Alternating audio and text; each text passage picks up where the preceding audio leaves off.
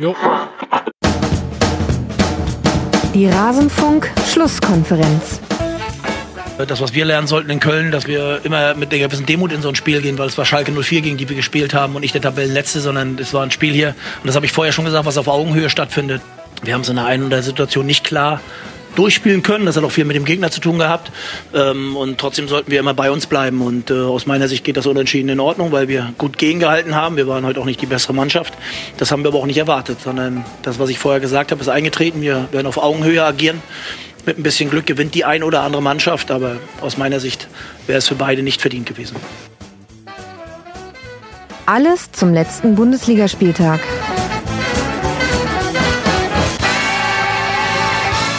Hallo und herzlich willkommen in Rasenfunk Schlusskonferenz Nummer 395 zum 18. Spieltag der ersten Männer Bundesliga. Schön, dass ihr eingeschaltet habt. Mein Name ist Max Jakob Ost. Ich bin der Edgenetzer bei Twitter. Gerade habt ihr gehört, Steffen Baumgart, Trainer vom 1. FC Köln. Damit wisst ihr auch schon, wer der Schwerpunktverein dieser Sendung ist. Aber natürlich werden heute alle besprochen und das auch noch in dem besonderen Englisch-Wochenformat, das ihr alle so liebt da draußen. Also schön, dass ihr hier seid und schön, dass meine Gäste hier sind. Zum einen begrüße ich Sonja Riegel von der Hessenschau und von Früff natürlich als Ed Sonja Riegel auch auf Twitter zu finden und Mastodon habe ich jetzt gar nicht mehr gecheckt. Wahrscheinlich da auch auf der Früff-Instanz nehme ich mal an. Hallo Sonja, schön, dass du hier bist.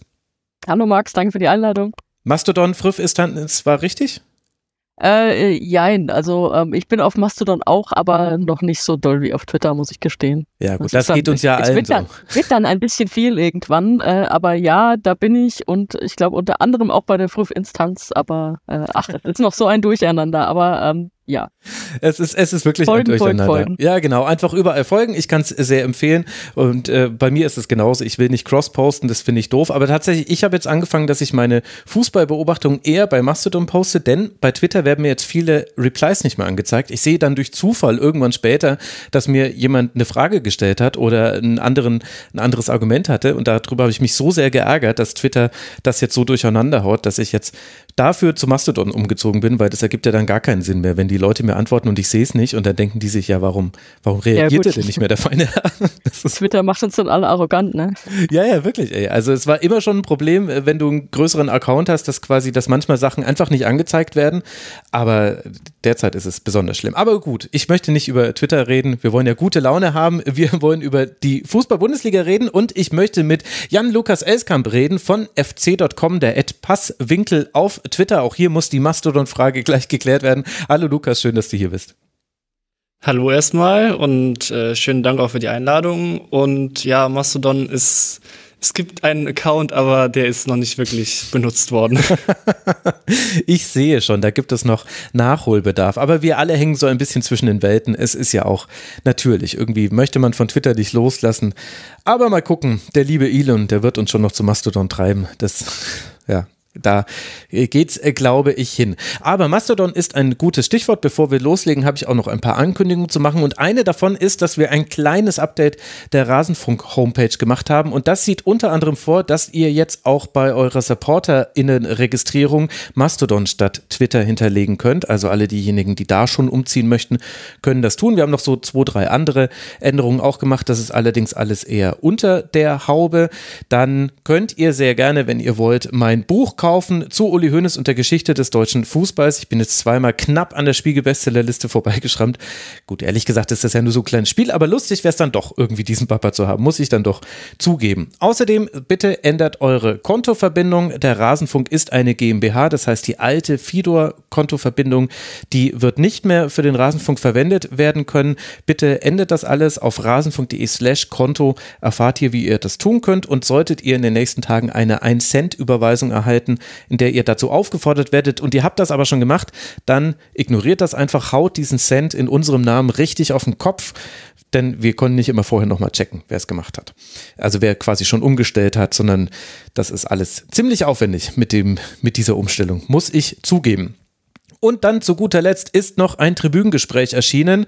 Am Freitagabend, glaube ich, oder Samstag. Ich krieg's gar nicht mehr hin. Irgendwann am Wochenende habe ich es online gestellt. Und zwar ist das der Mitschnitt meiner Gesprächsrunde mit Christian Nährlinger und Knut Hartwig im Deutschen Fußballmuseum. Das war eine Veranstaltung eben zum Erscheinen des Buches und wir haben aber also auch ein bisschen über das Buch geredet, aber mehr eben allgemein über Uli Hoeneß. Christian Nellinger hat interessante Dinge erzählt. An zwei Passagen, an zwei Stellen lese ich auch kurz aus dem Buch, also ein bisschen Lesungsfeeling bekommt ihr da. Und das Deutsche Fußballmuseum war damit einverstanden, dass wir das auch hier im Rasenfunk veröffentlichen. Christian Nährlinger auch. Dafür herzlichen Dank. Deswegen, das könnt ihr hören. Ein Abend mit Christian Nährlinger heißt dieses Tribünengespräch, ist das Tribünengespräch Nummer 49. Und dann möchte ich mich noch bedanken bei Tobs, Bruni Brunzen, Marius Hammann, R. Welandowski, dem Exil-Freiburger Fischnerd, Achim und Thomas. Sie alle sind Rasenfunk-Supporter und unterstützen den Rasenfunk finanziell. Wie ihr wisst, ist und bleibt der Rasenfunk Werbe, Paywall und Sponsoren frei. Wir finanzieren uns ausschließlich über eure freiwillige Unterstützung und davon bekommen dann auch unsere Gäste etwas, ein Gästehonorar. Und wir haben jetzt ganz große Pläne, ehrlicherweise, für 2023. Da sind wir gerade in der Finalisierungsphase. Ich werde mich bei euch melden. Ihr kennt das, liebe Hörerinnen und Hörer. Das muss jetzt aber reichen. Wir gucken auf den Spieltag. Und wie machen wir das nach englischen Wochen? Der, meistens bilde ich eine Tabelle aus den letzten drei Spielen, um eben so ein bisschen abzubilden, wer hatte denn eine gute englische Woche und bei wem lief sie eher so semi-gut. Und diese Tabelle gehen wir von hinten nach vorne durch. Das heißt, wir beginnen bei Platz 18. Weil es aber in dieser Saison eine Sendung unter der Woche gab mit Stefan Rommel und Marc Schwitzky, werden wir jetzt nicht die letzten Spiele noch besprechen, sondern wirklich nur das jetzt vom 18. Spieltag. Damit werden die Segmente wahrscheinlich auch ein bisschen kürzer. Mal sehen, wie wir das hinbekommen. Und wir müssen beginnen mit Hertha BSC, denn in der englischen Wochentabelle steht man noch ein bisschen schlechter da als in der wahren äh, Tabelle, nämlich auf Platz 18. Null Punkte hat Hertha geholt, da man dreimal verloren hat und dabei ein Torverhältnis von 1 zu 10 angesammelt hat. 1 zu 3 gegen Bochum verloren, 0 zu 5 gegen den VfL Wolfsburg. Und jetzt Sonja 0 zu 2 im Derby gegen Union, wobei ich so schon das Gefühl hatte, ganz so schlimm war es dann gar nicht, wie man vielleicht befürchten musste.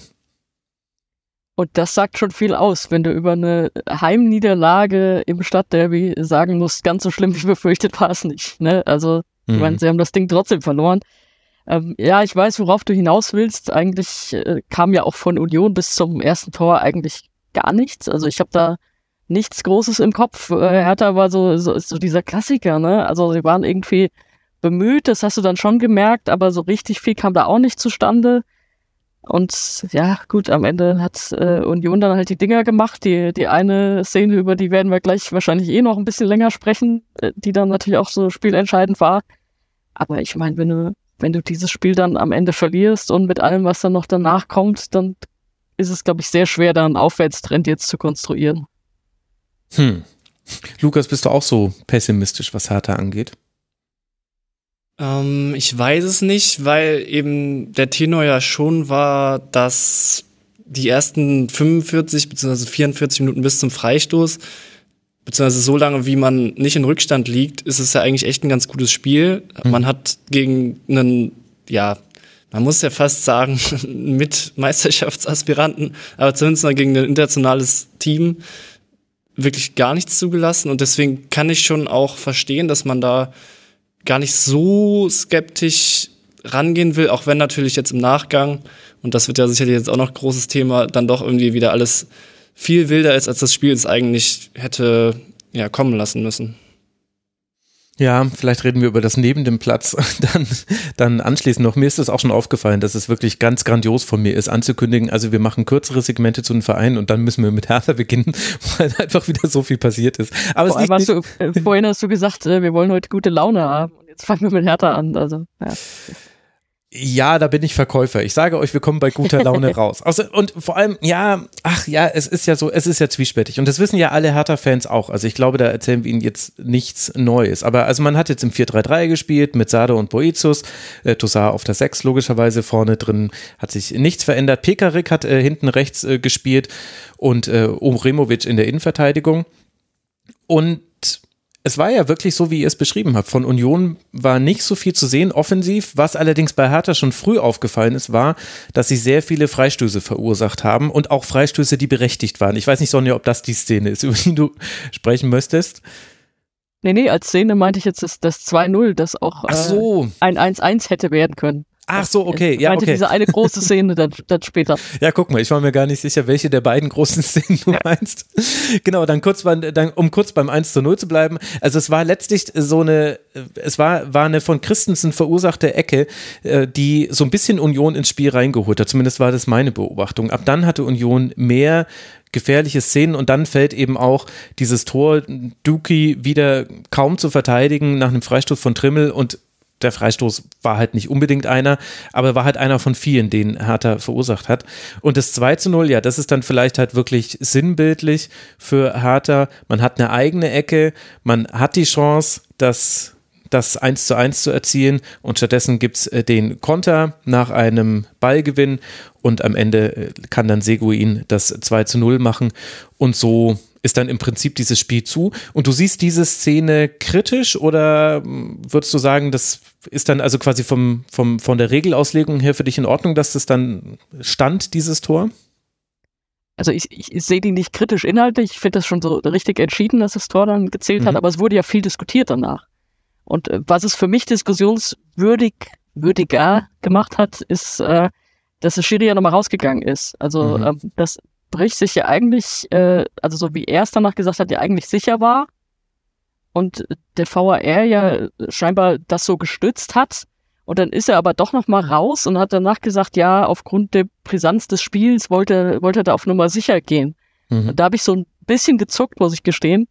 Weil, ähm, also was, ich meine, ja, wissen wir alle, äh, Berlin-Derby und so, aber warum sollte er das Spiel, warum, warum macht er das in dem Spiel und im, in dem anderen dann nicht? Oder was wäre da die, die logische Konsequenz? Also eigentlich ist es ja die Brisanz der Szene, weil da ja mehrere Sachen auf einmal entschieden werden.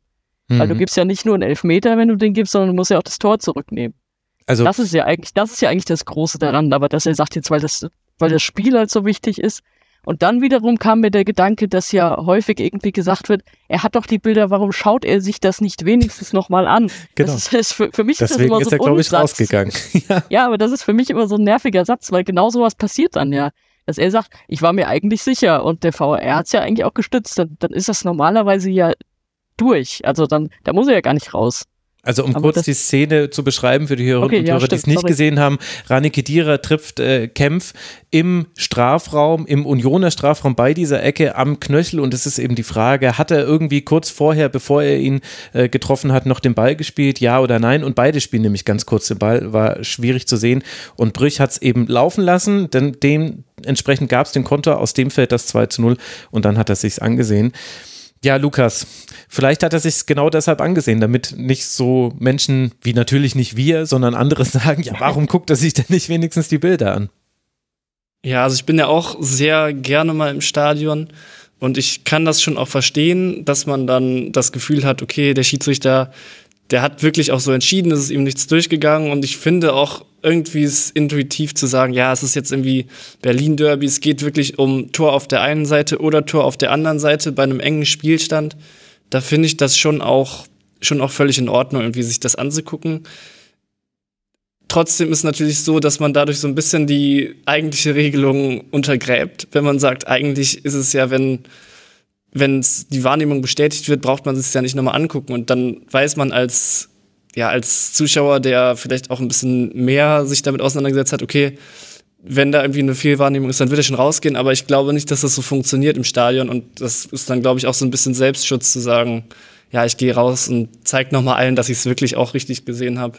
Und ich finde übrigens, um aufs Sportliche zu gehen, ich finde, das war auch glasklar richtig entschieden. Also ist er dann offenbar auch zu dem Eindruck mit Bildern und ohne Bildern gekommen und der VHR auch. Deswegen braucht man da, glaube ich, also es ist natürlich eine Schlüsselszene, aber ich glaube, es sind sich sehr viele doch einig, dass es Mhm. richtig entschieden ist.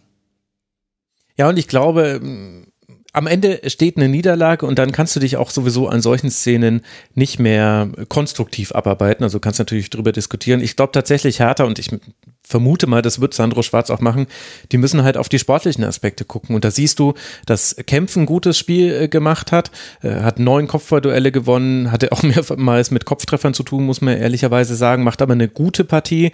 Dann Uremovic stand auch sehr, also man hat es eigentlich ganz gut geschafft, Union bei sehr, sehr wenig Aktivität Stabilität zu halten. Und es lag nicht nur daran, dass Union gesagt hat, naja, wir führen jetzt, kommt mal, sondern ich glaube, das war auch schon einfach, weil man Dinge gut verteidigt hat. Und äh, Marco Richter hatte offensiv ein paar ganz gute Aktionen. Dagegen sind äh, Konga und Luke Bacchio, fand ich ein bisschen abgefallen. Aber es gibt eben diese Elemente, die funktioniert haben. Und das ist ja alles, was zählt für Hertha. Man steht auf Rang 17, hat 14 Punkte. Zum Glück aus Herthaner Sicht ist der Abstand nicht abgerissen nach oben hin. Bochum, Stuttgart sind nur zwei Punkte weg, Augsburg vier Punkte. Das hat viel mit Spielen zu tun, über die wir noch sprechen werden. Aber darum geht es jetzt und um nichts anderes und eben um eine Neuausrichtung des Vereins. Und damit sind wir bei den neben dem Platz-Themen angelangt. Nach der Partie wurde relativ schnell am Abend bekannt, dass Freddy Bobic entlassen wurde. Kai Bernstein hat das gemeinsam mit dem Präsidium einstimmig entschieden. Es gab wohl angeblich schon eine Beschlussvorlage, das heißt, das war auch spielausgangsunabhängig schon so vorbereitet worden. Und ich weiß jetzt nicht, Sonja, wie man darüber reden kann, ohne eine halbe Stunde da rein zu versenken, weil einfach so viel los ist bei Hertha BSC. Aber was waren denn deine ersten Gedanken, als du das, als du diese Meldung gelesen hast? Es kam natürlich unerwartet, ne? Also wahrscheinlich für alle irgendwie. Also nach dem, was, was Kai Bernstein erzählt hat, äh, ist ja auch Sandro Schwarz aus allen Wolken gefallen, als er ihm das erzählt hat. Mhm. Und es, es wurde ja eigentlich nach dem Spiel wurde ja, und auch schon vor dem Spiel wurde die ganze Zeit ja Bobic nach Schwarz gefragt. Man hat ja gesagt, hier Jobgarantie und so weiter. Hätte man Schwarz äh, nach Bobic fragen müssen ja. eigentlich, ja. Mhm. Ja, hätte man es gewusst, ne? Aber dann äh, bist du Sandro Schwarz und dir gibt jemand eine Jobgarantie und dann kurz danach ist derjenige weg, der dir die Jobgarantie gegeben hat, ist auch super. Aber diese Jobgarantie hat er jetzt wieder bekommen äh, und um, ich weiß, wir, wir können gleich noch über Bobic reden, aber wenn du es jetzt aufs Sportliche drehst und darauf wie du sagst, muss Hertha ja auch, auch gucken, was können sie jetzt sportlich irgendwie rausholen und besser machen. Das hat ja jetzt erstmal nicht diesen unmittelbaren Einfluss, den jetzt ein Trainerwechsel gehabt hätte. Also da steht ja jetzt, äh, mhm. weiß ich nicht, wann sie wieder trainieren, äh, wahrscheinlich heute am Montag, dann steht ja immer noch derselbe Typ da und hat immer noch dieselben Spieler. Und es, da ist ja erstmal kein, kein neuer Impuls direkt auf dem Platz. Deswegen bin ich gespannt, wie sich das äh, auswirken wird. Natürlich, wir haben jetzt auch noch Transferphase. kann sich jetzt auch äh, minütlich immer wieder was tun. Angeblich sollen sie ja nochmal äh, neue Leute kriegen. Das wäre dann der sportliche Impuls, der dann daraus kommt. Aber ansonsten ist, wirkt das schon sehr chaotisch jetzt nach außen. Ich glaube, erwartet haben wir es alle nicht, oder? Hat, hat, hatte jemand von euch äh, Bobic geht auf den Zettel? Oder muss nee, gehen? Nee, aber ich finde auch, es hätte diesen sportlichen Impuls auch gar nicht so direkt nach diesem Spiel gebraucht. Also ich kann das schon verstehen, dass man jetzt nicht sagt, ja, okay, wir müssen das verändern, ja, dann ist, ist, ist der Automatismus, dass der Trainer gehen muss, sondern es hätte mich auch überrascht, weil ich, wie gesagt, das gar nicht so kritisch sehe, auch wenn es halt sehr harmlos nach vorne war. Ähm, trotzdem, wenn man eben diesen stabilen Weg eigentlich gehen will, fände ich halt eine Trainerentlassung sehr überraschend. Da kann ich sogar eher verstehen, dass man sagt, weil das war ja letztendlich auch die Begründung, dass man irgendwie diesen strategischen Kurswechsel, wie es hieß, gehen will, weg von, okay, wir haben jetzt irgendwie einen Verein, den wir aufbauen wollen, mit jemandem, der das mit Frankfurt gezeigt hat, wie man äh, einen Kader zusammenstellt, der sich eben nachhaltig oben entwickeln kann, hin zu, ähm, ja, wir wollen irgendwie die, den Ernst der Lage, ja, ja, auf den Ernst der Lage eingehen und ähm, da hieß es ja dann irgendwie so ein bisschen restrukturieren und dann ist ja irgendwie auch nachvollziehbar, wenn man sagt, okay, wir wollen auf unsere Akademie achten, dass man dann den äh, Akademieleiter mit Weber irgendwie dann mhm. installieren will. Ähm, deswegen finde ich das vom Zeitpunkt her natürlich komisch während einer laufenden Transferphase mitten in der Saison. Aber vielleicht ist es dann einfach eher ein bisschen also ist jetzt eine steile These, eher ein bisschen spät, weil letztendlich ist es ja schon länger zu erkennen, dass der Hertha-Weg nicht mehr ins internationale Geschäft auf absehbare Zeit führt, sondern ich finde, eigentlich klingt das sehr sinnvoll, sich der Situation anzupassen, die eben ja sehr verändert ist. Und deswegen fand ich mhm. die Analyse eigentlich sehr gut. Nur den Zeitpunkt sehr komisch. Ja, ich glaube, der Zeitpunkt ich glaube, genau das ist es nämlich, das, was du sagst. Also das Ende der Transferphase, das ist jetzt. Und anscheinend scheint es ja zu, so zu sein, Freddy Bobic hätte aus wirtschaftlichen Gründen, so wie man hört, jetzt keine Neuverpflichtung mehr getätigt. Und da stimmt eben das Präsidium mit ihm nicht überein und sagt, nein, wir müssen Neuverpflichtungen noch machen. Zwei bis drei sollen es jetzt sogar noch sein bis zum Ende der Transfer das, äh, also bis das Transferfenster sich schließt, wie man ja immer so schön sagt. Und das ist dann tatsächlich ja dann auch eine sportliche Auswirkung und das erklärt dann auch, warum das jetzt noch gemacht werden musste. Weil du hättest jetzt nicht noch eine Woche warten können. Wenn das quasi der Grund ist, und es scheint ja einer von mehreren Gründen zu sein, dann ergibt das Sinn. Gleichzeitig habe ich gehört, dass Beobachterinnen und Beobachter, die bei Hertha BSC näher dran sind, die fanden das nicht ganz so überraschend wie wir drei jetzt. Mich hat es auch überrascht, aber es krisete schon länger zwischen Kai Bernstein und Freddy Bobic. Da gab es öffentliche Aussagen schon, auch das Liebäuge mit dem DFB kam nicht gut an. Sowohl Bobic hat, ohne Bernstein zu nennen, über ihn gesprochen und umgedreht hat Bernstein über Bobic gesprochen, ohne ihn zu nennen.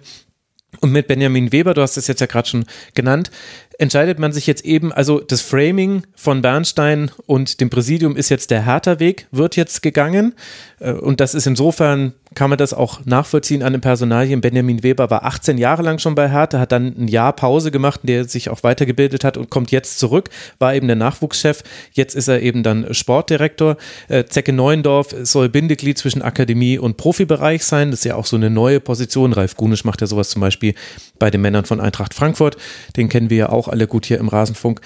Also das ergibt alles Sinn, aber es ist halt der dritte große Kurswechsel von Hertha BSC in den letzten Jahren und äh, dementsprechend skeptisch kann man da sein, ob das funktioniert. Ich finde es auch interessant, dass der eine nicht mehr Transfers holen möchte und das ja nicht, weil er sagt, oh, ich habe jetzt, ich finde niemanden, sondern eben auch aus wirtschaftlichen Gründen und vielleicht ja auch, um Platz zu schaffen für jemanden, der von der Akademie von unten nachkommen kann. Und die anderen jetzt sagen, nein, wir müssen jetzt noch was tun.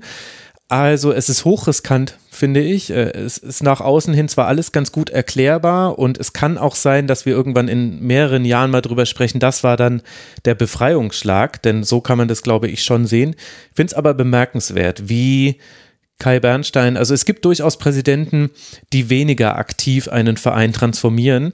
Äh, Bernstein ist da schon sehr aktiv dabei, das quasi zu einem Hertha BSC nach seiner Vorstellung zu machen. Und das ist zwar in, in der Theorie, klingt das alles ganz toll, das muss aber halt auch dem Praxistest standhalten. Und in der Praxis steht jetzt Hertha erstmal richtig, richtig schlecht da weiter.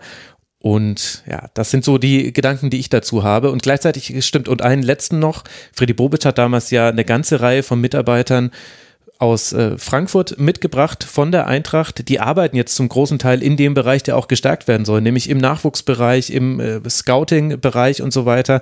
Ich glaube, da gibt es eine große Unsicherheit auch bei denen. Wie geht es jetzt weiter? Wird quasi der Weg, den Freddy Bobic da eingeschlagen hat, den es offenbar vorher bei Hertha in der Art und Weise noch nicht so gab, wird der weiter verfolgt. Da gibt es viele Fragezeichen, da werden wir jetzt auch keine Antwort drauf finden. Deswegen hätte jetzt auch zum Beispiel ein Hertha-Schwerpunkt noch gar keinen Sinn ergeben. Man muss da jetzt mal ein bisschen abwarten. Aber da gibt es schon sehr viele offene Fragen, gerade bei Hertha, muss man sagen. Das ist bemerkenswert. Ja, wo, wobei das natürlich so der Bobic-Weg ist, ne? so irgendwie irgendwo hinkommen und so seine Leute überall installieren. Was genau, und das kann man natürlich einerseits auch, auch ja, ja, also man kann es man kann's natürlich verstehen, aber in Frankfurt war es dann halt so, ich meine, da war dann irgendwann Andi Möller, Leiter des Nachwuchsleistungszentrums mhm. und äh, als äh, Bobic längst weg war, äh, ist dann auch gefragt, hm, das müssen wir jetzt auch mal wieder irgendwie ändern. Also so, der, der, der schlägt dann da überall so, so die, die Wurzel ein sozusagen. Und mhm. da weiß ich jetzt gar nicht, wie viele das sind, aber natürlich äh, denkt sich dann Hertha wahrscheinlich auch, okay, was, was machen wir jetzt mit denen? Also das ist ja auch, ist ja auch doof dann irgendwie für alle Seiten.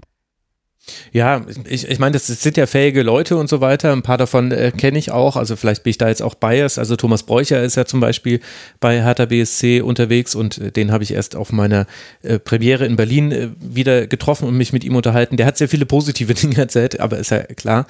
Ja, da, also das ist bestimmt auch Teil des Dings. Also vielleicht ist äh, deswegen auch gerade der Clash so groß, weil sowohl Bobic jemand ist, also der hat es schon nachgewiesen, dass er quasi an jeder seiner Stationen sich umgibt mit eigenen eigenen Leuten, mit Leuten, die seiner Arbeits- und Denkweise nahe sind und dementsprechend den ganzen Verein so ein bisschen transformieren.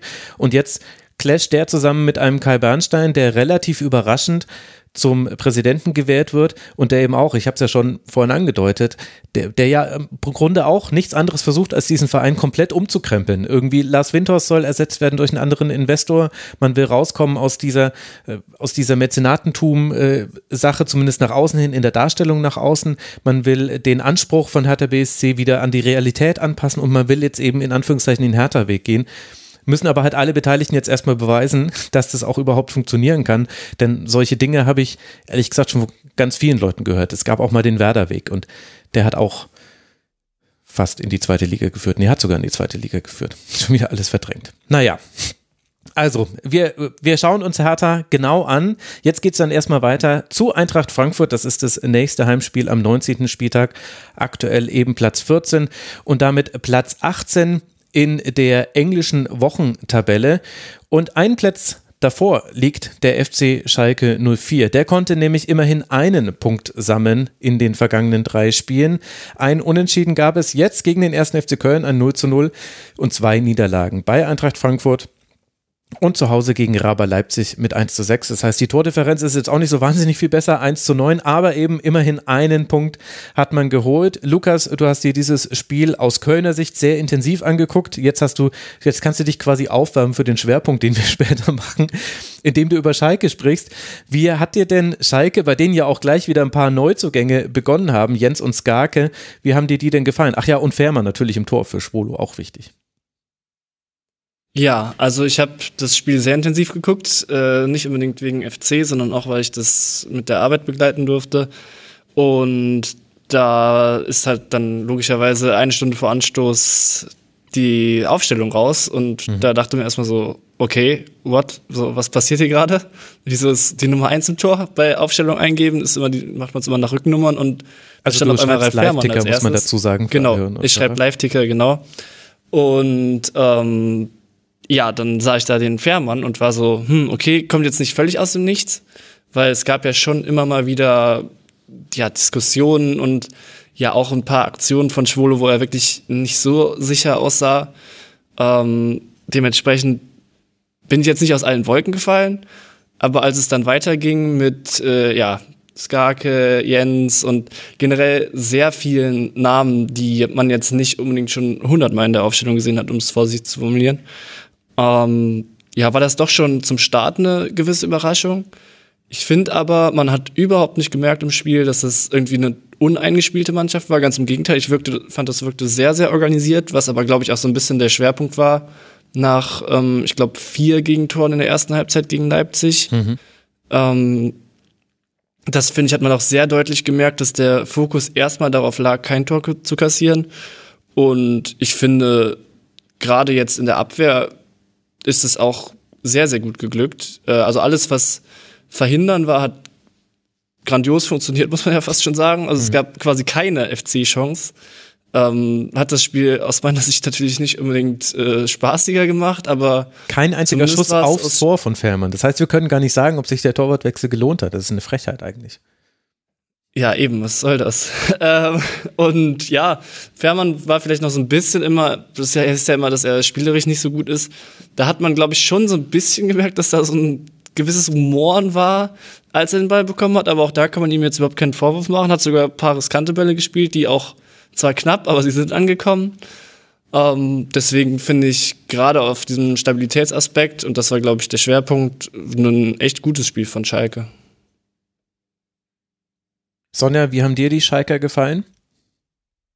Äh, ja, ähnlich. Also äh, ähnlich gut, muss ich sagen. Also man, man hatte halt auch gemerkt, das haben wir jetzt noch nicht angesprochen, aber dass sie ja auch diese Riesenunterstützung beim Abschlusstraining mhm. hatten, mhm. mit Fans, die da waren und angefeuert und so. Und ich fand, das haben sie so ein bisschen mitgenommen.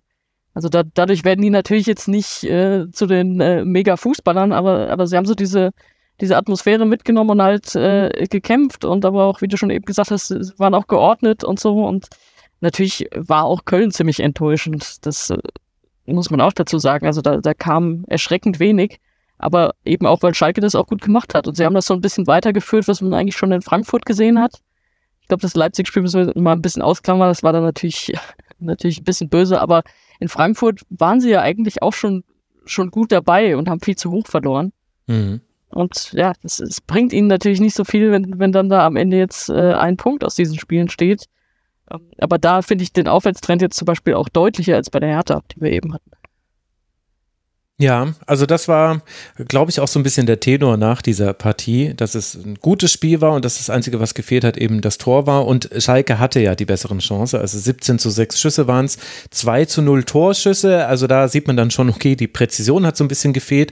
Gleichzeitig hattest du eben mit Jens und Skarke plus eben dann Fährmann drei große Veränderungen in, im Team. Und es sind ja noch Spieler zurückgekehrt. Also ich finde, Salazar hat gleich wieder gezeigt, was er Schalke geben kann hat einen tollen Pass gespielt auf Kozuki. In der 70. hatte auch selber eine gute Schusschance.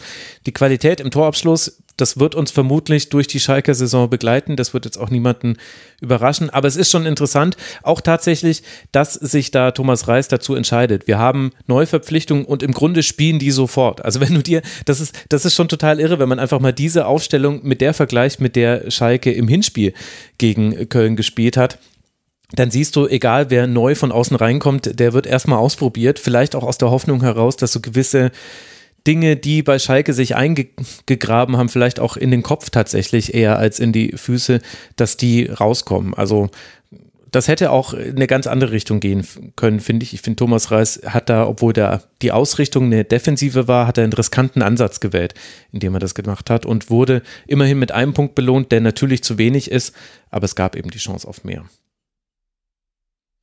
So bleibt Schalke auf Rang 18 mit 10 Punkten. 6 Punkte Rückstand hat man auf den VfL Bochum und den VfB Stuttgart. Es geht jetzt dann weiter auswärts bei Borussia Mönchengladbach, bevor man dann zu Hause den VfL Wolfsburg empfangen wird.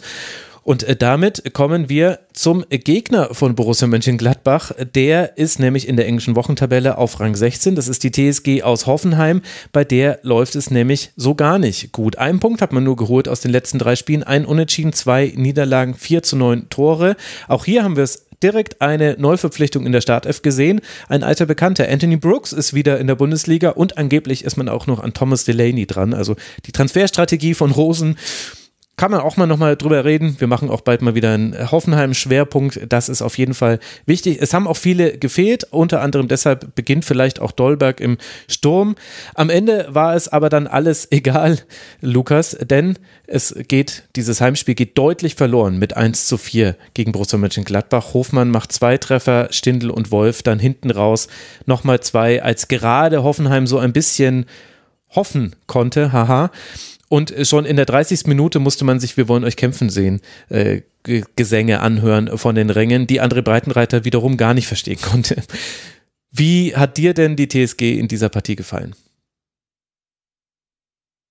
Ja, ich habe auch mir diese Wir wollen euch kämpfen sehen Sprechchöre, die dann ja äh, nach dem 0 zu 2, was in der 37. fiel, in der 39. gleich wieder angestimmt wurde. Mhm. Also es war irgendwie sehr präsent. Wobei ich irgendwie das Gefühl hatte, es war irgendwie auch nicht das Spiel irgendwie zum Kämpfen. Also ich wüsste jetzt als Hoffenheimer Spieler nicht, also wüsste ich wahrscheinlich eh nicht, aber insbesondere bei diesem Spiel nicht so, ja, wie soll ich denn jetzt kämpfen? Irgendwie gab es dafür gar nicht so richtig die Zweikämpfe. Ähm, ah, Habe ich gleich. Was ja vielleicht auch gerade das, ja, vielleicht ist das auch gerade das Problem. ähm, ja, insgesamt muss man sagen, es gab ja noch diesen kurzen Hoffnungsschimmer, als dann in der 80. der Anschluss gefallen ist. Das 4-1 klingt dann wieder sehr hoch, äh, in der 83. und 91. späte Tore kassiert. Ja, aber irgendwie war es auch, also ich meine, es ist auch kein Zufall, dass diese drei Vereine da unten stehen, wenn ich zu all diesen sage, ich habe irgendwie nicht so ganz gesehen, wie wollen die jetzt so, also wie wollen die richtig gefährlich werden? Also es gab Chancen, das war jetzt bei Hoffenheim noch deutlich besser als bei Schalke und Hertha. Ja, aber so richtig, ich hatte jetzt irgendwie, irgendwer hatte, glaube ich, im Forum auch gefragt, so, ja, was ist denn jetzt das Hoffenheimer Spiel? Und ich dachte mir auch nur so, ja, ich bin schon mit dieser Fragestellung ins Spiel reingegangen und habe jetzt trotzdem keine Antwort. Ähm, fand ich irgendwie sehr schwierig zu verstehen, was da, was da los ist. Sonja kann es uns bestimmt erklären. So, ich hätte gerade auf deine, auf deine Zweikampfausführung gehofft, aber dann, äh, dann kommen die wahrscheinlich gleich. Ähm, ich kann es euch auch nicht erklären. Das ist, das ist wirklich die Frage, ist für mich auch noch offen. Also kämpfen, naja, auch, auch das ist irgendwie, ich weiß nicht, ob, ob ihr es noch im Kopf habt, diese äh, Wiederanpfiff nach dem 0-1. Da machen sie ja eigentlich, äh, haben wir später bei einem anderen Spiel noch, fällt mir gerade ein, mhm. da haben sie ja sofort eine richtig gute Chance äh, auf den Ausgleich. Und das wird dann, äh, wird dann auf der Linie irgendwie noch, äh, noch geklärt. Und ja, wenn, wenn der dann reinfällt, dann, dann hast du wieder diesen Moment und da kannst du es, kannst du vielleicht auch mal weg von diesem, wir wollen euch kämpfen sehen, sondern mal, dann, dann ziehst du halt mhm. das Spiel auf. Aber auch das klappt dann wieder nicht. Und ich meine, Gladbach hatte ja auswärts irgendwie noch gar nichts, gar nichts gewonnen und dass du dann auch äh, als Fan wahrscheinlich unruhig wirst, wenn du denkst, ey, wenn wir gegen die jetzt hier nicht gewinnen, gegen wen wollt ihr denn dann überhaupt gewinnen? Also so diese, diese Denke, die man dann hat in so einem Moment. Ja, aber auch wenn, wenn du auf die Daten guckst und äh, Max, du hast die sicher auch vorliegen, das ist ja alles einigermaßen ausgeglichen und äh, Torschüsse hatte Hoffenheim dann mehr. Ich meine, natürlich, sie mussten ja dann irgendwie auch kommen, als sie 0-2 zurücklagen, hatten aber auch die Chance. Mhm. Aber wie, wie ihr schon gesagt habt, das ist, die gehen dann ewig nicht rein und dann, das, das dauert bis zur 80. bis, bis dann halt das Anschlusstor fällt. Und eigentlich, ich meine, es wäre dann eigentlich so ein klassisches 2-1 gewesen. Also am Ende geht das natürlich zu hoch aus mit vier Toren, klar, aber ja, aber es, mich hat es auch einigermaßen ratlos hinterlassen. Da kann ich auch nichts beitragen. Ja, also ich finde, du hast natürlich recht mit dem das 1 zu 1 durch Baumgartner, da hat Itakura auf der Linie gerettet, das hätte fallen können. Ich wage aber die Prophezeiung, das hätte einfach nichts an diesem Spiel verändert. Denn ich glaube, daher kommen nämlich auch diese Gesänge und da finde ich das ehrlicherweise interessant, dass André Breitenreiter sich so deutlich gegen die Fans stellt, denn jeder, der den Rasenfunk hört, weiß, dass ich schon seit ein paar Wochen, eigentlich vielleicht sogar seit Monaten sage, Hoffenheim spielt ganz fürchterlich. Es ist ganz, ganz, es ist eine Tragik, wenn man Hoffenheim-Anhänger ist, was aus diesem Kader herausgeholt wird. Es ist kein guter Fußball, man hat keinerlei Kontrolle. Ein 1 zu 1 hat er deshalb meiner Meinung nach nichts verändert. Und das Abwehrverhalten vor dem 1 zu 3, also wo man gerade wieder Hoffnung geschöpft, 1 zu 2 geschossen, jetzt könnte was gehen. Gladbach auch wirklich nicht gut verteidigt in dieser Phase. Und dann spielt sich Gladbach über 20 Stationen, glaube ich, den Ball zu und das in einem Tempo, in dem ich hätte mitlaufen können. Und ich bin nicht schnell. Ich bin kein Leistungssportler. Ich bin Podcaster. Und trotzdem kommt da kein Hoffenheimer in den berühmten Zweikampf. Und trotzdem schaffen die das dann, das dann so auszuspielen, dass am Ende Stindl dann einen sicheren Schuss hat, den er auch dann einfach macht, weil er halt einfach Lars Stindl ist. Und das ist, glaube ich, das Problem. Das Problem der Fans ist, da geht es nicht um die vielbesagte eine Grätsche oder darum, ob jetzt mal ein Torschuss an den Pfosten geht oder reingeht, sondern ich glaube, das Problem, was die Fans haben, und da bin ich voll auf Seiten der TSG-Fans. Wer hätte gedacht, dass ich diesen Satz mal so sagen würde? Der Fußball ist einfach fürchterlich. Und dieser passive Ansatz, was soll das? Und ja, klar, es gibt auch Verletzungsprobleme und Brooks muss dann spielen und hebt dann gleich das Abseits auf und sieht gelb und hat aber auch gute Aktionen. Aber trotzdem ist grundsätzlich Hoffenheim ist nicht in der Lage, Kontrolle über ein Spiel zu haben. Das hatten sie in jetzt schon seit Monaten nicht mehr. Und ich habe es ja schon in der letzten Sendung gesagt, der letzte Sieg von Hoffenheim, der nicht gegen Schalke 04 war, und sorry, liebe Schalke, ich lasse das nicht zählen, der letzte Sieg ist aus dem September seitdem spielen die wirklich einfach fürchterlich und sie sind immer mal wieder nah dran oder sie holen dann ein 1 zu 2 gegen den VfB zu Hause auf und spielen noch 2 zu 2. Aber das ist einfach bei diesen Möglichkeiten zu wenig. Und was, also sowohl Transferstrategie als auch Trainerwahl ist wirklich ein Thema jetzt bei Hoffenheim. Es ist einfach, es ist einfach eine solche Ressourcenverschwendung. Weißt du, da haben sie schon so viel Kohle. Also, es ist, ich kann es total verstehen und natürlich muss André Breitenreiter sich vor sein Team stellen und so weiter. Ich würde aber auch ganz gerne mal André Breitenreiter fragen, was ist denn jetzt wirklich der Plan? Weil immer dieses Jahr vertikal schnell umschalten und so weiter, es klappt genau gegen drei Gegner in der Liga, nämlich gegen die, die den Ball haben wollen. Und jetzt hast du mit Gladbach ja sogar so einen Gegner und kriegst es trotzdem nicht hin.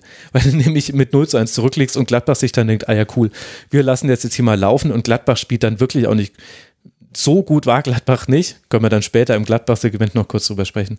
Aber ich glaube, daher kommt äh, die Unruhe da in Hoffenheim. Ich kann es voll verstehen. Das, was in Hoffenheim passiert, ist absolut es ist, äh, ja, ich, ich habe es schon oft genug gesagt, aber man muss es nochmal wiederholen. Nur weil Hoffenheim wirklich vielen Menschen total egal ist, aus wahrscheinlich auch guten Gründen, wird da nicht drüber berichtet. Ansonsten wäre das eine der großen Stories in der Bundesliga, dass die schon wieder von Platz 4 auf Platz 13 abgerutscht sind und jetzt hängen die da unten drin und womit? Mit Recht. Das ist völlig irre. Die sind drei Punkte vom Relegationsplatz und du kannst nicht argumentieren und sagen, nee, Hoffenheim ist ja eigentlich, die, die haben ja nur Pech gehabt und nicht die Ergebnisse bekommen. Nein, sie haben genau die Ergebnisse bekommen, die sie verdient haben. Und das ist einfach Wahnsinn. Es tut mir leid. Also, das ist.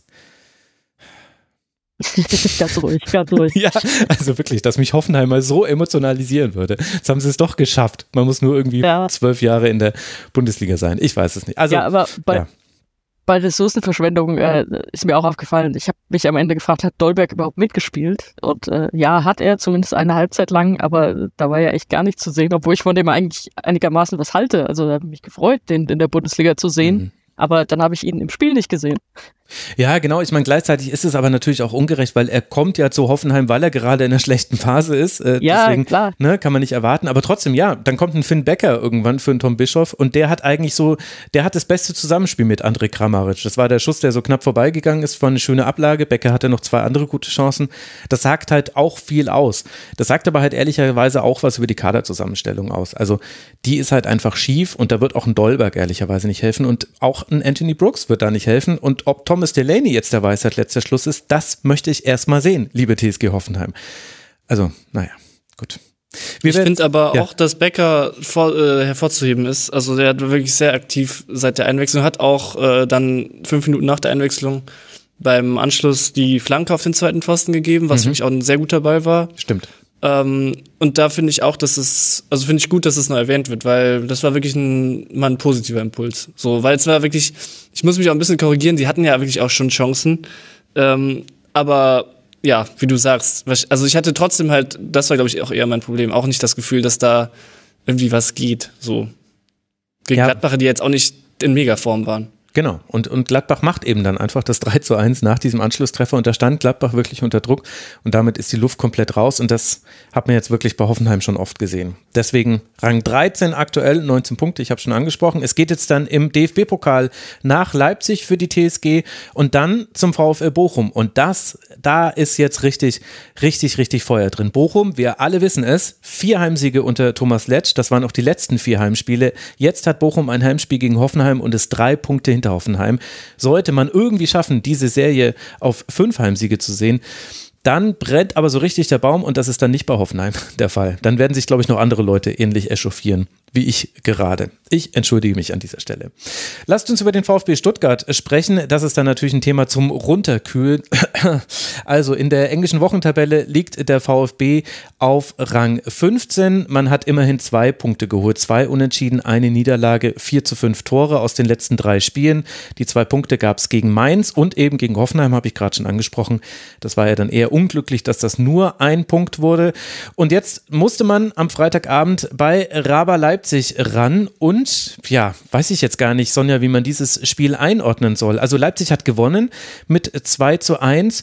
Leipzig hat aber, glaube ich, nicht überzeugt oder irgendwie, also auf der einen Seite ja, auf der anderen Seite nein. Und Stuttgart war nicht schlecht, aber hat doch auch zu Recht verloren. Ist so ein einerseits, andererseits Spiel, habe ich irgendwie das Gefühl. Oder hast du da eine klarere Meinung zu? Nee, eigentlich hast du das schon wunderbar zusammengefasst. Sorry. es ist, äh, damit können wir zum nächsten Spiel gehen, das ist alles gesagt. Äh, nee, also äh, sehe ich tatsächlich ähnlich, aber muss, glaube ich, beim VfB auch erwähnen, wie ersatzgeschwächt sie da reingegangen sind. Ne? Das kam ja auch noch dazu, mhm. dass man da jetzt nicht erwarten konnte, dass sie alles irgendwie weghauen und dass sie noch auf ihren äh, Sieg mit Labadia warten. Warten sie jetzt auch weiter. Aber äh, ja, ich, ich fand, sie, sie waren da schon äh, durchaus gut dabei und dann fangen sich halt so, so einen blöden Freistoß, äh, den äh, können wir auch kurz diskutieren, äh, ob das ein klarer Torwartfehler ist oder ob das ein halber Torwartfehler ist. Also ihn sollte er eigentlich schon haben. Mhm. Äh, es ist sehr faszinierend übrigens, dass der genau auf dieser 5-Meter-Linie, also auf diesem 5-Meter-Raum, auf der Markierung aufspringt. Habt ihr das gesehen? Der Ball? nee, das, das fand ich total geil. Das, mein innerer Monk ist durchgedreht vor Freude. Ähm, ja, also dann, dann fangen die sich irgendwie so ein Ding, ist halt, ist halt ärgerlich. Aber äh, das ist auch wieder sowas, ja, sie können drauf aufbauen, aber nein, sie haben halt keine Punkte geholt. Mhm. Lukas, Torwartfehler oder Hast du dich auch so gefreut, dass der Ball, wo der Ball aufgesprungen ist? Also ich muss sagen, ich habe auch meine Ticks, aber ich habe trotzdem nicht gesehen, dass der Ball exakt auf dem Fünfer aufgesprungen ist, weil ich aber auch sehr beschäftigt damit war, nochmal zurückzuspulen und den Freistoß mir anzuschauen, der ja, wirklich absolut kein Freistoß war. Also mhm. da verstehe ich auch den Unmut, weil Stuttgart wirklich ganz gut äh, reingestartet ist ich habe jetzt äh, zur 30. aufgeschrieben, 2 zu 5 Schüsse für Stuttgart, also 5 äh, zu 2 für Stuttgart. Mhm. Irgendwie im Rückblick doch, kommt irgendwie schon hin, aber bringt halt nichts, wenn der, also wenn ein Freistoß aus, ja, gefühlt knapp 30 Metern dann von einem Torwart nicht gehalten wird. Also da ist ein glasklarer Torwartfehler. Ich finde oft, da bin ich ein bisschen wie Sandro Wagner, bin ich oft kritisch mit Torhütern äh, Habe ich jetzt bisher noch gar nicht so raushängen lassen und dachte mir, ach komm, brauchen wir jetzt auch nicht zu gemein sein. Aber hier kann man nicht anders sagen, als den muss er halt irgendwie also den muss er halt haben, so der darf halt nicht reingehen. Ja, ich meine, Florian Müller hat halt die Tendenz manchmal zu Fausten, wo die Hand dann doch besser wäre, weil eben die Hand nochmal mehr Kontrolle über das Spielgerät hat. Und das war halt auch so eine, so eine Situation. Mach die Handfläche auf, dann hast du eine viel größere Chance, den eben so abzufälschen, dass er nicht in dein eigenes Tor geht. Und er hat die Handfläche aber geschlossen. Das ist mir schon häufiger aufgefallen, dass das bei Florian Müller so ist. Leider wieder was, was man ihm auf den Zettel schreiben muss und halt auch wieder das, was dem VfB letztlich so den Stecker gezogen hat. Also die Anfangsphase war ja super. Du hast ja gerade schon genannt. 5 zu 2 Schüsse. Castanaras hatte eine sehr gute Chance. Da hält Blaswig sehr gut in der neunten Minute. Das ist dann vielleicht genau der Unterschied zwischen diesen beiden Teams in diesem Spiel gewesen. Der eine Torhüter, der kann parieren, der andere Torhüter macht leider den Fehler und dann fällt eben das Tor. Ich fand den Aufbau von Stuttgart sehr gut. Ich fand, dass man sich erstaunlich wenig hat stressen lassen von Leipzig, die jetzt zwar nicht so intensiv waren, wie sie sein können, aber jetzt auch nicht schlecht waren, also haben sich jetzt nicht irgendwie hängen lassen. Und dann macht es halt letztlich die Klasse von Schoboslai, der hat zweimal trifft und am Ende fährst du da ohne Punkte nach Hause. Aber es gab eigentlich wirklich dafür, dass das eben, du hast es ja gesagt, Sonja auch so viel gewechselt werden musste. Also Castanares hat sein Debüt gegeben, Pfeiffer hat gespielt, Nata hat jetzt auf der 10 gespielt. Ist lustig, ich bin gespannt, ob er bald alle Positionen durch hat bei Stuttgart. Wenn er so weitermacht, dann schafft er das in dieser Hinrunde noch. Also da waren schon viele positive Dinge drin. Ja, hilft logischerweise in der Tabelle nicht, aber ich finde, auch wenn das Zustandekommen der, der Ergebnisse, also gegen Mainz 05 hat man es nicht geschafft, das äh, noch zu drehen äh, zu Hause, was durchaus möglich war. Gegen Hoffenheim hat man Punkte verloren, die man eigentlich schon sicher hatte. Aber insgesamt, wenn man sich jetzt mal diese drei Spiele anguckt, inklusive dieses Leipzig-Spiels, ich weiß nicht, Sonja, ob ich dazu positiv bin, aber ich finde, da gibt es durchaus gute Ansätze beim VfB für die nächsten Spiele. Ja, auch das würde ich so unterschreiben. Was, was mich so ein bisschen enttäuscht hat, war, dass sie nach dem Anschlusstreffer da nicht nochmal klarere Chancen hatten. Also da, da fand ich, wirkten beide Teams irgendwie so ein bisschen fahrig und äh, irgendwie wurde da nichts mehr richtig ausgespielt. Also sie mhm. hätten ja da auch durchaus noch was holen können. Und dann wäre das Fazit jetzt noch positiver. Weil so, ähm, mhm. sagen wir es jetzt irgendwie über so viele Teams, so ja, Ansätze, Ansätze, aber irgendwie musst du dann halt doch irgendwie auch punkten, wenn du jetzt auf die Tabelle schaust, ist ja doch alles eng da unten und äh, ja, kann man wahrscheinlich drauf aufbauen, muss man dann aber auch. Also mal abwarten jetzt. Spielen, glaube ich, auch Ansatz ist irgendwie auch so ein VfB Stuttgart-Thing, habe ich das, habe ich den Eindruck. Also man sagt bei Stuttgart immer, ja, die haben mhm. Ansätze, weil es halt spektakulärer irgendwie ist. Wahrscheinlich auch dem Konzept geschuldet, viel auf junge Spieler zu bauen. Da passieren irgendwie mehr Dinge. Ähm, aber trotzdem sagt man halt bei Stuttgart gefühlt seit drei Jahren immer so, ja, äh, da sind dann immer so Highlight-Spiele dabei, von denen hat man dann echt immer einen positiven Eindruck und wenn es dann nicht läuft, findet man aber Sachen wieder aus diesen Highlight-Spielen und denkt dann, ja, doch, da könnte ich mir schon vorstellen, dass das wieder zu guten Ergebnissen, Schrägstrich, Highlight-Spielen äh, führen kann. Deswegen glaube ich, ist da irgendwie so ein bisschen so ein Offensiv-Bias irgendwie drin. So habe ich das Gefühl, weil irgendwie ist es ja dann doch kein Zufall, wenn es immer gegen den Abstieg geht. Und trotzdem sagt man halt jedes Jahr, ja, nee, Stuttgart. Und eigentlich bin ich auch Fan davon und glaube auch, dass es irgendwie oft so ist, dass die Teams, die wenigstens Chancen sich erspielen, dann am Ende eher drin bleiben als die, die, die, die irgendwie offensiv weniger Ideen haben. Aber ja, sich darauf zu verlassen, ist irgendwie dann auch ein bisschen schwierig.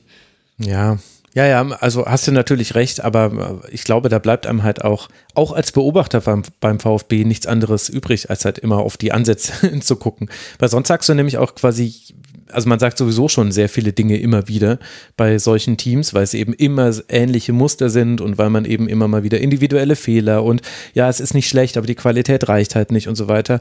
Und dann, also mir ist es zum Beispiel daran aufgefallen, dass ich mir viel kleinere Details aufschreibe bei einem Team wie dem VfB Stuttgart. Wahrscheinlich eben, weil sich sonst die großen Dinge wiederholen. Also jetzt zum Beispiel in dem Spiel ist mir aufgefallen, dass sie aus einer Dreierreihe aufgebaut haben, da hat sich Karasor fallen lassen und dass sie gegen den Ball aber mit einer Doppelsechs mit Karasor Karasor und Endo gespielt haben, um auch das Zentrum zu schließen. Also Karasor hatte auch viel Laufarbeit zu machen, weil er eben da immer wieder die Position wechseln musste. Und das hat aber wirklich eigentlich ganz gut geklappt. Und das Anlaufen war auch nicht so ganz so unkoordiniert wie gegen Mainz 05. Da hat mir das ja überhaupt nicht gefallen. Da gab es ja total absurde 3 gegen 7 Unterzahlsituationen im gegnerischen Aufbaudrittel. ja, vielleicht liegt es daran, weil man nicht immer dasselbe sagen möchte, dass, dass man dann eben die Ansätze, auf die Ansätze sich konzentriert. Ja, das stimmt auch. Auch mit dem äh, Aufbauschema fand ich auch interessant. Und das war irgendwie super weird, dass mit Spielbeginn meinte Marco Hagemann dann, ja, jetzt ist ja Anstoß, jetzt darf ich's verraten.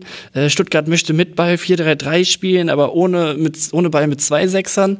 Wo ich mir auch nur dachte, so, ja, okay, also offenbar wurde das so abgesprochen vorher. Und es gibt ja auch immer viele Gespräche im Hintergrund, auch mit Trainern von Kommentatoren. Ähm, trotzdem fand ich es irgendwie sehr oldschool zu sagen, ja, jetzt ist Anstoß, jetzt hat irgendwie keiner mehr bei Leipzig die Möglichkeit, irgendwie davon zu erfahren, weil alle irgendwie auf ihrer Tribüne oder Trainerbank sitzen. So, also, ja, vor allem hat das ja gar nicht gestimmt. Sie haben ja eigentlich dann eine Dreierkette aufgebaut. Also, ja, ja, vielleicht war das dann so im nächsten Schritt so eine Verwirrungstaktik, dass sie dachten, sie kriegen irgendwelche Internas über Marco Hagemann zugespielt. Ja, ich weiß es nicht. Also, Fand ich aber irgendwie sehr, weil es waren so die ersten fünf, fünf Wörter von Marco Hagemann. Jetzt ist Anstoß, jetzt darf ich es ja verraten. Und ich dachte so, ja, okay. Wahrscheinlich. So die Labadia-Sperrfrist. Ja, ja, ja. Du. Ja. Ich meine, das ist schon so, dass Trainer in den Vorgesprächen mit den Kommentatoren manchmal Dinge verraten. Ich habe da auch ganz, ganz selten habe ich auch schon mal Dinge vor einem Spiel erfahren und habe dann im Spiel mir gedacht, ah ja krass, das sieht man ja wirklich. Aber äh, und dann ist es vielleicht auch äh, schwierig. Ich würde wahrscheinlich auch immer sofort rausposaunen. Leute, mir hat jemand was erzählt, wie toll. Das ist halt so. Naja, aber gut, das sind jetzt wirklich, äh, das sind jetzt wirklich Randdetails. Äh, wichtiger für den VfB ist, dass man bei 16 Punkten verbleibt, aber deswegen auch auf dem 15. Tabellenplatz bleibt. Vom Platz 13 bis 18 hat sich nichts getan und das liegt an der Ergebnisse der Teams dort unten. Das ist quasi das Beste Beste für den VfB gewesen, dass auf diese Niederlage am Freitagabend keine Siege der Konkurrenz gefolgt sind und dementsprechend alles in der Tabelle geblieben ist, wie es vorher war. Damit verlassen wir aber so langsam diese unterste Tabellenregion und äh, kommen jetzt zu Werder Bremen. Die sind in der englischen Woche mit drei Punkten rausgegangen. Es gab einen Sieg, zwei Niederlagen, vier zu zehn Tore. Es begann schlimm mit einem 1 zu 7 beim ersten FC Köln. Es ging dann besser weiter mit einem 1 zu 2 zu Hause gegen Union. Haben wir ja in der letzten Schlusskonferenz besprochen. Und jetzt, Lukas, ein 2 zu 1 gegen den VfL Wolfsburg, der ja wirklich eine der formstärksten Mannschaften aktuell ist in der Bundesliga. Ist Bremen jetzt wieder da? Ich meine, wenn ich mir angucke, wer die Tore gemacht hat, Niklas Füllkrug trifft äh, zweimal und erst hinten raus fällt dann noch der Anschlusstreffer für den VfL. Dann sieht das ja aus wie das Vintage-Hinrundenwerder, das sehr erfolgreich war, das ja auch gegen Wolfsburg jetzt ungeschlagen ist in dieser Saison. Wie hat dir denn Bremen gefallen? Richtig gut und ich muss sagen, Bremen ist auch das Team, wo ich alle drei Spiele diese Woche gesehen habe. Äh, einmal FC-bedingt, einmal arbeitsbedingt und jetzt halt Rasenfunk-bedingt. Und äh, ich muss sagen, und ich fand auch das Interview von Ole Werner vom Spiel sehr interessant, der irgendwie gefragt wurde, ja, irgendwie viele Tore kassiert, äh, was natürlich dann sehr von diesem Köln-Spiel noch äh, verzerrt ist. Mhm. Ähm, so wie, wie verbessert man die Defensive? Und da hat er meiner Meinung nach genau den Nagel auf den Kopf getroffen, indem er gesagt hat, ja, so, wir verteidigen eigentlich gar nicht schlecht. Das Problem ist eher, wenn wir den Ball haben hinten, also so deutlich hat er es nicht gesagt, aber ähm, er hat genau das Richtige angesprochen, weil das war gegen Union ja wirklich kurios, wie oft Pavlenka und gegen Köln ja auch. Also es waren immer Ballverluste gefühlt im eigenen Drittel, vielleicht einen Ticken davor. Und äh, das war, glaube ich, genau so die richtige, die richtige Analyse. Und das Spiel gegen Wolfsburg war ja wirklich sehr gut gerade halt auch über die rechte Seite viele Akzente nach vorne. Mitchell Weiser ist echt in sehr guter Form. Auch die Ablage vor dem 2-0 spielt man, glaube ich, eher so, wenn man Selbstvertrauen hat, auch wenn das irgendwie ein bisschen komisch klingt nach zwei Niederlagen und auch einer sehr hohen. Aber ich finde schon, dass Weiser irgendwie sehr gut in Form ist. Und ja, das, ich glaube wirklich, die Bremen, Sicht auf Bremen ist sehr verzerrt durch das hohe Ergebnis in Köln, weil das Unionsspiel war wirklich halt auch ein klassisches Unionsspiel so, dass das verliert man halt auch, weil es Union Berlin ist und nicht, weil man unbedingt sehr schlecht spielt. Und deswegen tut es, glaube ich, sehr gut für die öffentliche Wahrnehmung, sich da jetzt irgendwie völlig freigeschwommen zu haben. Sonja, was sind deine Gedanken?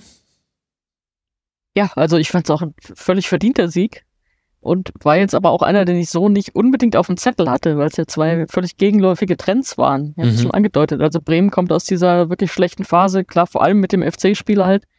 Und Wolfsburg kommt eben aus diesem richtigen Lauf und wenn Wolfsburg am Anfang diese Chance durch Wimmer macht, dann hat man ja eigentlich so den Gedanken, dann läuft jetzt wieder wie bei den anderen Spielen. Mhm. Also bei den, bei den anderen Wolfsburg-Spielen, dass sie dann halt wieder einen nach dem anderen reinhauen.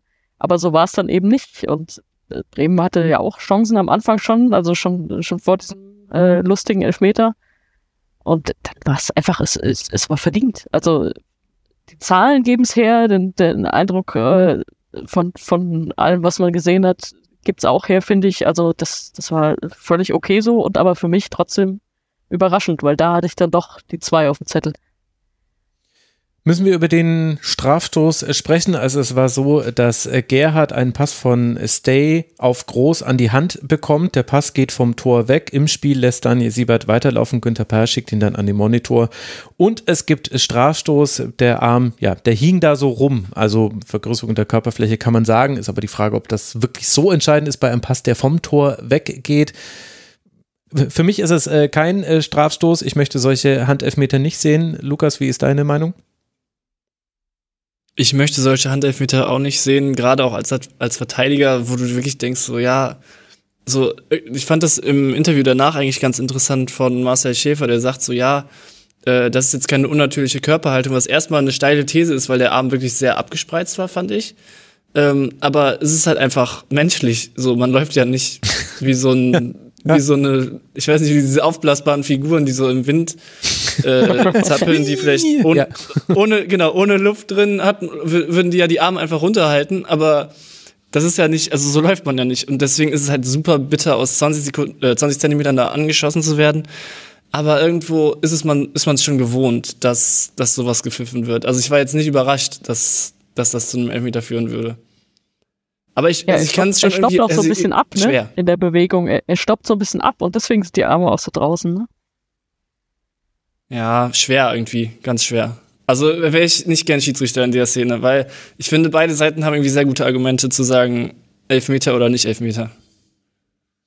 Ja, ich finde ehrlich gesagt, also die Entscheidung auf dem Feld war meiner Meinung nach die richtige. Ich glaube allerdings auch, dass äh, dieser Strafstoß nicht so wichtig war, wie er von Wolfsburger Seite dann danach noch gemacht wurde. Denn klar hilft es Werder da in Führung zu gehen. Ich fand, man hat aber sehr gute Chancen nach dem 1 zu 0 gehabt. Da hat Castells letztlich eine höhere Führung verhindert und eben Werder hat ein gutes Spiel gemacht. Du hattest, äh, Christian Groß hat ein super Spiel auf der 6 gemacht. Das betone ich deshalb so, weil ich bei den letzten Spielen über die Sechserposition äh, mich ein bisschen beschwert habe bei Werder. Ich fand, dass die Abwehr gut stand. Pieper hat da jetzt wieder gespielt. Mitchell Weiser hast du ja schon angesprochen. Lukas, ist echt erstaunlich, dass, dass das anscheinend Gegner immer noch nicht in den Griff bekommen, obwohl man ja weiß, es gibt diesen Rechtsfokus äh, bei Werder und gerade im Zusammenspiel mit Stay und Füllkrug hat das sehr, sehr gut funktioniert. Aber er war eben einfach nicht zu halten in ganz vielen Aktionen. Und dann wird es hinten raus noch spannend durch so ein tollen Schuss von Paradis, sprechen wir später beim Wolfsburg-Segment sicherlich auch nochmal drüber, aber letztlich eben ein verdienter Sieg. Und da finde ich, ist dann klar, als Wolfsburger kann man sich nicht davon lösen, dass es ein schwieriger Strafstoß war, aber insgesamt war Werder auch wirklich das bessere Team in diesem Spiel.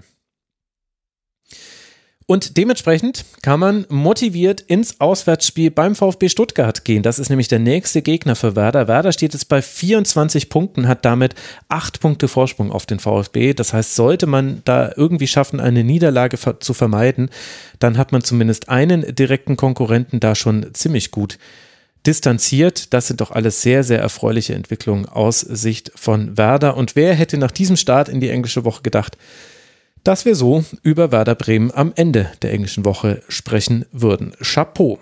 Damit kommen wir zum VfL Bochum, denn der liegt in der englischen Wochentabelle auf Rang 13.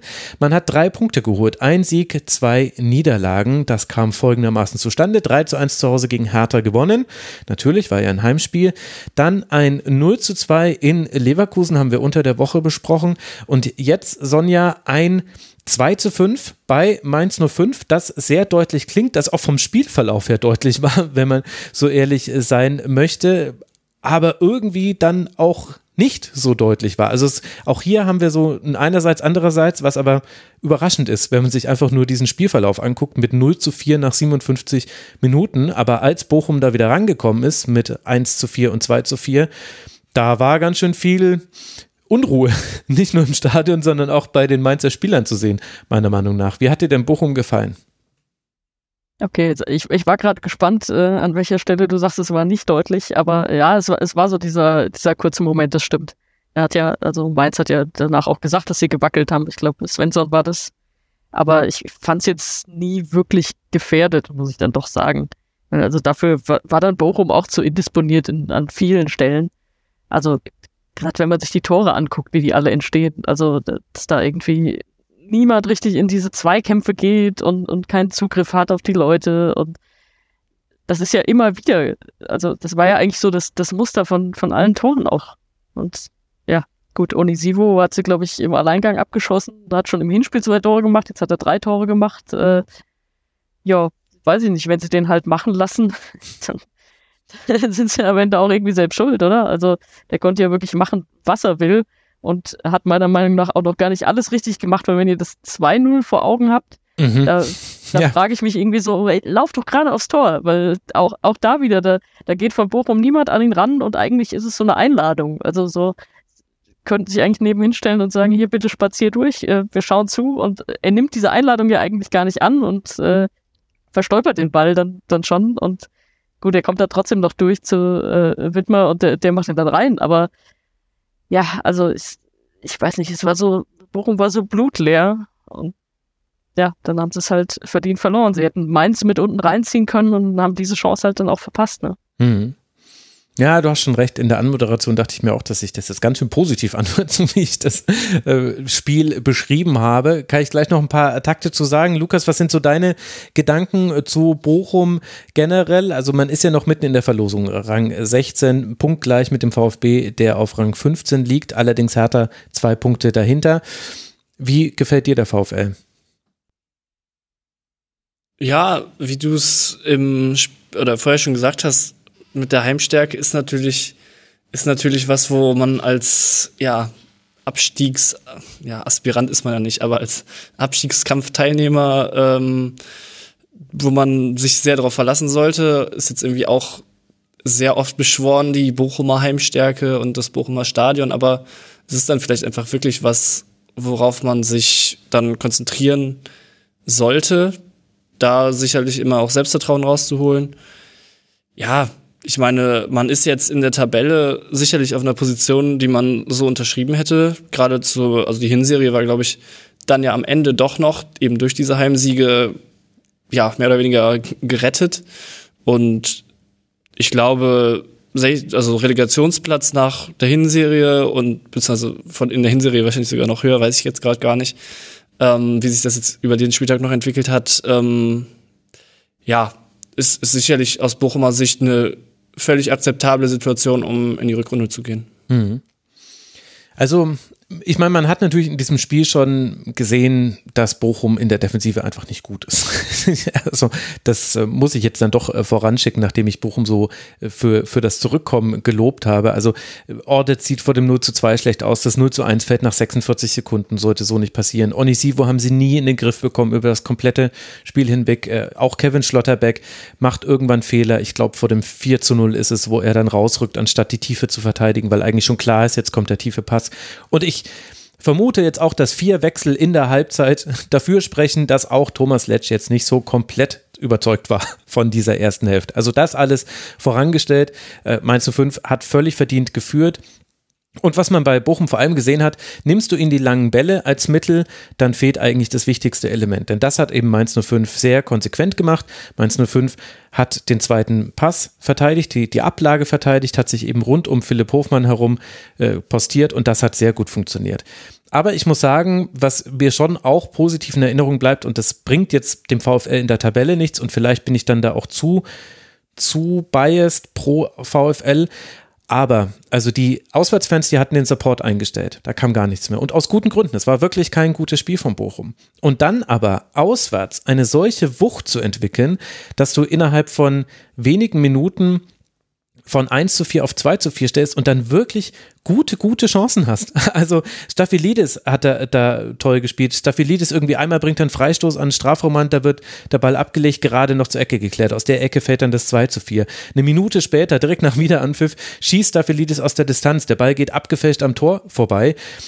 Und dann, dann geht's dahin. Dann hatte auch Mainz 05 seine, seine Konterchancen. Schlotterbeck äh, köpft dann nochmal knapp am Tor vorbei. Aber das musst du erstmal hinkriegen. Also ich fand eben einfach im Vergleich zu vielen anderen Teams, die da unten drin stehen, dass das bemerkenswert war, dass ich das, das hätte ich ehrlicherweise, wem hätte ich das zugetraut, der da so unten drin steht? Augsburg hätte ich das zugetraut. Die haben das schon bewiesen. Äh, Stuttgart vielleicht zu Hause, aber ansonsten hört es dann schon auf.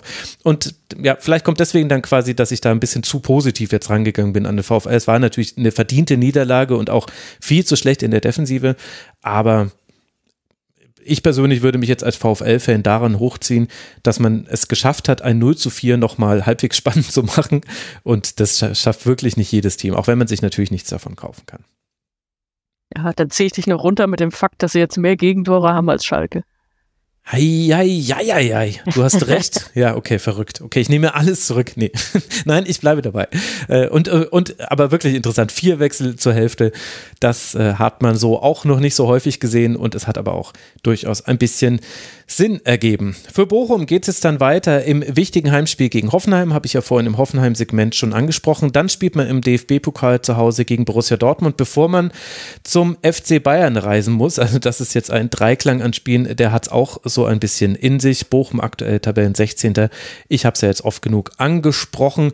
Und damit können wir zum nächsten Team kommen. Das ist der FC Augsburg. Der liegt in der englischen Wochentabelle auf Rang 12. Wie ist man da hingekommen? Man hat gespielt 3 zu 4 bei Borussia Dortmund. Ihr erinnert euch, liebe Hörerinnen und Hörer, das war der spektakuläre Auftakt der Augsburger in diese zweite Saisonhälfte. Dann hat man zu Hause gegen Borussia Mönchengladbach 1 zu 0 gewonnen. Nicht ganz so spektakulär, aber vom Ergebnis her wesentlich besser.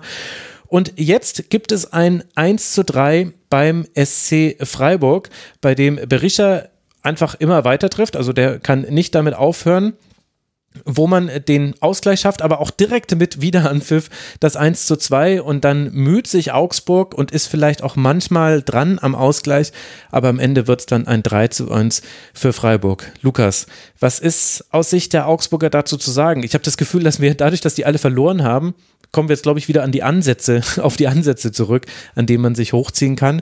Hast du denn da welche gesehen, die Hoffnung geben beim FCA? Ja, weil man schon gesehen hat, dass sie, also am beeindruckendsten, das ist halt wieder so, wie du bei Stuttgart gesagt hast, wenn man auf die Details guckt, dann, äh, dann ist schon mal ein gutes Zeichen. Und ich finde bei Augsburg sehr beachtlich, dass sie oft sehr oder sehr viele Phasen haben, wo sie sehr viele Pässe hintereinander spielen, schnell, flach dementsprechend natürlich. Und das auch nicht nur spielen, um einen schönen Pass zu spielen, sondern wirklich so auch echt aus dem Druck oft rauskommen.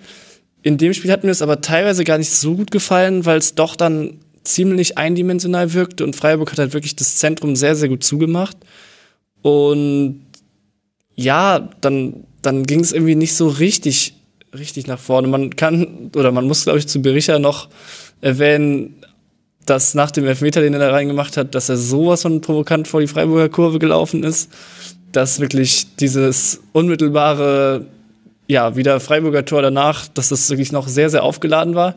Ich fand aber, es hat dem Spiel, auch wenn sowas natürlich nicht schön ist, äh, ein bisschen irgendwie Würze und so, ja, so ein bisschen Zug irgendwie gegeben.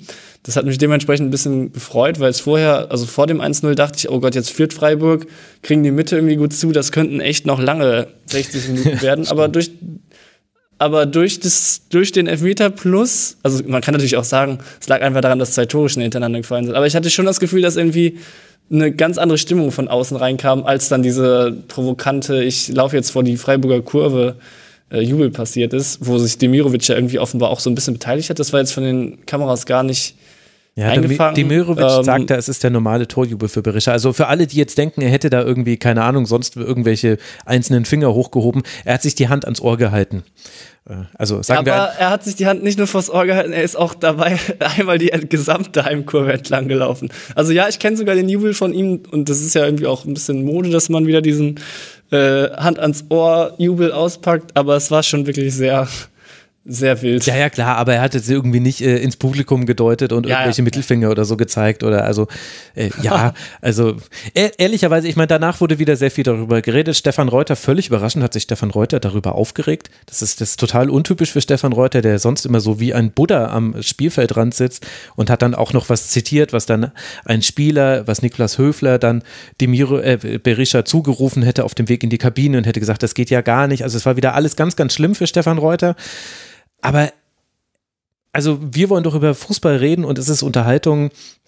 Also Freiburg hat ja darauf sportlich geantwortet und gleichzeitig, selbst wenn das jetzt provozierend gemeint gewesen wäre, also komplett, also komplett, komplett deeskalierend, hat er es bestimmt nicht gedacht. Also auch wenn es sein Torjubel ist, er wusste schon genau, wo er da steht.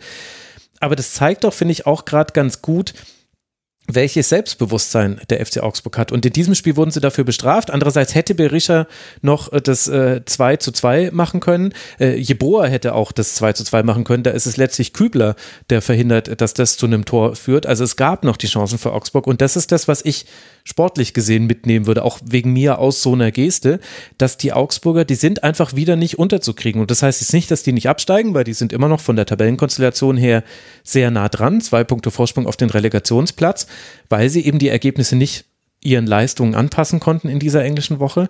Aber so im Vergleich zu den anderen Teams, über die wir da unten drunter gesprochen haben, ist ja wohl Augsburg die Mannschaft, die eindeutig am meisten lebt und wo die Neuzugänge auch gleich funktionieren und wo man das Gefühl hat, naja, also wenn die einen weiter so hinbekommen, dann gehen die nicht runter. Bei allen anderen ist es so, wenn die ihn weiter so hinbekommen, dann bleibt es leider so, wie es jetzt gerade ist. Oder bin ich da, Sonja, du hast mich vorhin schon bei Bochum so gut eingebremst, bin ich da wieder zu positiv? Nee, Augsburg geht doch eh nicht runter, oder? Also, Ja, siehst du? wissen, wissen wir ja, dass das immer so ausgeht. Deswegen Diskussion geschlossen. Nein, Quatsch. Ähm, nee, so, so wie ich es gesagt habe, also äh, Leben war da auf jeden Fall drin und ich meine, gut, ey, die haben in Freiburg gespielt. Guck mal, was Freiburg für eine Saison spielt und äh, gerade auch zu Hause mit nur einer Niederlage und die gleich äh, im ersten Halbspiel. Also, dass sie die nicht äh, wegmähen im, im äh, eigenen Stadion, war jetzt auch klar.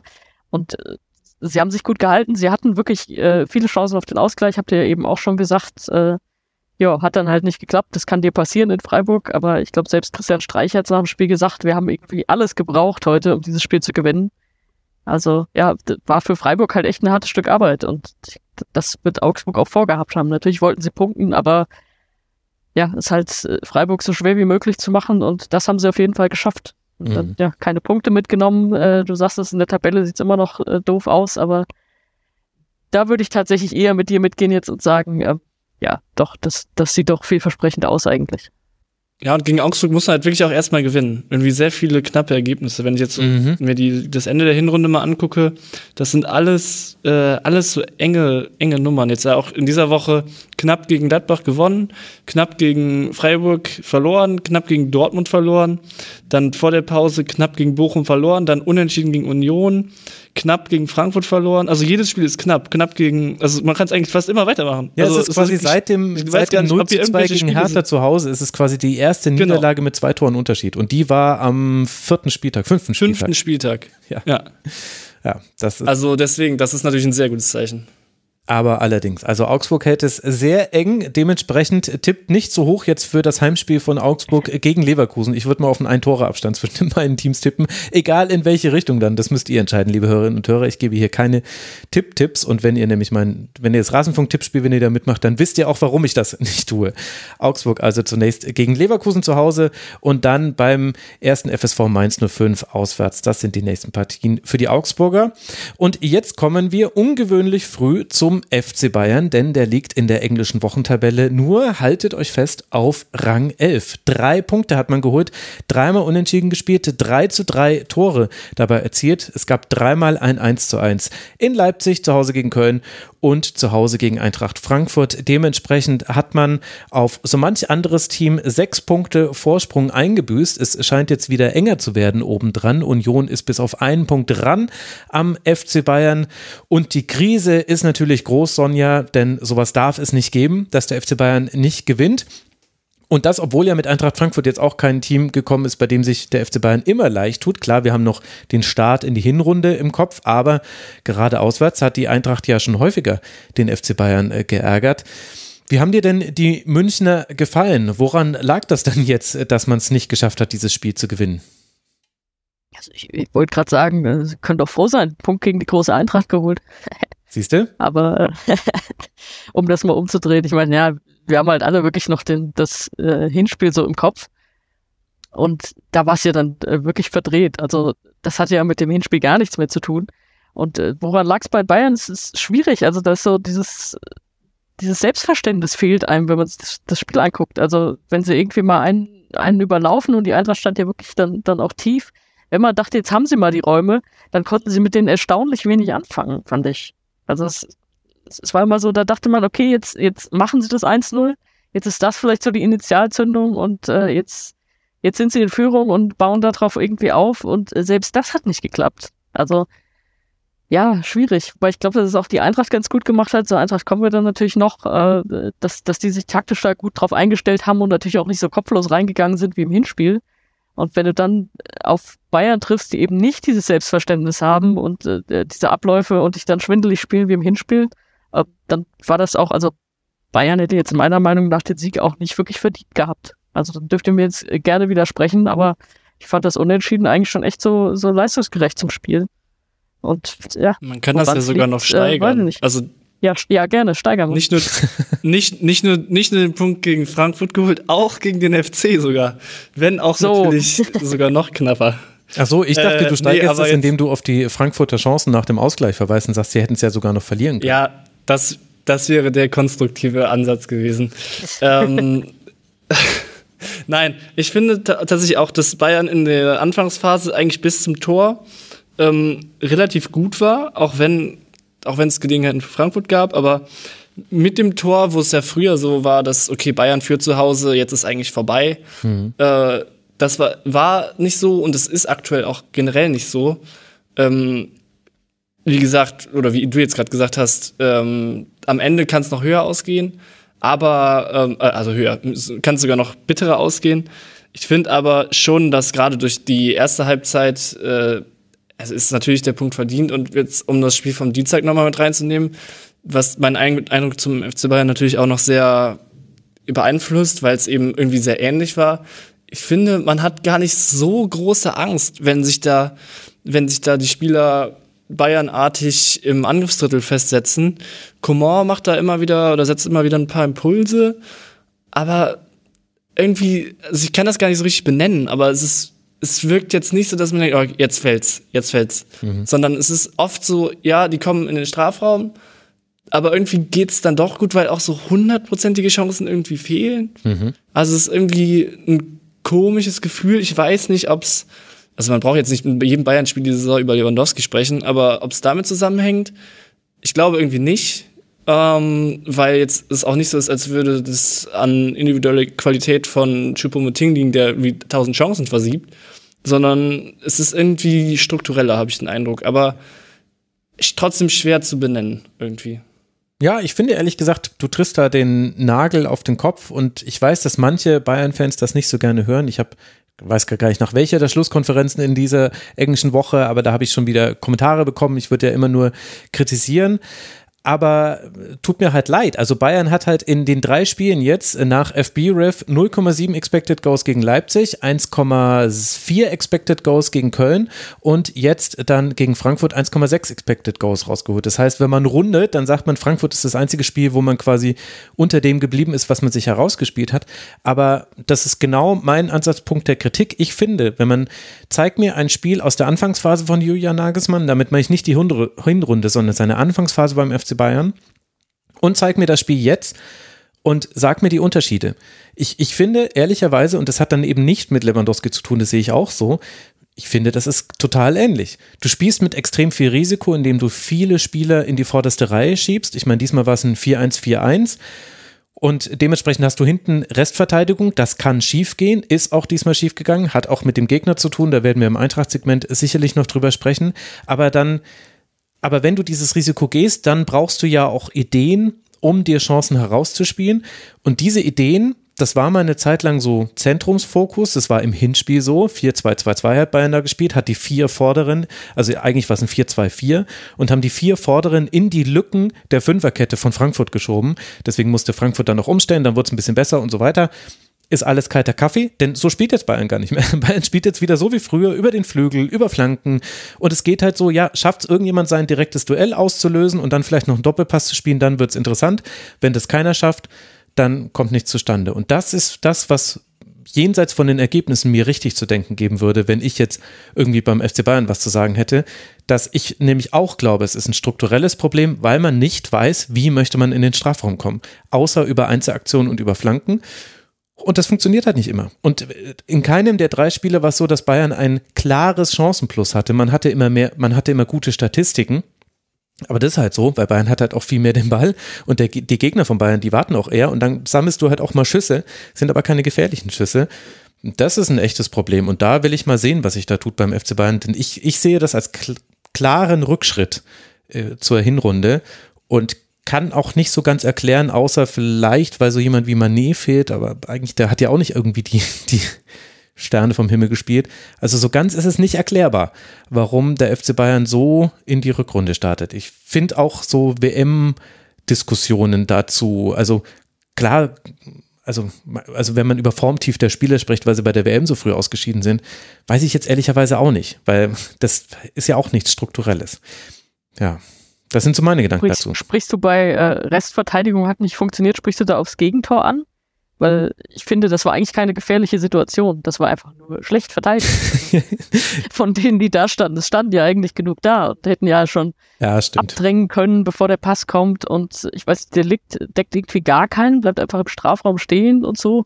Das war jetzt also nicht unbedingt in der, in der taktischen Ausrichtung, sondern es war einfach nur kein Zugriff auf irgendwen. Und eigentlich aus einer ungefährlichen Situation äh, haben sie die Eintracht gefährlich werden lassen. Ja, das da in dem Fall. Ich weiß nicht, ob du jetzt nur auf, auf das Tor angesprochen hast. Nee, auch so generell, also ich habe darauf angesprochen, weil das Julian Nagelsmann dann nach dem Köln-Spiel auch so betont hat, dass er gesagt hat, die zweite Hälfte war eine Benchmark und da hat er eben auch die Restverteidigung, den Mut zur Restverteidigung angesprochen. Letztlich geht es, glaube ich, darum, äh, bist du mutig genug, dass, äh, dass die Spieler tief gehen. Aber, aber da finde ich halt, also die interessanteste Phase ist für mich nicht die Phase, äh, in der Bayern Chancen hatte in der ersten Hälfte, sondern für mich ist wirklich die spannendste Phase nach dem 1 zu 1. Nach dem 1 zu 1 gab es 1 zu 2 Schüsse in diesem Spiel aus Sicht des FC Bayern. Es gab einen Schuss. Das war, glaube ich, wieder so ein Kimmich-Ding aus 30 Metern. Das ging drüber.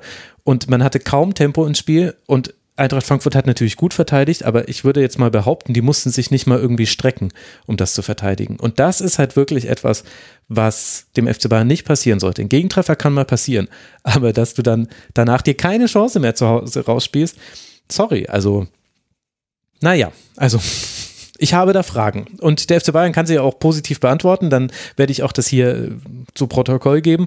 Aber ich, ja, also würde mich wirklich interessieren, was quasi da im Trainingslager gemacht wurde an offensiven Abläufen, denn ich sehe nichts, ehrlicherweise.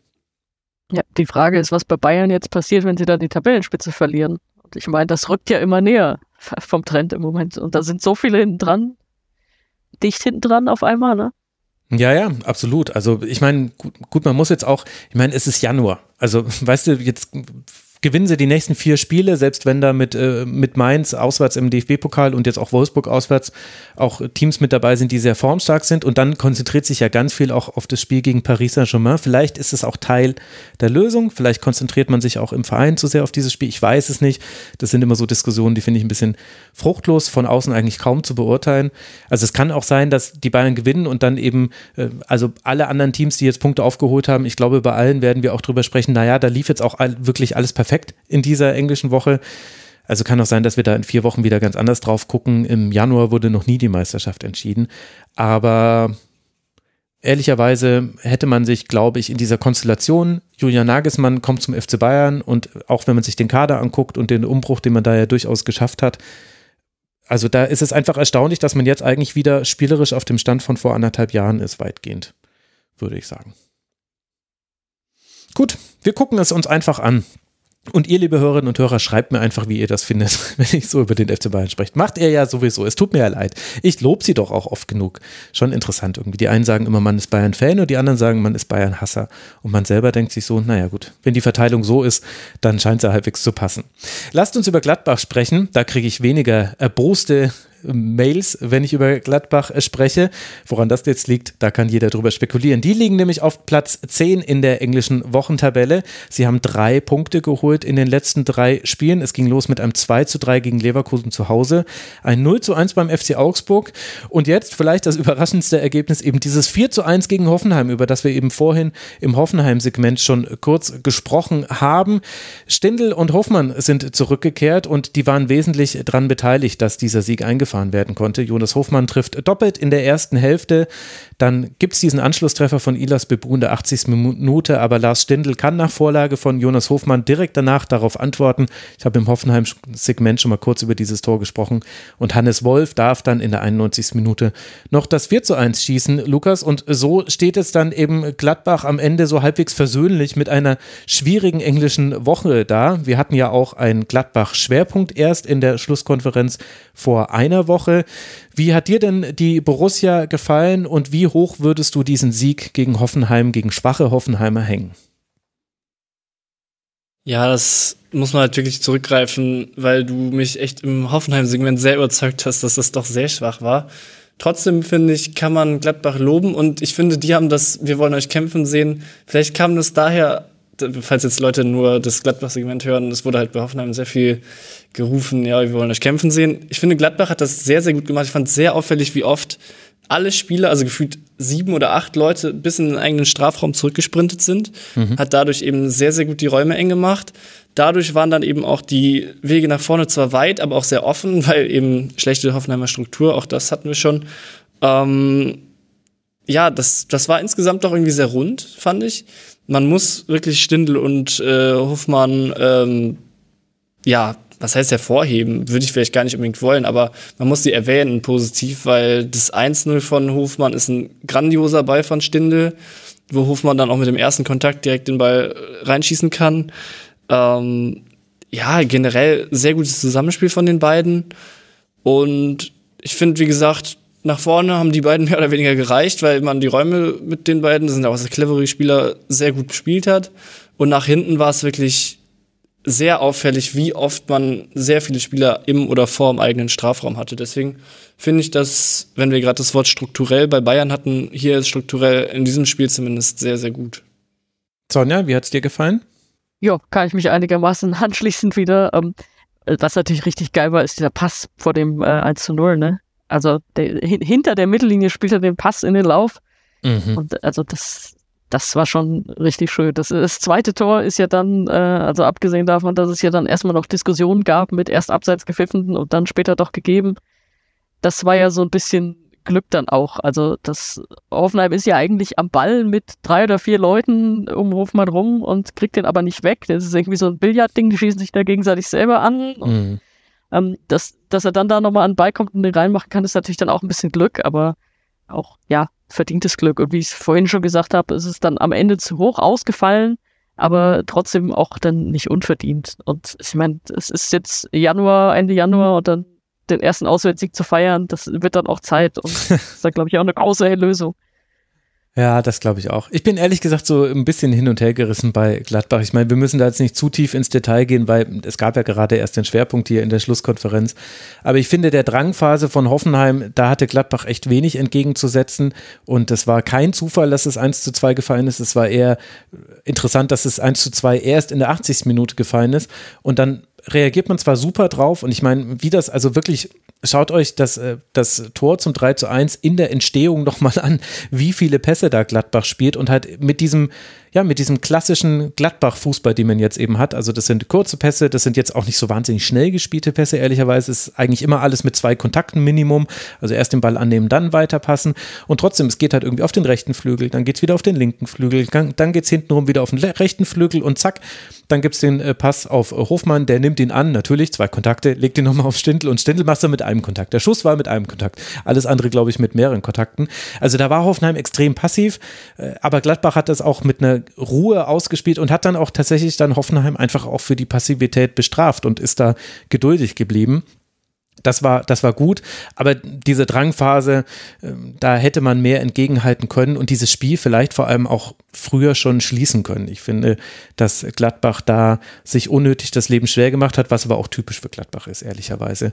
Für und, äh, und klar, dieses 2 zu 0 war Slapstick, aber auch der Pass von Stindl auf Hofmann war absolut traumhaft. Und das möchte ich auch nochmal kurz dazu sagen, wir äh, beschweren uns oft über den Videobeweis hier, aber genau für sowas ist er doch auch gut, dass es da eine Abseitsentscheidung gibt und dann guckt jemand drauf und sagt, ah, ah, das war kein Abseits, dieses Tor können wir zählen lassen, egal wie es dann gefallen ist, später mit dem Slapstick noch dazu. Aber das ist doch gut und das ging auch relativ schnell. Also es ist nicht alles schlecht in der Bundesliga. Wobei man dann auch irgendwie wieder sagen muss, das führt zu so einem super kuriosen Torjubel, wo alle Spieler irgendwie schon auf irgendwo stehen und dann auf einmal kommt so ein Pfiff und dann jubelt man irgendwie mehr oder weniger über den Pfiff. Also das ja. finde ich dann irgendwie immer sehr kurios, wie dann so ein falscher Euphorie-Schub durch die Spieler geht, die sich natürlich schon irgendwie gerade sehr freuen, dass das Tor zählt, aber irgendwie freuen sie sich nicht mehr, dass der Ball über die Linie gerollt ist. Also nur um das mal ganz kurz ja, ja, das stimmt natürlich. Diese, andererseits, also, ich weiß nicht, ob du zufällig gesehen hast, wie Arsenal über das 3 zu 2 gegen United gejubelt hat. Das wurde ja auch nochmal gecheckt und das war zweimal ein legitimer Torjubel. Also äh, die Emotionen können auch beim zweiten Mal noch echt sein, auch wenn es, klar, aber wollen wir lieber, dass, dass dann so ein Tor nicht zählt und wo wir dann sagen, ey Leute, das wäre das 2 zu 0 gewesen, das wäre doch die Vorentscheidung gewesen. So hätten wir doch alle drüber geredet. Dann so, Mensch, das wäre doch, da hätte doch Hoffenheim keine Chance mehr gehabt, zurückzukommen nach einem 0 zu 2. Also, ja, naja. Nach, nach dem Als Stadiongänger habe ich da meine Meinung zu. ja. ja, ich weiß, ich finde auch nicht alles toll beim Videobeweis, aber ich finde, dass es schon dazu gehört, dass man quasi beide Dinge, vielleicht ist auch tatsächlich Abseits noch mal was anderes, weil es inzwischen wirklich eigentlich in der Regel relativ schnell geht, wenn es jetzt nicht irgendwie so ein Abseits ist, wo der, also wenn es jetzt kein Deliberate Play-Frage ist, wo der Schiedsrichter es sich nochmal angucken muss oder wo es mehrere Abseitsstellungen gibt, die gecheckt werden müssen. Ansonsten geht es ja inzwischen ganz schnell. Vielleicht bin ich da auch dahingehend ein bisschen ja, vielleicht bin ich auch einfach angepasst. Vielleicht gewöhnt man sich auch einfach dran. Ganz ja, sicher gewöhnt. Für Deliberate Play und was muss man halt Regensburg-Pokalspiel schauen. Ja, Aber gut, dass das da die Kölner kleine FC mit haben. Ja, der Köln, äh, der erste FC Köln, sie wurden äh, legendär benachteiligt in den ersten Jahren des äh, Videobeweises, hat sich allerdings also so ein bisschen rausnivelliert, hat sich dann später durchaus auch ein bisschen. Aber gut, jetzt wollen wir nicht in die Details reingehen. Aber ich verstehe, jetzt wo du sagst, verstehe ich auch nochmal, dass da bei dir andere Emotionen mit drin sind beim Videobeweis. Ich denke, das wird unser Schwerpunkt, der FC Köln und der Videobeweis. Nachher noch zwei Stunden. Ich hoffe nicht. Ich hoffe nicht. Nee, lass mal lieber. Ausgerechnet im Gladbach-Segment sprechen wir jetzt hier rüber. Ja, so ist das, so ist das. Du willst, äh, du kannst einfach nicht nur positiv über Gladbach sprechen, deswegen mussten wir jetzt noch den Videobeweis mit reinnehmen. Nein, ich mache jetzt hier dieses Segment zu. Gladbach liegt auf Rang 8 mit 25 Punkten nach diesem Sieg. Man spielt jetzt dann zu Hause gegen Schalke 04 und dann bei Hertha BSC. Das heißt, man hat jetzt nacheinander Rang 18 und Rang 17 als nächste Gegner. Potenziell kann man da eher stolpern als etwas gewinnen, aber das wissen eigentlich die Borussia-Fans sowieso ja am allerbesten von allen. Dann kommen wir zu Rang 10 in der englischen Wochentabelle. Nee, Rang 9, Entschuldigung. Gladbach lag ja auf 10. Wir wollen jetzt über den SC Freiburg sprechen. Wir haben ja über Augsburg gerade schon ein bisschen gesprochen. Freiburg hat vier Punkte gesammelt in dieser englischen Woche und auch das war vielleicht nach dem ersten Spiel, nach dem 0 zu 6 bei Wolfsburg, so nicht unbedingt zu erwarten. Es gab ein 1 zu 1 zu Hause dann gegen Eintracht Frankfurt und jetzt dann eben das vorhin schon kurz angesprochene 3 zu 1 gegen den FC Augsburg und damit hat man jetzt eben vier Punkte geholt aus dieser englischen Woche und ist noch in die obere Hälfte geschafft, gerade noch in der englischen Wochentabelle. In der eigentlichen Tabelle sieht es ja sogar noch besser aus. Sonja, ich hatte jetzt äh, vorhin schon über Augsburg viel gesprochen und damit, damit äh, deine Meinung ein bisschen angepasst, hatte ich äh, das äh, Gefühl. Wie, wie hat dir denn der SC Freiburg gefallen in diesem 3 zu 1 Spiel, das ja dann am Ende vom Ergebnis her eindeutig war? Ja, äh, du hast gesagt, nicht zu erwarten. Also ich fand dadurch, dass ich das Spiel gegen die Eintracht gesehen habe, mhm. äh, schon, also weil sie sind ja eigentlich wirklich gut rausgekommen aus dieser Klatsche in Wolfsburg. Also es war ja gegen Frankfurt schon wieder echt ordentlich. Und äh, konnte man jetzt schon erwarten, dass sie das vielleicht gewinnen, dieses Heimspiel. Und ja, sind das auch gut angegangen. Äh, natürlich auch ein, ein geiles 1-0 aus diesem unmöglichen Winkel. Weiß nicht, was, was ihr euch da gedacht hattet, äh, ob, ob er sofort gedacht hat, er will den schießen, aber es gab diese lustige Kameraeinstellung, in dem man sieht, wie, wie er so einen Moment kurz so einen Mhm. ganz krassen Blick in, in diese lange Ecke hat. Mhm. In dem man merkt, er will, also Gregoritsch, in dem man merkt, er will jetzt schießen und dann haut er den da auch richtig rein.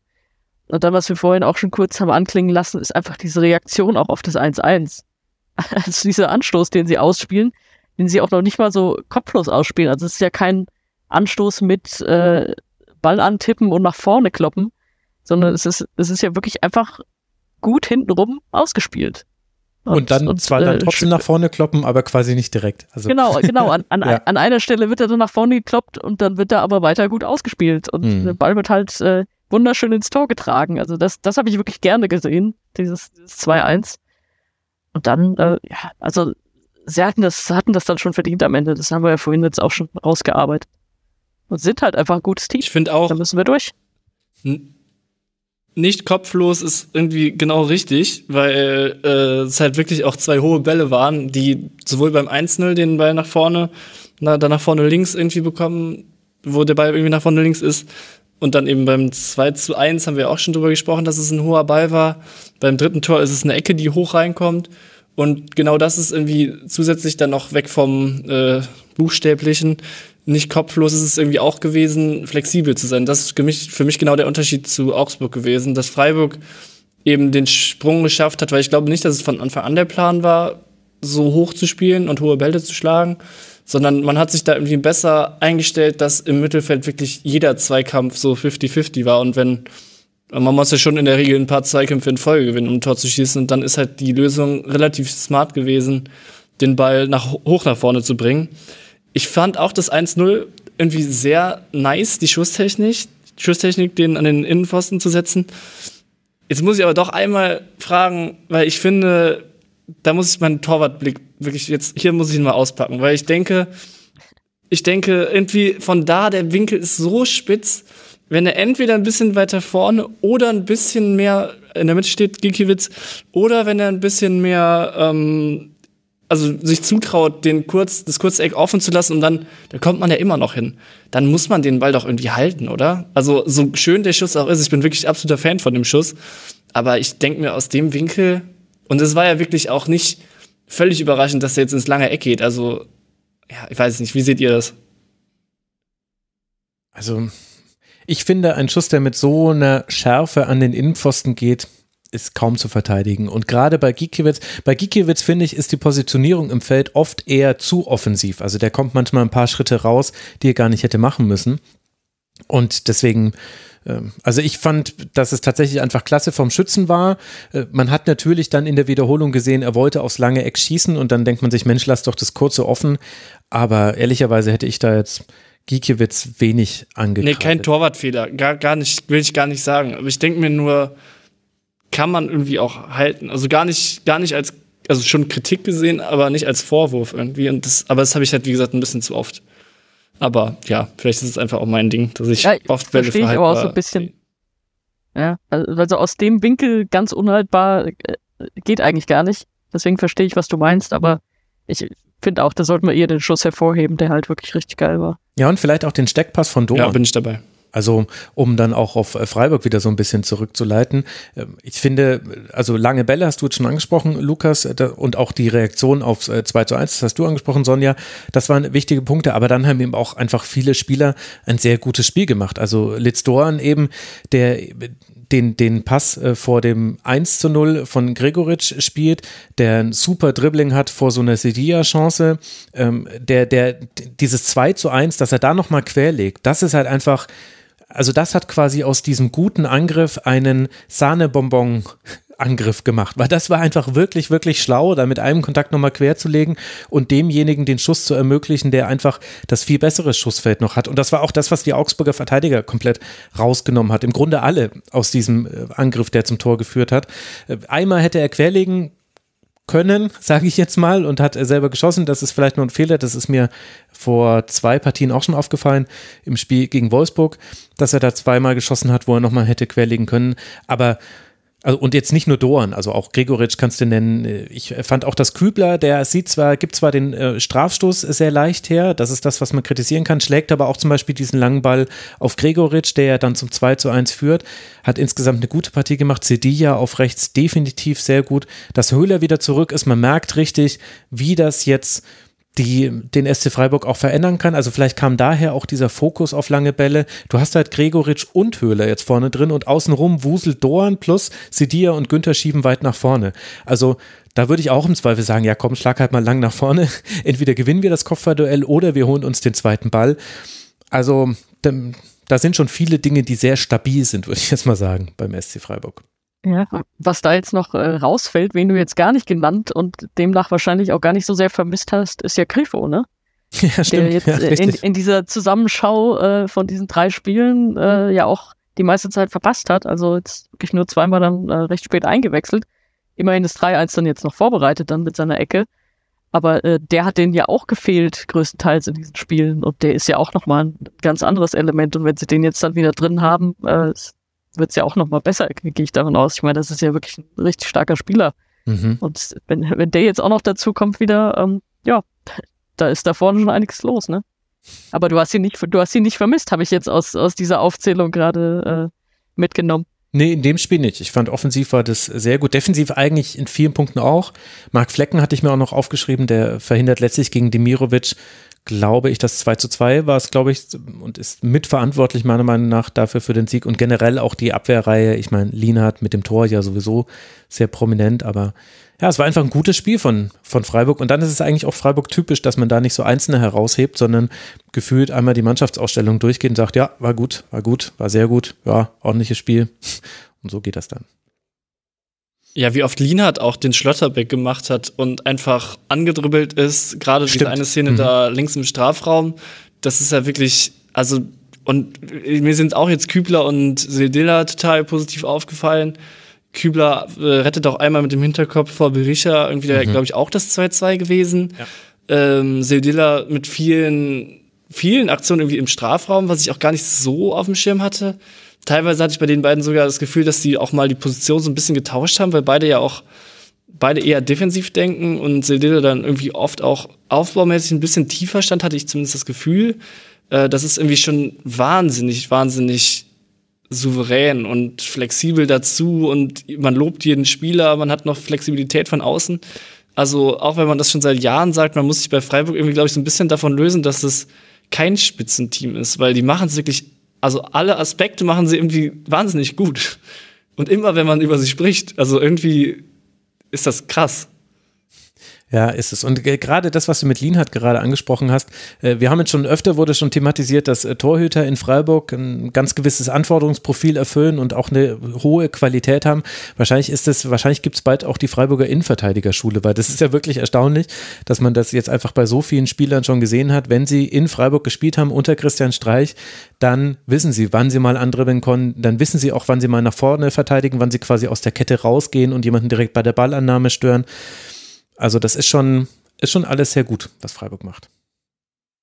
Womit wir wahrscheinlich gejinxt haben, dass sie jetzt dann bei Borussia Dortmund ein ganz fürchterliches Spiel machen. Das ist nämlich der nächste Gegner, bevor man dann in Sandhausen spielen wird. Das sind die nächsten beiden Gegner für Freiburg, die auf Rang 5 geklettert sind mit diesem Sieg. 34 Punkte hat man punktgleich mit dem BVB auf Rang 4 und nur drei Punkte hinter dem FC Bayern. Alles ist schön zusammengerückt. Ein bisschen ist die Bundesliga-Tabelle der Männer so wie so ein Auffahrunfall. Oben hat sich zusammengestaucht, hinten ist alles unversehrt geblieben. Sehr zum Leidwesen der Teams, die hinten drin stehen. Also Unfall vielleicht dann doch nicht die richtige Metapher. Aber ihr wisst ja, wie ich es gemeint habe, liebe Hörerinnen und Hörer.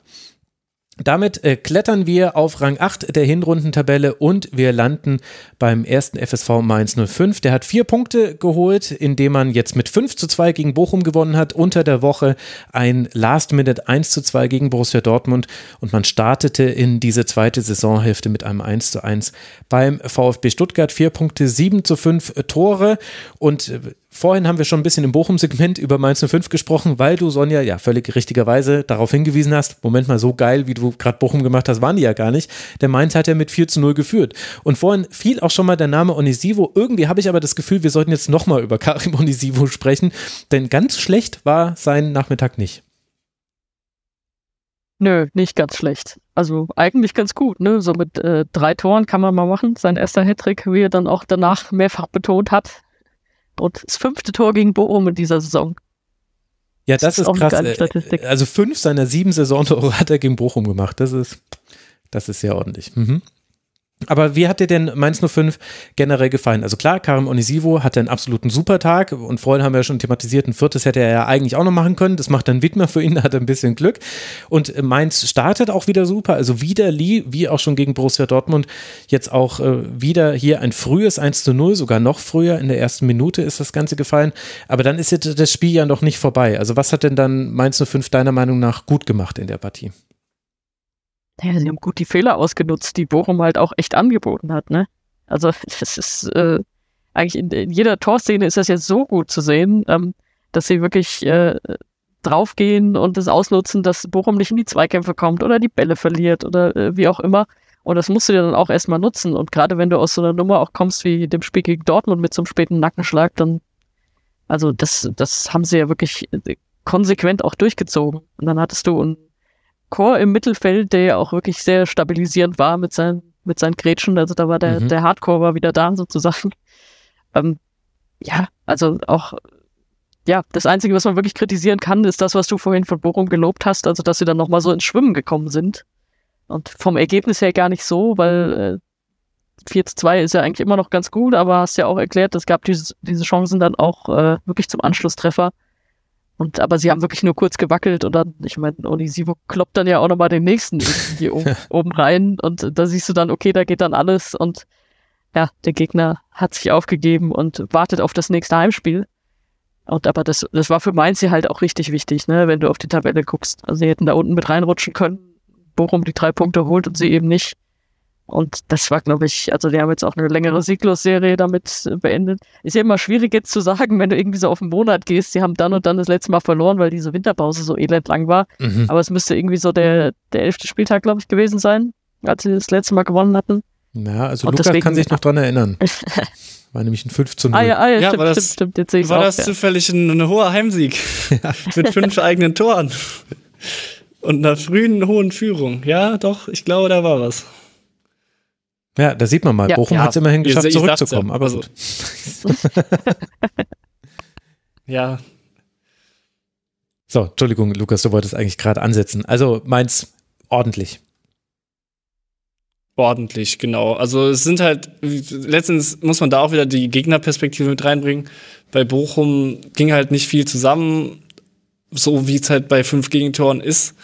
Und ähm, dann sind es halt so Spiele, wo man vielleicht ein bisschen Selbstvertrauen tanken kann. Jetzt gerade beim 15 habt ihr auch gesagt, wie perfekt der den Ball trifft und in den Winkel irgendwie haut. Das ist schon irgendwie dann so ein Tag, der vielleicht aber auch so ein einzelner Tag bleibt und nicht überzuinterpretieren ist, weder im Positiven noch bei anderen, auf der anderen Seite im Negativen. So, ich glaube, muss man jetzt einfach gucken, wie sich das entwickelt. Aber es, ist, gibt natürlich Auftrieb und es ist schön, mal wieder zu Hause zu gewinnen. Ja, ich muss sagen, ich bin da auch so im Team Zwiespalt ein bisschen bei Mainz 05. Also natürlich waren manche Dinge gut und es war auch die notwendige Reaktion auf die bisherigen Ergebnisse in der englischen Woche. Aber also dass man so ins Wackeln gerät, ist hinterfragbar und auch die Frage, warum schafft man es auch in so einem Spiel gegen ein verunsichertes Bochum dann letztlich so wenig Kontrolle zu haben? Ich meine, die Antwort liegt auch in der Spielanlage von Mainz 05, das ist mir schon klar. Man hat eben sehr auf gegen den Ball geachtet und eben die zweiten Bälle eingesammelt. Das habe ich ja vorhin im Bochum-Segment schon mal beschrieben. Und dann schlägt man halt lang nach vorne, also spielt eben sehr vertikal. So erklärt sich dann auch eine Passquote von 61 Prozent wo dann Barrero zum Beispiel, der auf der 6 spielt, 50% Passquote hat. Das ist schon einfach, ja, naja gut, das ist halt mal zu 5, also kennen wir auch so. Äh, ich verstehe allerdings auch jede und jeden, der oder die das auch problematisiert. Also das muss man nicht als Problem sehen. Ich glaube, es kann aber und wurde auch schon in manchen Spielen zum Problem, dass eben das Bruce Svensson Mainz 05 eben genau so ist, wie es jetzt auch gegen Bochum war. Und dann gibt es quasi, es gibt dann alle Möglichkeiten, wie die Ergebnisse enden können. Das hängt dann eben mit der Chancenverwertung zusammen und auch sicherlich mit dem Gegner. Aber arg viel mehr hat sich da nicht getan. Ich finde, das hat man auch schon bei Bochum gesehen. Und deswegen heißt halt leider dieses 5 zu 2 gar nichts, glaube ich. Jenseits von, dass es natürlich Selbstbewusstsein für Onisivo und Co. gibt. Aber es kann jetzt, also es geht jetzt dann zu Hause gegen Bayern und dann zu Union könnte, also sind alle, alle Varianten sind denkbar bei Mainz 05. Das ist auch besser als in an manchen anderen Jahren. Also ich will es jetzt auch nicht schlechter dastehen lassen, als es ist, weil es ist ja gut, weil ich sehe auch die Variante, dass man gegen Bayern gewinnt. Das äh, halte ich für absolut nicht ausgeschlossen. Aber der Spielstil von Mainz 05, der wird sich, glaube ich, jetzt nicht mehr wirklich verändern. Und ich glaube, das, das wird auch nochmal zu ernüchternden Spielen führen in dieser Saison. Wir gucken es uns einfach an. Mainz 05 jetzt auf Rang 11 mit 23 Punkten dahingehend war dieser Sieg extrem wichtig, auch weil der VfL Bochum ja direkt hinter, also an den, an den Fersen ein bisschen klebt von Mainz 05 und eben die 05er da richtig hätte reinziehen können. Aber das ist nicht passiert. Und was auch nicht passiert ist, war ein Sieg der Bayern gegen Eintracht Frankfurt. Eintracht Frankfurt auf Rang 7 der englischen Wochentabelle, denn man hat eine gute englische Woche hingelegt. Man hat fünf Punkte geholt und ist ungeschlagen geblieben. Ein Sieg, 3 zu 0 gegen Schalke und dann zwei 1 zu 1 Spiele, also zwei Unentschieden. 1 zu 1 in Freiburg und 1 zu 1 in München. Und so kann Oliver Glasner auf einen sehr erfolgreichen Start in die Rückrunde zurückblicken oder in die zweite Saisonhälfte. Sonja, wir haben vorhin schon ein bisschen über Bayern gesprochen und da kamen wir auch an Eintracht Frankfurt logischerweise nicht dran vorbei. Was macht denn die Eintracht so stark? Müssen wir da jetzt nur über Kolo Muani sprechen oder ist es noch mehr? Natürlich nicht nur über ihn. Also in dem Fall würde ich sagen, war es wirklich auch eine gute taktische Leistung. Also erstmal, erstmal die, die Einstellung von Glasner, das, das so zu machen. Er hatte ja wirklich sich ein paar Kniffe überlegt und dann das auch äh, umzusetzen.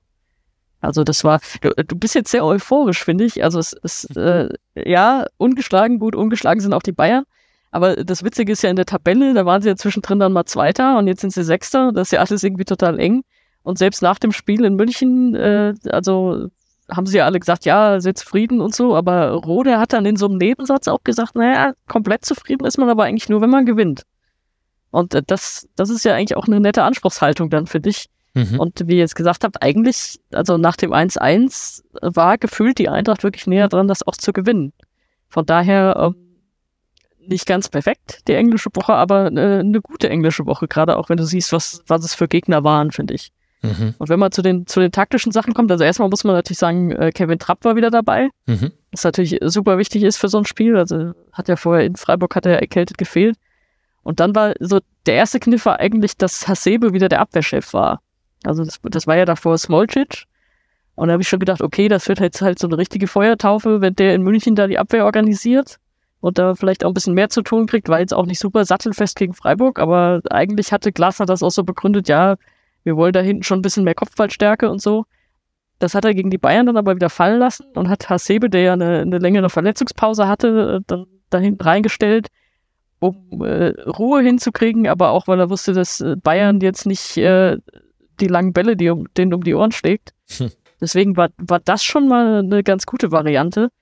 Und dann waren sie halt auch sehr defensiv eingestellt das wahrscheinlich würde ich auch sagen, ein bisschen aus dem Hinspiel begründet, dass man sich da nicht so fröhlich alles um die Ohren schießen lassen wollte. Vielleicht war man sogar ein bisschen zu defensiv, weil eigentlich der Gegner ja wirklich äh, sichtbar verunsichert auch war. Also vielleicht hätte man sich auch mehr trauen können so im Nachhinein. Ich habe aber verstanden, warum man es nicht gemacht hat. Also das, das war schon alles logisch. Und dann hatte Glasner auch gesagt, er wollte eigentlich äh, die beiden Achter auch gut, äh, gut zustellen. Also so, dass, dass sie so auf Müller und Musiala gehen und dafür hat er dann auch so ein bisschen Offensivpower geopfert. Also, weil das mussten dann so Lindström und Götze mussten das dann auch viel zulaufen. Mhm. Und das hat man dann schon gesehen. Deswegen, sie standen ziemlich viel hinten dran, erstmal nicht viel gemacht und ist ja eigentlich dann bis zum 1-0 der Bayern okay aufgegangen. Und dann wusste man, okay, jetzt, jetzt müssen sie aber was, jetzt müssen sie irgendwie nach vorne gehen. Und das fand ich, haben sie sehr überlegt gemacht. Also, sie sind dann jetzt nicht kopflos aus der Halbzeit gekommen und gesagt, wir müssen alles umstellen, aber haben sich immer so weiter nach vorne gewagt. Und als dann die Chance gab, hat äh, Kodo die natürlich auch gut genutzt. Wir haben vorhin schon über die Abwehr der Bayern bei dem Tor geredet, aber was Kodo Muani da macht, ist natürlich auch richtig geil. Aber absolut, so kann man das, glaube ich, korrekt beschreiben. Lukas, wie hat dir die SGE gefallen? Ich wollte gerade sagen, jetzt habe ich den einfachen Job. Jetzt kann ich einfach sagen, ja, und das Tor, wie gut war das denn bitte gemacht? Also strukturell irgendwie schon total gut irgendwie eingeordnet. Und dann muss man halt sagen, aus einem wahnsinnig schnellen Antritt den Ball so präzise ins lange Eck zu kriegen wie Kolomoni. Klar, er hat auch irgendwie viel Platz, aber das ist schon wirklich, wirklich wahnsinnig gut. Und ähm, ja, also das ist ja, wie wir vorhin auch gesagt haben, kein, kein Glückstor irgendwie gewesen, sondern es war irgendwie, war irgendwie danach noch mehr drin und ja, viel mehr Komplimente kann man irgendwie dann auch gar nicht machen. Also es ist einfach eine rundum zufriedenstellende Leistung mit dem Wermutstropfen. Man kennt's, dass man dann nur eins zu eins in München spielt. Ähm, ja, das ist, das ist auch, auch da einfach Qualität, würde ich sagen. Ja, vielleicht noch, vielleicht gibt es noch einen weiteren Wermutstropfen, das ist allerdings auch jetzt schon Jammern auf höherem Niveau, das gebe ich schon zu. Ich finde, in der ersten Hälfte, da hatte man schon noch äh, seine Probleme. Also da hat man zwar das Zentrum gut dicht bekommen, also Rode und So haben das wunderbar gemacht und das war ja auch so ein 5-4-1. Das war ja so der große Unterschied zum Hinspiel war ja, Hinspiel war 5-2-3 gegen den Ball und jetzt hier Rückspiel war 5-4-1 und eben genau das, was im Hinspiel so gut funktioniert hat bei den Bayern, wobei die damals auch noch leicht anders gespielt haben habe ich ja vorhin schon angesprochen, war, dass es eben einfach das Zentrum und die Halbräume, die waren dicht. Und das hat sehr gut geklappt, weil da Götze und Lindström wirklich, du hast es ja schon angesprochen, sollen ja auch die Laufwege gemacht haben, die sie auch machen mussten. Und Buta zum Beispiel, der auf rechts gespielt hat, ist eigentlich interessant, dass dieser Name erst jetzt fällt und spricht sehr für seine Leistung. Da haben wir schon Spieler gesehen, die gegen Bayern spielen mussten, die da mehr hergespielt wurden, gerade gegen Kingsley Coman, der eigentlich eher so einer der Formstärkeren gerade bei den Bayern ist. Aber die erste Hälfte, da, also da war sowohl auch die Führung von Bayern, egal wie sie dann gefallen ist, aber das war jetzt nicht komplett zufällig und da glaube ich, gibt es schon auch noch Dinge, die man ansprechen kann, aber die Reaktion darauf, finde ich, habt ihr wunderbar beschrieben. Und was bei diesem 1 zu 1 mich eigentlich so verwundert hat, war, alle wussten doch, dass Kamada nicht schießt. Also es wussten doch wirklich alle, der passt nochmal zu Muani. Und gleichzeitig hast du gesehen, Muani lässt sich schon zur Seite rausfallen. Der, der geht schon raus. Und ich will jetzt nicht nur sagen, dass es ein Fehler von Dario Upamecano war, weil da waren noch andere Bayern-Spieler, das haben wir im Bayern-Segment, Sonja hat es schon richtigerweise gesagt. Aber trotzdem dachte ich mir, das ist ja völlig erstaunlich, dass der jetzt so viel Platz bekommt, dass er den Ball annehmen kann, mit dem zweiten Kontakt vorbeilegen kann und dann eben wunderbar dieses Tor auch macht. Das war dann richtig, richtig gut. Aber irgendwie hatte ich das Gefühl, also Sonja, korrigier mich, aber Eintracht-Fans wussten doch genau, was da jetzt passiert. Das, äh, so, also so läuft es doch eigentlich immer. Er, er sucht sich seinen Raum, er bekommt den Pass und dann sucht er den Abschluss. Also es, mich hat es überrascht, dass die Bayern davon überrascht waren. Ja, gut, stimmt. Das, das konnte man schon ahnen, dass er das so macht. Wobei, kurz habe ich auch überlegt, er legte sich den jetzt oder versuchte sich den auf rechts zu legen, aber das hat er glücklicherweise nicht gemacht, weil das Außen war ja mhm. genau die richtige Variante. Aber vielleicht hat Upamecano das auch kurz überlegt. Ob, ja. Ob er sich den vielleicht anders versucht vorbeizulegen. Aber mhm. also, wie gesagt, was, was ich halt wirklich mehr kritisiere, ist, dass Delikt eigentlich gar nichts deckt. Also, dass, ja. dass er wirklich nur, ja. nur rumsteht. Das, das finde ich gruseliger an der Szene. Also, Upamecano kommt ja da angerannt und versucht zu retten irgendwie. Und gut, lässt sich dann halt außenrum halt herspielen. Aber er ist ja wenigstens in der Szene irgendwie drin, im Gegensatz zu Kollegen. Ja, Eben, Upamecano schiebt raus und äh, dass Moani sich gut nach links absetzt, sieht halt jeder, außer halt Delicht. Und der steht dann irgendwie ganz Zeit hinten, hebt noch abseits für fünf Meter Reserve auf und äh, denkt halt, glaube ich, dass er als linker Innenverteidiger den nach, also aus seiner Sicht nach rechts gehenden Stürmer irgendwie nicht mehr erreicht, dann hätte er aber halt natürlich irgendwie vorschieben müssen und Upamecano zurück, was irgendwie sehr schwer wäre. Das ist dann irgendwie so ein bisschen die Macht der Angreifer, dass sie agieren und die Verteidiger reagieren müssen. Und wenn dann mit Kamada und Morni ja eingespielte und eben auch qualitativ gute Spieler kommen, ist so ein 2 gegen 2 mit Tempo und Raum halt auch gar nicht so schwer. Mhm. Also ist schon grandios gemacht, aber als Verteidiger finde ich es schon auch unangenehm. Wie gesagt, wenn der Licht rausschiebt, dann hat er irgendwie so eine totale Vorwärtsbewegung von hinten und ist dann leicht ausspielbar.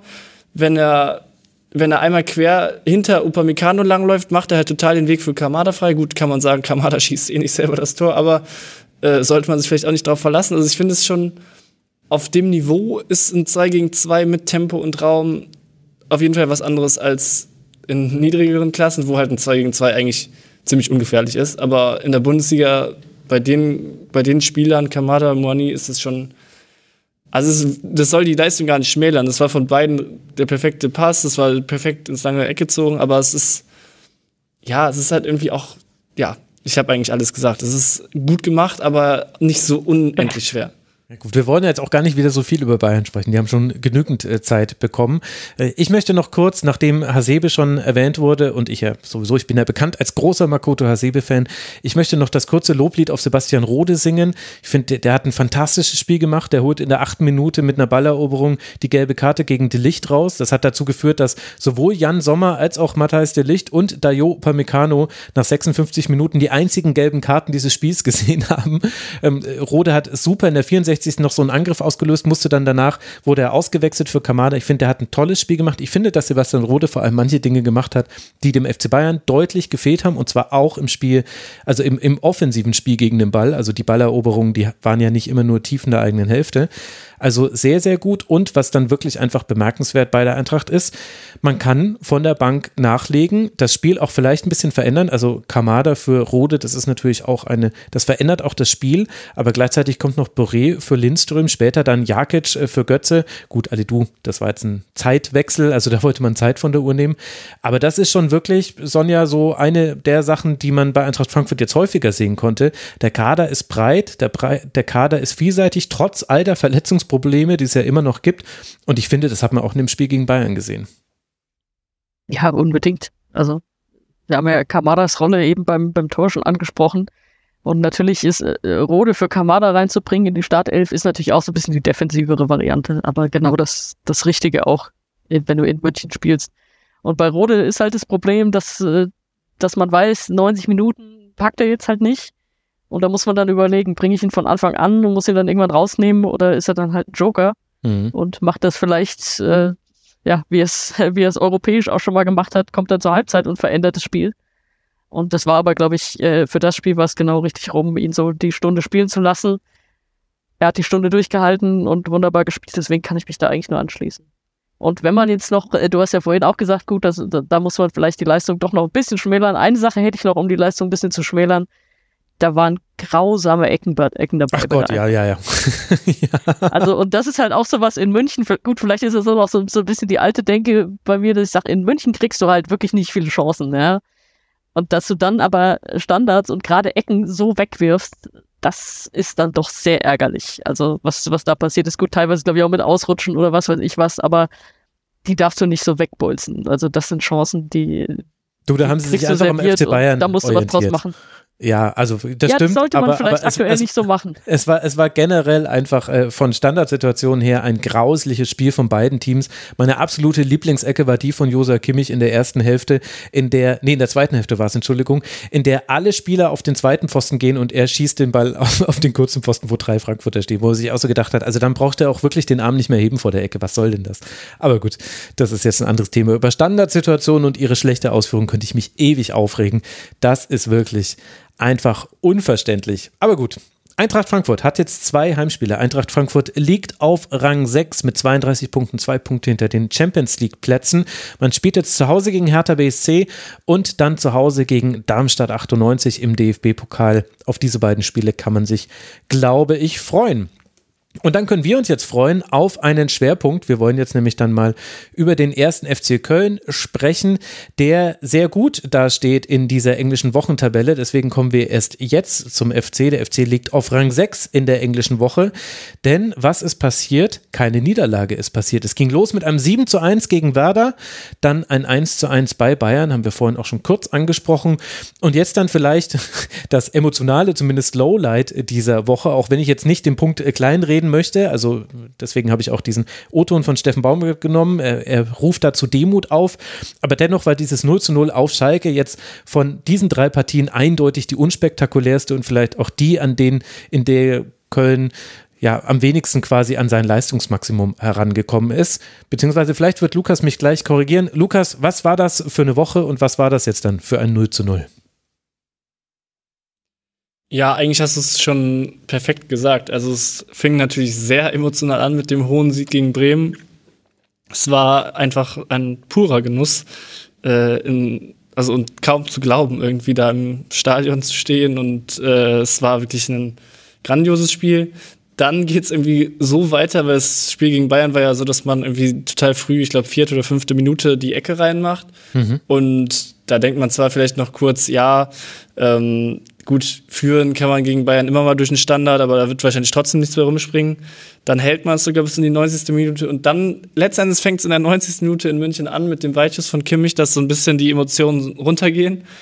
Man gewinnt nicht, ärgert sich so ein bisschen über Punktverlust in München, was natürlich total überspitzt ist, aber von, den, von der Wahrnehmung war es halt nun mal so, wenn du 89 oder 85 Minuten führst, dass es eben doch ein bisschen ärgerlich ist, auch wenn man natürlich total anerkennt, dass Bayern einfach auch viele Chancen hatte, wenn, wie gesagt, auch nicht so total gefährlich. Und dann kommt das Spiel gegen Schalke und trotzdem, auch wenn das ja oft irgendwie anders gesagt wird, als wären die Kölner irgendwie die letzten Leute, die überhaupt nicht die den Room readen können und nicht wissen, was, es, was sie für ein Fan oder von welchem Verein sie Fan sind, ähm, das stimmt ja überhaupt nicht. Also jedem war klar, dass der FC Köln, nur weil er jetzt irgendwie ein paar Tore in der Woche geschossen hat und in München ein Auswärtsspiel einen Punkt geholt hat, dass er jetzt nicht zum Tabellenletzten Schalke fährt und äh, die irgendwie total wegschießt. Ganz im Gegenteil, das FC-Ding wäre eher gewesen, da zu verlieren. Und ich denke, jeder erkennt auch irgendwie an, dass es sehr viel Laufleistung war unter der Woche in München und dann ist das Spiel gegen Schalke halt wirklich ein Lowlight emotional und auch spielerisch wahrscheinlich. Aber das ist dann irgendwie auch ein Resultat aus der Woche irgendwie. Und vielleicht auch so ein bisschen aus den Verletzungen im Spiel. Also ich das begründet jetzt natürlich nicht das komplette Spiel, weil die erste Hälfte ist davon noch weitgehend verschont, aber Davy Selke muss äh, früh raus, nee, beziehungsweise beide müssen in der Halbzeit raus, Entschuldigung, sowohl Jonas Hector als auch Davy Selke, Hector übrigens mit einer Kopfverletzung und der hat ja schon eine Kopfverletzungshistorie. Ich meine, das ist dann vielleicht auch langsam die Verletzung zu viel beim FC oder bin ich da jetzt dann zu wohlwollend? Ja, schon, weil ich habe jetzt auch, also Jonas Hector in allen Ehren. Ich habe jetzt nicht das Gefühl, als wäre das Spiel in der zweiten Halbzeit komplett anders gelaufen. Also, weil da haben wir im Schalke schon drüber gesprochen, die haben es wirklich super eng verteidigt. Beim FC haben eher im vorderen Drittel die Läufe gefehlt. Klar leitet die den Hector oft ein. Aber ich glaube jetzt, ehrlich gesagt, also ja, es sind viele Verletzungen. Ljubicic auch aus Verletzung zurück und äh, trotzdem finde ich, das Verletzungsthema ist in dem Spiel gar kein so großes. Auch wenn natürlich, und du sagst es auch, dass bei Hector, das muss man halt wirklich dazu sagen, der hat wirklich in den letzten drei Saisons immer mit einer Kopfverletzung mindestens ein Spiel verpasst. Ob es jetzt Gehirnerschütterungen waren oder Nackenprobleme, die sich ewig lang gezogen haben, da, da kann man wirklich als Fan immer nur die Luft anhalten, dass da irgendwie alles gut geht. Hm. Ähm, vor allem, weil ja. er auch wieder weiter also ich, aber hat. trotzdem, also es war genauso wie damals bei der, in der letzten Saison war es doch, glaube ich, so, wo er eine Gehirnerschütterung hatte und auch quasi, die ist irgendwann passiert, so rund um eine halbe Stunde und dann spielt er noch bis zur Halbzeit. In der Halbzeit wird er dann rausgenommen. Und äh, ich meine, habe ich schon oft genug hier gesagt. Das müsste gegen Bielefeld gewesen so sein. Genau, also es ist halt einfach super gefährlich, weil du ein vier bis sechs hohes äh, äh eines vier bis sechs höheres Risiko hast auf eine schwere Gehirnerschütterung, die ja dann wirklich auch langfristige Folgen haben kann. So war es halt in der Partie schon wieder. Und das sah zwar nicht so äh, dramatisch aus. Kozuki hat den umgerempelt und ist dann irgendwie mit der Hand auf seinen Kopf gefallen oder auf ihn äh, draufgefallen. Aber an der Reaktion von Hector konnte man schon sehen, dass das richtig übel war. Es sah nicht so übel aus, aber er ist gleich liegen geblieben. Er wurde länger behandelt. Er hat sich den Kopf gehalten und trotzdem spielte noch diese Viertelstunde bis zur Halbzeit. Ich meine, ich bin da ja sowieso der, der immer die klare Meinung dazu hat. Aber gerade mit der, mit der Verletzungshistorie von Jonas Hector, du hast es ja auch gesagt, jeder Köln-Fan weiß ja auch genau, was da gerade passiert ist. Ey, da muss man wirklich einfach nur hoffen, dass, äh, dass diese 15 bis 17 Minuten, die er da noch gespielt hat, nicht noch irgendwie zu einer Verschlechterung geführt haben. Er hatte, so wie es ich gesehen habe, keine Kopfszene mehr, kein Kopfball und so weiter, zum Glück. Aber ey, es ist wirklich gefährlich. Ja, und das bringt ja auch einfach wirklich nichts. Damals, wie gesagt, ich glaube, es war Bielefeld, kommt mhm. er dann irgendwie nach fünf Minuten, fünfminütiger Turbahnunterbrechung aus der Kabine zurück und man merkt wirklich, dass er irgendwie die Bälle irgendwie nicht trifft und irgendwie so einen Zentimeter daneben tritt, was ja wirklich das Ding ist, was beim FC gerade Jonas Hector nicht macht. Ähm, und das ist wirklich super beängstigend damals gewesen zu sein. Da hat man immer gehofft, dass bloß kein Ball auf die Seite kommt. Dieses Mal fand ich es jetzt, also ist es nicht ganz so extrem aufgefallen. Also ich hatte es eher abgestempelt als äh, ist irgendwie auf den Kopf gefallen und ist vielleicht eher so ein Schlagschmerz, aber natürlich ist es von außen überhaupt nicht zu beurteilen. Und ja, warum man da diese Zusatzwechsel nicht einführt, ist ja auch dann die andere Frage. Aber Es würde ja missbraucht werden, so sagt es der DFB. Und man braucht es ja nicht, weil man habe ja schon fünf Wechsel. Das ist aktuell die Argumentationslinie die Linie des DFB, die, wie vieles beim DFB, völlig veraltet ist, passt nicht zu unserer Zeit. In fünf Jahren wird es auch anders sein. Und äh, wir werden uns die Frage stellen, warum hat es so lange gedauert? Aber so ist es eben in Deutschland. Da braucht vieles länger. Ich habe es nochmal nachgeguckt. Gegen Bielefeld war das damals in der 16. Minute. Da hat er einen Fuß ins Gesicht bekommen und hat dann noch bis zur Halbzeit weitergespielt, wurde dann ausgewechselt und hat dann über vier Wochen nicht mehr spielen können mit Nacken- und Kopfproblemen. Das war das, was du vorhin thematisiert hattest. Aber gut, ich wollte jetzt hier gar keinen Kopfverletzungsschwerpunkt draus machen. Ich meine, die Hörerinnen und Hörer kennen da meine Meinung sowieso dazu. Aber wenn wir jetzt sowieso schon gerade bei so einer Diskussion sind, über welchen Wert einzelne Spieler für den ersten FC Köln haben. Gäbe es denn einen MVP, den du herausstreichen würdest, wenn du jetzt sagen würdest, also der FC steht gut da mit 22 Punkten, vielleicht sogar sehr gut. Man hat sechs Punkte Vorsprung auf den Relegationsplatz und wir alle wissen, in der Saison war es ja auch schon mal noch besser. Gäbe es einen Spieler, wo du sagen würdest, der würde es verdienen, dass man sagt, der ist mitverantwortlich dafür, dass, dass es eben so gut läuft beim FC? Also es läuft halt wirklich sehr oft immer aufs Giri hinaus, ne? Mhm. Äh, ist jetzt auch irgendwie nichts Neues. Ähm, man muss aber auch sagen, und das finde ich auch an diesem Spieltag wieder, wie gesagt, Torhüter-Sicht so ein bisschen, also nicht, dass ich selber Torhüter wäre, aber irgendwie gucke ich da immer viel drauf. Da finde ich Schwäbe in der letzten Saison vielleicht noch überragender, aber man hat wirklich oft auch das Gefühl, dass da, also auch von der Ausstrahlung her, sehr viel Gutes läuft. Und dann hat man halt so eine Achse, wenn man Hübers jetzt zurück hat nach Verletzung, in der Innenverteidigung Schwäbe im Tor, Skiri im Mittelfeldzentrum. Das ist dann schon irgendwie wirklich eine Achse, auf die man sich verlassen kann. Deswegen wäre es vielleicht auch nicht fair, sich einen rauszupicken. Aber wenn die MVP-Frage aufkommt, gibt es, glaube ich, niemanden, der da irgendwie gegen Skiri argumentieren würde. Der ja dann irgendwie plötzlich auch noch anfängt zu treffen, beziehungsweise in München auch wieder, also in, gegen Bremen Doppelpack, gegen Bayern hat er nach super Querpass fast die Chance, wenn Sommer nicht so gut aufpasst. Und trotzdem ist ja nicht mal die Torgefahr das, was ihn irgendwie so gut macht, sondern ist er durch sein vieles Laufen. Viele sehen ihn immer so als Sechser, also Rasenfunkhörerinnen wahrscheinlich nicht, weil die, die auch äh, oft etwas mehr taktisches Verständnis vielleicht haben. Aber so auf dem Papier und in Artikeln denkt man irgendwie immer, ja, Sechser, der steht bestimmt tief und ist ein Zweikampfmonster. Das ist ja gar nicht der Fall. Mhm. Der läuft einfach immer genau dahin, wo die Bälle hinkommen und fängt dann die Bälle eher ab, als dass er jetzt der begnadete Zweikämpfer wäre, was mit seinem Körper irgendwie auch gar nicht machbar ist. Also sein Spitzname ist Flacco, was glaube ich der Dünne heißt. Und der ist halt wirklich auch totaler Schlacks. Und deswegen wird, denke ich immer, und aktuell sind ja leider eher viele Medienberichte, was Baumgart irgendwie auch zu Recht kritisiert, weil jeden Tag irgendwie ein neuer Verein Interesse angeblich äh, hinterlegt bei auslaufendem Vertrag. Da kommt irgendwie oft so ein falsches Bild auf, finde ich. Und das muss man irgendwie immer wieder klarstellen. Beziehungsweise, ja, weiß nicht, ob man es klarstellen muss, aber es ist vielleicht, äh, wenn man sich nicht so mit dem FC beschäftigt, ein falsches Bild, was man da hat. Da ist eher der Konterpart meistens derjenige, der den klaren Sechser-Auftrag hat, wenn überhaupt jemand. Eigentlich ist die, der Ansatz ja gerade nicht im Sechserraum irgendwie ein Tief stehen zu haben, sondern das einfach alle wild draufschieben. ja, ich meine, das war ja einer der Gründe, warum man diesen Ötchan-Wechsel so kritisch sehen konnte, eben genau aus dem, was du gerade sagst, dass eben Ötchan eigentlich immer eher der Sechser war als Giri, der eben wild draufstiebt, um dich jetzt zu zitieren. Und dennoch ist es so, dass äh, trotz der Abgänge beim 1. FC Köln, und da gehört ja auch noch Anthony Modest mit dazu, äh, denke, das ist aber jetzt dann nochmal ein anderes Thema. Ich möchte gerade ein bisschen über die Defensive sprechen, denn das ist mir auch wieder in diesem Schalke-Spiel aufgefallen und beim Spiel in, in München war es noch eindeutiger mit Soldo und äh, Chabot in der Innenverteidigung. Jetzt waren es wieder Hübers und Chabot in der Innenverteidigung. Man merkt aber schon die eigentliche vielleicht gewählte erste Innenverteidigung, nämlich Kilian und Hübers, die spielen jetzt gar nicht so häufig in dieser Saison. Verletzungen spielen wieder eine Rolle. Und dennoch ist es so, dass mit der Ausnahme des Spiels in Gladbach, ausgerechnet natürlich, wo man fünf Gegentreffer kassiert hat und des äh, vorhin schon angesprochenen 0 zu 5 gegen Mainz 05, also da hat man sich in zwei Spielen zehn Treffer äh, geholt. Ansonsten sind es 31. Das heißt, wenn man die, wenn man da jetzt mal wohlwollend ein paar abziehen würden, dann wäre der erste FC Köln in einer Reihe mit dem SC Freiburg, mit Borussia Dortmund, mit Eintracht Frankfurt so ungefähr von den Gegentreffern, vielleicht sogar noch ein bisschen besser.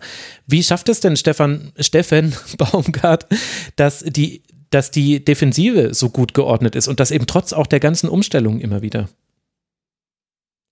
Ja, ich habe das gerade auch, beziehungsweise in der Vorbereitung äh, nachgeguckt, die Expected Goals Against, also wie viele Tore der Gegner wahrscheinlich schießt. Das hat mich total total aus allen Wolken gerissen, würde ich fast sagen, weil der FC da die viert niedrigste Anzahl beim Gegner mhm. hat. Also Bayern, Union und Leipzig sind irgendwie meilenweit vorne mit 16, 17 oder 16, 18 und 20. Und dann kommt eben so ein Feld, äh, so 23, 24, was ja nach 18 Spieltagen wirklich auch eine ganz gute Zahl ist, würde ich sagen. Und äh, das ist eben nicht so, also jetzt habe ich gerade selber auch wild gesagt, Baumgart nennt selber wild teilweise das, also aber es ist irgendwie schon, also immer wild ist dann irgendwie ja auch nicht wild, um mal ganz seltsamen Satz zu sagen, mhm. aber es ist jetzt irgendwie, es ist kein Zufall, dass immer wenig Tore fallen gegen den FC, weil eben die Struktur offenbar so fest ist und man merkt auch, dass Neuzugänge möglichst eigentlich viel Zeit bekommen. Also Soldo und Chabot jetzt gegen München ist jetzt auch erst die Rückrunde, dass die so spielen und würden sie natürlich auch nie, wenn es nicht die Verletzung gäbe. Aber Baumgart ist schon eher ein Trainer, der, der Spieler sehr lange warten lässt, bis er sie einsetzt. Und ich denke, dass dann diese Struktur und dieses Draufschieben eben so lange eintrainiert werden muss, dass man eben ja, dass man eben so ein bisschen Anlaufzeit braucht. Und das ist bei Tigges vorne das Gleiche. Da heißt es auch so, ja, jetzt lass ihn erstmal eine gesunde Vorbereitung absolvieren. Die Hinrunde zählen wir irgendwie nicht. Also Baumgart ist da sehr, gibt da oder gibt und braucht immer oder nimmt sich sehr viel Zeit, um neue Spieler einzugliedern. Mhm. Und Anlaufzeit hat da eine und was gute Doppelbedeutung, weil Anlaufen wichtiger Teil. Man muss hinzufügen, genau, und man muss halt sagen, das ist ja halt das das Blöde am Europapokal, dass man eben diese Trainingszeit auch nicht hat. Also mhm. umso beachtlicher ist es ja irgendwie, dass es dann irgendwie mit Neuzugängen funktioniert und zeigt aber auch, dass man vielleicht die Zeit geben muss, weil man in der Hinrunde eben so wenig trainieren konnte. Mhm. Habe ich das äh, richtig im Kopf, äh, dass äh, der erste FC Köln das Team ist mit den meisten Spielen in der ersten Liga? Ja, muss ja so sein, genau. Äh, mit den meisten Muss ja bei der Conference League, wo wir noch zwei genau. Playoff-Spiele, genau. Genau, und jetzt habe ich gerade schon den Witz mit, dem, mit der Anlaufzeit gemacht, weil Anlaufen ja auch so eine wichtige Rolle spielt und generell spielt Laufen eine wichtige Rolle beim ersten FC Köln. Also oberflächlich betrachtet guckt man sich die zurückgelegten Kilometer aller Teams an und dann denkt man sich, ja klar, ist Köln gut, denn die laufen ja am aller, allermeisten und wir sind ja gute deutsche Bundesliga-Fans, da wissen wir, Laufen, Grätschen, Zweikämpfe, das ist das aller, allerwichtigste hier in Fußball Deutschland. Trotzdem spielt es ja eine Rolle. Kannst du mal erklären, wie der FC strukturell Tore verhindert. Denn ich habe es ja vorhin schon so ein bisschen angedeutet, zu diesen niedrigen Expected Goals gehört ja auch mit dazu, dass viele Gegner es gar nicht so, so gut in die gegnerische Hälfte, also in die Kölner Hälfte schaffen und dementsprechend auch weniger Abschlüsse haben. Ja, absolut. Ich habe jetzt zwar Schwäbe gelobt, aber der ist jetzt äh, Statistik, statistisch in dieser Saison gar nicht so gut. Das heißt, es liegt gar nicht unbedingt daran, dass er so viele Bälle hält, sondern es gibt gar nicht so viele Chancen.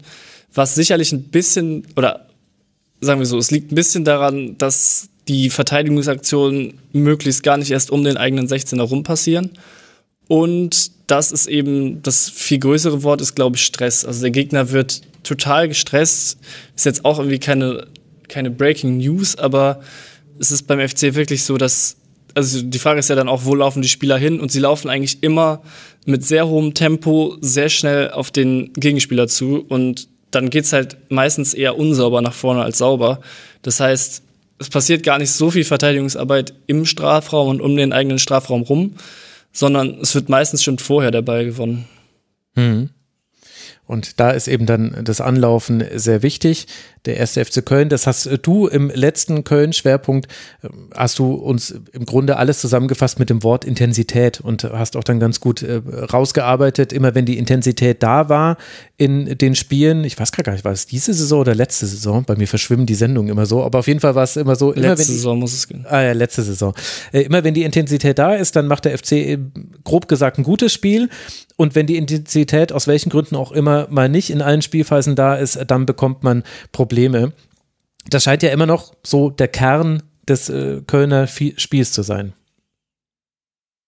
Ja, absolut. Und dann ist halt auch wieder nochmal, man darf halt nicht vergessen, dass dieser Europapokal so wahnsinnig anstrengend ist. Also gar nicht nur für die Beine, aber auch irgendwie für, wie gesagt, fehlende Trainingszeit, für den Kopf. Äh, man war selbst irgendwie als Fan schon so, okay, ich fliege, äh, fliegen, geflogen bin ich zum Glück nicht, aber ich reise jetzt irgendwie zurück und zwei Tage später ist wieder das Spiel. Mhm. Und dann selber mehr, also nicht, dass es ansatzweise vergleichbar wäre, so ein Leistungssportler und ich als Zuschauer auf der Tribüne, aber man merkt ja schon irgendwie, dass man ausgelaugt und da hat auch Hübers jetzt nach diesem Spiel ein bisschen drüber gesprochen, dass er einfach vom Kopf her wieder viel frischer ist und nicht mehr in diesem Trott, okay, wir spielen, ah, okay, jetzt müssen wir aber regenerieren, in zwei Tagen ist das nächste Spiel. Und gerade wenn dann Intensität, und ich bin auch überrascht, wie lange ich dieses Mal ohne das Wort ausgekommen bin, äh, so eine große Rolle spielt, ähm, ist das halt ist das halt einfach ein total entscheidender, entscheidender Faktor. Das heißt jetzt nicht, dass es unbedingt alles besser wird, wenn, wenn man trainieren kann, aber es, also es spricht schon viel dafür, dass mit Einstellung auf Gegner, wobei das beim FC oft gar nicht so groß hervorgehoben wird, weil man, also es heißt zumindest immer, ja, wir passen uns dem Gegner nicht an, dann hört man aber, wenn man genau hinhört, vor dem Bayern-Spiel schon irgendwie, ja, wir spielen mit zwei Stürmern, weil wir zwei Innenverteidiger erwarten. Natürlich kann sich da auch ein Baumgart nicht von freisprechen, dass er dass er irgendwie auf den Gegner reagiert und dass er das irgendwie anpasst, gerade mit äh, Co-Trainer Wagner, der da viel, René Wagner müsste es, glaube ich, sein als Vorname, der da viel in dem Bereich macht und auch da am iPad sitzt, wie das ja inzwischen jeder Verein einen Co-Trainer hat, der das so macht. Ähm, ja, das ist schon, das ist schon irgendwie ja, ein, ein guter Mix aus eigenen Stil haben und trotzdem flexibel sein bis zu einem gewissen Maße. Mhm. Und hat ja auch dazu geführt, dass man, obwohl der Borussia Dortmund, der BVB hat alles dafür getan, dass es schwierig würde für den 1. FC Köln, hat Otschan gekauft und Anthony Modest gekauft. Wir alle erinnern uns, äh, Haller, Erkrankung und so weiter und dann dieser Last-Minute-Wechsel. Und dennoch schießt der FC auch einige Tore. Also wir haben jetzt schon über die Defensive gesprochen, aber auch 29 erzielte Tore sind ja nicht so schlecht. Und anders als man vielleicht meinen mag, nach den letzten Spielen waren es jetzt nicht alles nur Standardstore. Also nach Standards waren es tatsächlich nur fünf Treffer in dieser Saison. Sehr viel aus dem laufenden Spiel heraus. Wie konnte denn der FC diesen Abgang von Modest so gut verarbeiten?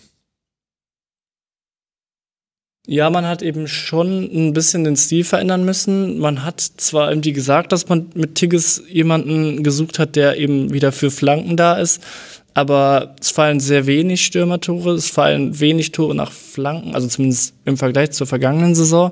Habe ich jetzt gerade keine Zahl leider, aber ähm, es ist ja auch ein, also man entwickelt ja schon ein Gefühl dafür, wenn man irgendwie 18 Spiele plus 8 mal Conference League sieht, ähm, dass man dass man merkt, okay, es geht jetzt nicht mehr jeder Ball nach außen, beziehungsweise er geht oft nach außen, weil eben Hector so ein kleiner Spielgestalter von links ist, aber der Ball geht nicht mehr im Angriffsdrittel immer nach außen, sondern da ist eben mehr so eine ähm, Vielseitigkeit in den Zwischenräumen, dass Ljubicic da sich sehr hervortut mit äh, Einstarten, mit und ohne Ball. Skiri haben wir schon angesprochen, der irgendwie dann doch auch sehr viel vorne auftaucht, wenn auch eher dann als Vorvorbereiter. Ähm, ja, es ist, es ist auch da ein bisschen flexibler, habe ich den Eindruck. Aber man muss eben auch sagen, man ist eben auch nicht ganz zufrieden gewesen mit Tigges, der eben, wo, wo man jetzt sagt, ja, der ist halt einfach kein guter Kopfballspieler, obwohl man zum Transfer eigentlich noch damals sagte, ja, wir brauchen wieder einen großen Spieler für die Box. Mhm. Aber irgendwie hat man da, glaube ich, so ein bisschen gesehen, dass der, dass der noch nicht so im Kopfballspiel drin ist, wie man sich das vielleicht erhofft hat. Und so ist dann auch dieser Selke-Wechsel zu erklären. Es gibt mit Justin Deal jemanden, der aus der Jugend hochkommt und wahnsinnig talentiert ist und auch sehr hoch geschätzt wird, der aber eher ein kleiner und schneller Spieler ist. Und so ist dann irgendwie zu erklären, dass man dann nicht sagt, ja, okay, der ist zwar, wir geben dem Minuten, wir wollen mit dem irgendwie den Vertrag verlängern, was sich als etwas schwierig gestaltet, ähm, sondern man setzt dann eben doch auf einen Selke, der doch wieder Typ, okay, wenn wir den Ball von außen in die Mitte bringen, ähm, ist er da oder hofft man, dass er da ist, wenn er jetzt nicht irgendwie länger ausfällt. Also man möchte sich auf jeden Fall noch nicht ganz lösen von diesem Flankenfokus, aber man ist schon deutlich flexibler geworden, was natürlich sehr gut gefällt. Mhm. Also in den reinen Statistiken deutet sich das so noch nicht an. Ich habe es mal nachgeguckt. In dieser Saison hat man äh, im Schnitt 19,1 Flanken pro Spiel, 2,3 davon äh, kommen an. In der Vorsaison waren es 20,3 und 2,0 davon sind angekommen. Also es ist noch ähnlich, aber ich hätte tatsächlich auch gesagt, dass sich die Art der Flanken auch verändert hat. Ich kann mich jetzt viel mehr an flache Hereingaben erinnern. Und man hat jetzt zum Beispiel mit Linden Meiner einen Spieler, der auch ganz aktiv die Grundlinie sucht. Und ich habe das Gefühl, auch das könnte so ein bisschen zu dem beitragen, was du beschrieben hast, dass es sich eben so ein bisschen graduell dann doch verändert hat beim FC, was ja auch gut ist, denn die Gegner konnten sich irgendwann ganz gut einstellen auf äh, das, das Spiel des FCs, auf die Intensität nicht so richtig. Äh, da hat man da manchen, manchen angemerkt, dass es dann doch ein bisschen schwierig war. Aber du hast schon dann viele Fünferketten, viele Innenverteidiger, Trios gesehen, die einfach gegen den FC aufgelaufen sind und da auch viel rausgeköpft haben. Da tut dann jemand wie meiner zum Beispiel, glaube ich, auch gut, dass man da noch einen weiteren Dribbler hat. Ja, zumal sich die Seiten ganz gut ergänzen mit Keins und Hector links, die sehr, sehr viele kurze Pässe zueinander spielen. Ähm, und Schmitz, der eher etwas tiefer steht und dann dadurch ein bisschen eher Platz zum Reinstarten für Meiner herausspielt. Ähm, das wirkt schon ganz gut aufeinander abgestimmt. Auch wenn man auch da natürlich sagen muss, Meiner lebt sehr von Schnelligkeit und ist noch nicht so hundertprozentig integriert, aber hat halt sehr viele individuelle Qualitäten, die, wenn er einen guten Tag hat, sich, ja, sich sehr positiv auswirken. Alleine schon, weil der Gegner darauf reagieren muss. Also es ist halt natürlich anders zu verteidigen, wenn der Spieler, weiß ich nicht, 34, 35 Stundenkilometer laufen kann, als wenn da eher ein langsamerer Spieler steht. Und ja, deswegen ist auch da irgendwie schon, wie du es bei der Innenverteidigung gesagt hast, schon irgendwie beachtlich, auch dass es trotz neuem Personal und trotz, wie ich gesagt habe, wenig Trainingszeit, doch auch mit neuen Leuten schon verhältnismäßig gut klappt. Ja, also wirklich einiges erstaunlich beim ersten FC Köln und wir haben schon ein bisschen über ihn gesprochen. An der Stelle möchte ich auch Sonja gerne wieder ins Gespräch mit zurückholen. Steffen Baumgart, das ist so der, äh, die, der Fixstern, um den alles kreist beim ersten FC Köln. Sonja, wie nimmst du denn Steffen Baumgart und seine Rolle beim FC wahr? Und danach kann dann nämlich mal Lukas seine Innensicht quasi schildern ja, nach außen nimmbar war, dass er da halt super gut reinpasst, ne? Und, und wirklich dieser, dieser Antreiber ist und die Mannschaft sich von ihm auch antreiben lässt. Gut, da muss man jetzt wahrscheinlich das Schalke-Spiel irgendwie so ein bisschen rausrechnen. Also da wirkten sie jetzt wirklich komplett müde und es kam nicht viel. Aber wenn wir jetzt so das, das Grundsätzliche äh, hier besprechen, dann das auf jeden Fall. Ich habe bei Steffen Baumgart jetzt immer so den Bias, weil ich, weil ich im Kopf habe, wie er bei Inas Nacht irgendwie singt. Und deswegen kann ich ihn nicht mehr richtig ernst nehmen. Aber das ist, das ist mein Kopfproblem. Das ist nicht sein Problem als Trainer. Also, das ist schon, man, man hat schon wirklich nach außen das Gefühl, dass das richtig gut passt und sich da alle miteinander identifizieren und ja, wie gesagt, dass, dass er da richtig auch so, so, so diese Emotionalität reinbringt und, und aber auch, also er wirkt ja immer mega verbissen eigentlich in so einem Spiel und ist das wahrscheinlich auch. Aber ich habe im Kopf, wie äh, jetzt gegen Schalke wie McKenna gelb kriegt auf der Bank mhm. Und wie dann selbst Baumgart in dieser Phase, äh, in der es ja noch um so viel geht und es ging, glaube ich, schon so auf die Schlussphase zu, wie er sich da irgendwie äh, auf einmal beömmelt darüber. Warum auch immer, weiß nicht, was da, was da die Vorgeschichte ist. Aber so dieses, da, da merkte man dann schon, okay, ein Schuss Lockerheit ist da irgendwie ja trotzdem noch dabei. Und äh, also äh, für meine Außensicht passt das einfach gut. Und äh, Baumgart ist ja nur jemand, der sich ja als Trainer auch hochgearbeitet hat. Also den, den kenne ich ja auch noch von irgendwie äh, so dritte Liga und sowas. Und äh, das, das finde ich schon geil und das passt schon richtig gut. Ja, die haben, glaube ich, alle wirklich eine gute Zeit im Trainerstab. Also es ist auch das mhm. sogenannte Callcenter, weil man kennt mittlerweile, die Kölner Infrastruktur hat sich natürlich nichts getan, wird man wahrscheinlich auch im Rasenfunk in zehn Jahren noch drüber sprechen, ähm, dass die Baumaßnahmen am Geisbockheim sich verzögern, beziehungsweise vielleicht noch irgendwie geklagt wird und alles oder es sieht halt nicht danach aus, als könnte ausgebaut werden.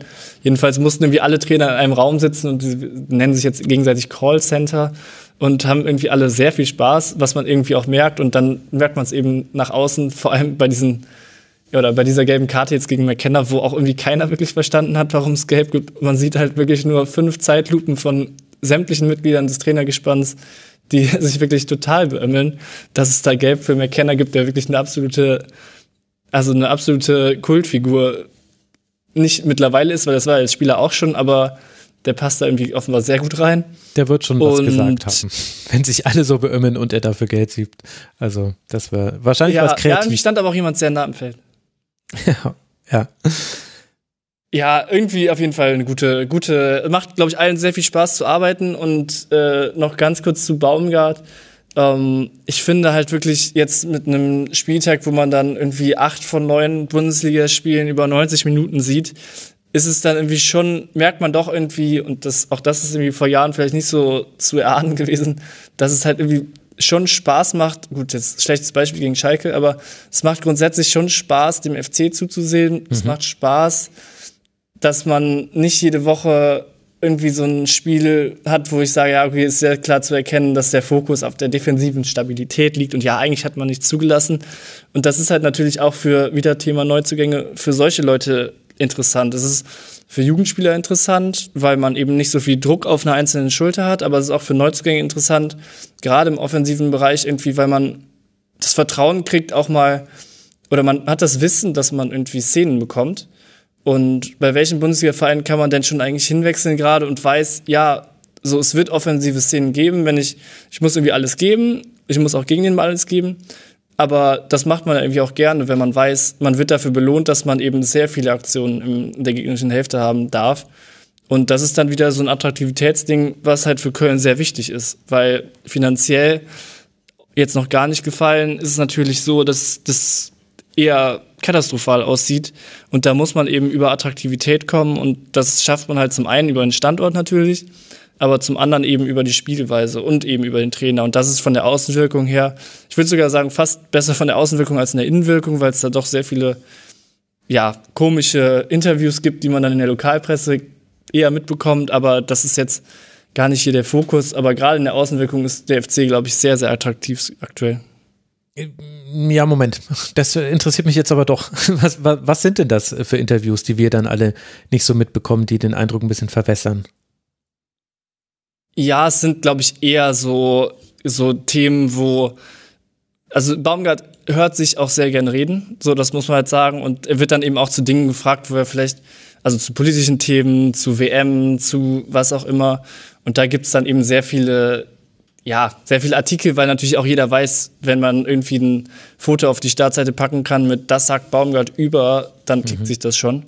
Aber es ist jetzt nichts, ähm, also es ist jetzt nichts, nichts Katastrophales irgendwie, dass man jetzt denkt, oh Gott, wen haben wir denn da als Trainer, sondern es ist mehr so, ach, schon wieder ein Baumgart-Interview und ach, wozu hat er sich denn jetzt schon wieder geäußert? Und es ist halt auch, ja, also es ist jetzt nichts Problematisches, aber es ist schon manchmal ein bisschen viel. Darf ich kurz reinfragen dazu? Sind das Interviews? Also ist das dann wirklich so hier, da exklusiv, da exklusiv? Weil diese Themen, die du jetzt gerade angesprochen hast, wenn ich mir so Pressekonferenzen angucke, dann werden ja Trainer häufig so Zeug gefragt. Also natürlich WM, aber manchmal sind es ja auch irgendwie Fragen, die so ein bisschen ins Politische gehen. Natürlich, ich meine, zur Corona-Zeit ja sowieso, weil das auch Fußball so stark betroffen hat. Aber ähm, ist er dann, ist er dann einer, der irgendwie mit, mit jeder Zeitung dauernd einzeln spricht oder sind das welche, die das, nee, das so aus der mal. PK zusammenstricken? Ja, ich glaube, es ist eher letzteres. Es gibt auch sicherlich Einzelinterviews, aber es ist jetzt nicht so, dass man denkt, okay, irgendeine Zeitung wird da total bevorzugt oder irgendwie da gibt es schon wieder ein Interview und da. Sondern ich glaube, es klickt sich auch einfach aktuell sehr gut in Köln, Artikel über Baumgart zu machen. Das merkt mhm. er und er mag auch den Personenkult, da kann man mir sagen, was er will, was man will. So, aber ja, das will ich jetzt gar nicht zu groß machen. Also, das klingt jetzt irgendwie schlimmer, als es ist. So, es ist jetzt nicht so, als wäre er irgendwie in Köln total verhasst. Das ist natürlich komplett im Gegenteil der Fall. Aber er merkt es eben auch, dass er sehr gut ankommt und sagt dann vielleicht doch einmal den Satz mehr als weniger. Ja, das ist mir auch schon aufgefallen. Was mir allerdings ebenfalls aufgefallen ist, also so sehr Steffen Baumgart dafür bekannt ist, an der Seitenlinie Emotionen reinzubringen, auch in ein Spiel tatsächlich, durch seine Art und Weise des äh, Coachens, ist er, finde ich, auch ziemlich gut darin, Emotionen wieder rauszunehmen. Ich finde es wirklich erstaunlich. Ich sehe ja sehr viele Spieltagspressekonferenzen, also die unter der Woche, das schaffe ich nicht, aber Spieltag schaue ich mir sehr viel an. Und wie oft er da auch manchmal finde ich auch manchmal recht deutlich Journalisten in die Parade fährt bei äh, Fragen. Das finde ich interessant und deswegen habe ich nämlich auch diesen O-Ton fürs Intro gewählt, weil das war für mich ein ganz klassischer Steffen Baumgart. Er wurde danach gefragt, ja hier gegen Schalke ja eigentlich schon ein bisschen wenig und dann hat er gesagt, nee, nee, nee, ich möchte die Frage genau anders beantworten. Wir müssen und dann hat er ein paar Dinge erzählt, die Schalke gut gemacht hat und er hat aber vor allem diesen Kern gesagt, wir dürfen die Demut nicht verlieren, das müssen wir alle verstehen, wir sind der erste FC Köln, wir spielen hier zwar beim Tabellen 18., aber das ist kein kein Tabellen 18. Das war auf Augenhöhe. Es war alles genauso, wie wir es erwartet haben. Das macht er sehr, sehr häufig in den Spieltagskonferenzen.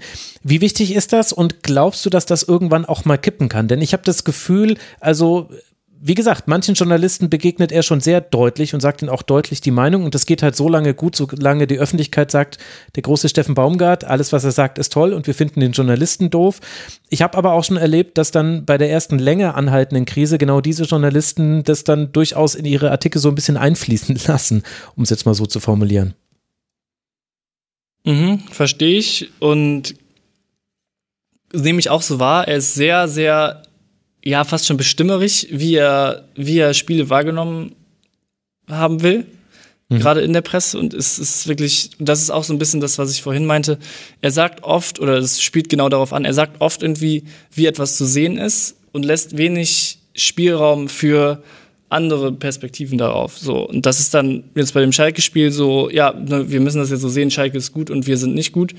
Und ich weiß aber nicht, ob das so schnell kippt, weil eben das so ein stabiles Gebilde gerade ist, auch mit Keller als ähm, Sportvorstand und und diesem angestrebten Freiburger Modell, was natürlich jeder Verein anstrebt, aber jetzt hat man sich auch dazu entschieden, dass man immer den Vertrag um ein Jahr verlängert, zwei Jahre vorher sozusagen, dass man nie mit einem auslaufenden Vertrag reingeht, äh, wenn das halt entsprechend passt, also wenn man noch weiterarbeiten will.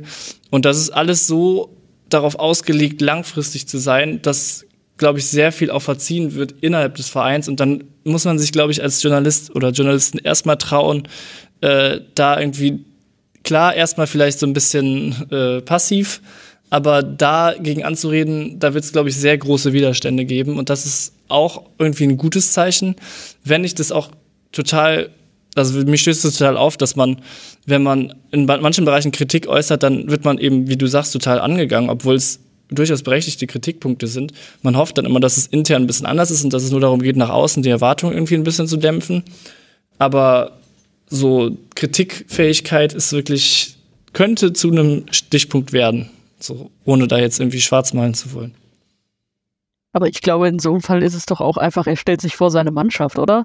Weil ich, ich glaube, wir sehen alle, dass das jetzt kein gutes Spiel von Köln war. Das sind wahrscheinlich wir drei uns einig und äh, da werden wir jetzt wenige finden, die sagen, boah, war doch, war doch eine geile Leistung und Schalke ist halt so mega gut, die konnten wir nicht schlagen. Und äh, da ist es, da gehört es halt auch so ein bisschen dazu, dass, dass er sich dann vor seine Mannschaft stellt, äh, dass, dass die nicht so viel Kritik abkriegen. Und das ist, also finde ich, äh, charakterisiert ihn ja auch so ein bisschen. Also dass, dass, dass er halt seine Mannschaft da auch schützt und es halt dann einfach umdreht und sagt, hier, ähm, wir, wir haben die zwei Auswärtsspiele nicht verloren, wir haben das Heimspiel gewonnen, das war doch eine gute englische Woche. Also das kann ich dann schon auch verstehen. Natürlich die Journalistensicht, die, äh, die kenne ich ja bestens, ist dann halt, ja, ist, ist, ist schwierig, wenn wenn die sich da so als Gruppe eher so ein bisschen gegen die Medien stellen, sagen, hey, ihr seht immer alles schlecht und was weiß ich, aber in dem Fall kann ich diesen Reflex verstehen, einfach, einfach die Mannschaft dann zu schützen. Und der wird natürlich intern nicht sagen, ja, war doch alles gut, Punkt gegen Schalke ist doch super. Also, das kann ich mir nicht vorstellen, das wird der unten. Ja, ja, das, das ist sicherlich so. Und deswegen genießt er ja auch so einen guten Ruf, weil man eben weiß, wenn man Spieler von ihm ist und alles gibt, dann, dann wird man total geschützt. Aber es geht mir jetzt auch eher um so, kleinere Aspekte, wie wenn irgendwie, wenn irgendwie so Teilbereiche kritisiert werden, irgendwie, ja, ist man zu sehr auf Flanken abhängig? Nee, das kann man ja überhaupt nicht so sehen. Im letzten Jahr, also das ist irgendwie so, er lässt so wenig pers andere Perspektiven zu, die ja durchaus da sein können. Er kann ja dann das inhaltlich beantworten, aber er, er geht schon auf die Frage so an. So, das finde ich schon irgendwie kritisch und es hat dann für mich auch nicht immer nur was mit vor die Mannschaft stellen zu tun. Jetzt dieser O-Ton vom Schalke-Spiel finde ich absolut unproblematisch und total richtig. Da Erwartungs, wie gesagt, Erwartungsmanagement macht er halt richtig gut. Aber es kann sich halt auch so ein bisschen auslaufen. Fürchte ich. Aber andererseits kann es auch, kann es auch sein, dass es halt, dass man sich an diesen Stil gewöhnt und dann, dann läuft das über Jahre noch. Also aktuell ist das ja sogar gut vorstellbar, ohne da jetzt irgendwas jinxen zu wollen. Apropos Auslaufen. Es laufen ja auch ein paar Verträge aus in diesem Sommer. Der bekannteste, der, der, den Namen kannst du eh schon nicht mehr hören, Elias Giri natürlich, da gibt es auch viele Gerüchte, aber ich lese hier auch noch Timo Hübers, äh, Jonas Hector, gut, ich glaube, das sind schon die wichtigsten. Also dann Sebastian Andersson und so weiter, aber da war er die meiste Zeit verletzt. Äh, bei Chabot gibt es eine Kaufpflicht und so weiter. Also ich denke, das sind die wichtigsten. Skiri, Hübers und Hector. Und du hast ja auch schon angedeutet, die finanzielle Situation, die ist immer noch dramatisch beim ersten FC Köln. Da kann man nochmal herzlichen Dank an vorangegangene Geschäftsführer schicken. Man hat immer noch einen enorm hohen Personalaufwand, also in den der DFL gemeldeten Zahlen von 2021. Da liegt man zum Beispiel beim Personalaufwand auf Rang 12 in der Liga. Man hat definitiv definitiv noch Abfindungszahlungen, die man durchgeben muss und so weiter und so fort. Also es ist sehr eng und das führt ja dann eben zu so Transfers. Also Hussein Basic ist natürlich das absolute Positivbeispiel, weil er für 50.000 Euro kolportiert gekommen ist und jetzt aber erste Bundesliga spielt. Aber es ist ja auch gar nicht gut, wenn man wenn man darauf angewiesen ist, dass so etwas auch funktioniert. Wie wie weit ist denn der erste FC Köln dabei, sich aus diesem finanziellen Loch herauszuarbeiten? Weil ich würde sagen, finanziell ist man immer noch ein Team, was ja irgendwo auf 16, 17, 18 liegen müsste in der Bundesliga, wenn nicht eben sogar in der zweiten Liga spielen müsste. Und der Anspruch ist es ja irgendwann wieder dahin zu kommen, dass man auch von der wirtschaftlichen Seite her ein Erstligist ist. Mhm. Wie du sagst, äh, man ist jetzt ähm, Alexander Werle los, der sehr auf Kante genäht hat, beziehungsweise deutlich darüber hinaus und ja, mit diversen Sportdirektoren in Kombination sehr, sehr hohe Gehälter zahlt, beziehungsweise gezahlt hat, in Verträge geschrieben. Und wie du richtig sagst, so ein Vertrag, der läuft ja nicht nur ein Jahr, sondern der läuft ja auch aus. Äh, der läuft ja, der läuft über ein paar Jahre erst aus. Und da profitieren sicherlich noch einige von. Bestes Beispiel ist Timo Horn, der für ja, man sagt so et etwa drei Millionen im Jahr auf der Bank sitzt. So, das ist natürlich mit nach Corona-Fußball überhaupt nicht mehr zu vereinen. Mhm. Aber da sieht man halt, und das jetzt, da kann er jetzt nichts für, das ist jetzt überhaupt nicht gegen Timo Horn gerichtet, aber man sieht halt, was für Altverträge noch da sind. Viele davon gibt's nicht mehr. Man hat jetzt auch mit äh, Schmitz und Keins, also Keins sogar mehrfach verlängert, die irgendwie auch, auch wieder da so Attraktivität zu verminderten Bezügen auch ihre Verträge verlängern, weil sie sich wohlfühlen ich glaube, beide sogar kind, Vater geworden in Köln, was jetzt nicht für Köln spricht, aber dann ist man, fühlt man sich vielleicht natürlich wohler in der Stadt.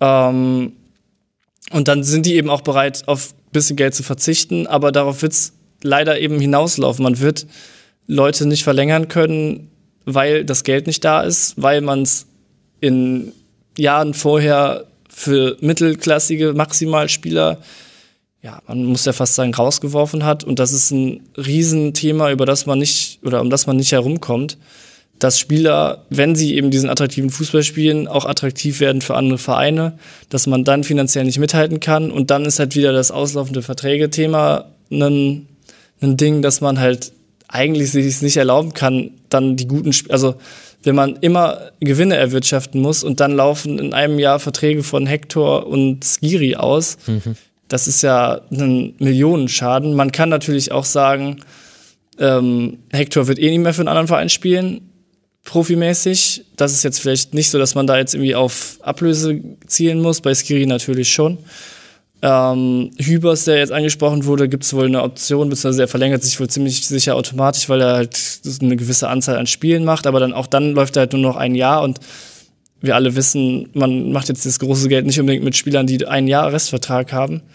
Wenn jeder weiß, wie die finanzielle Lage ist, da kann man sich halt ein bisschen noch, also Özcan ist ja, wenn, ja, ist auch ablösefrei gegangen vor der Saison nach Dortmund.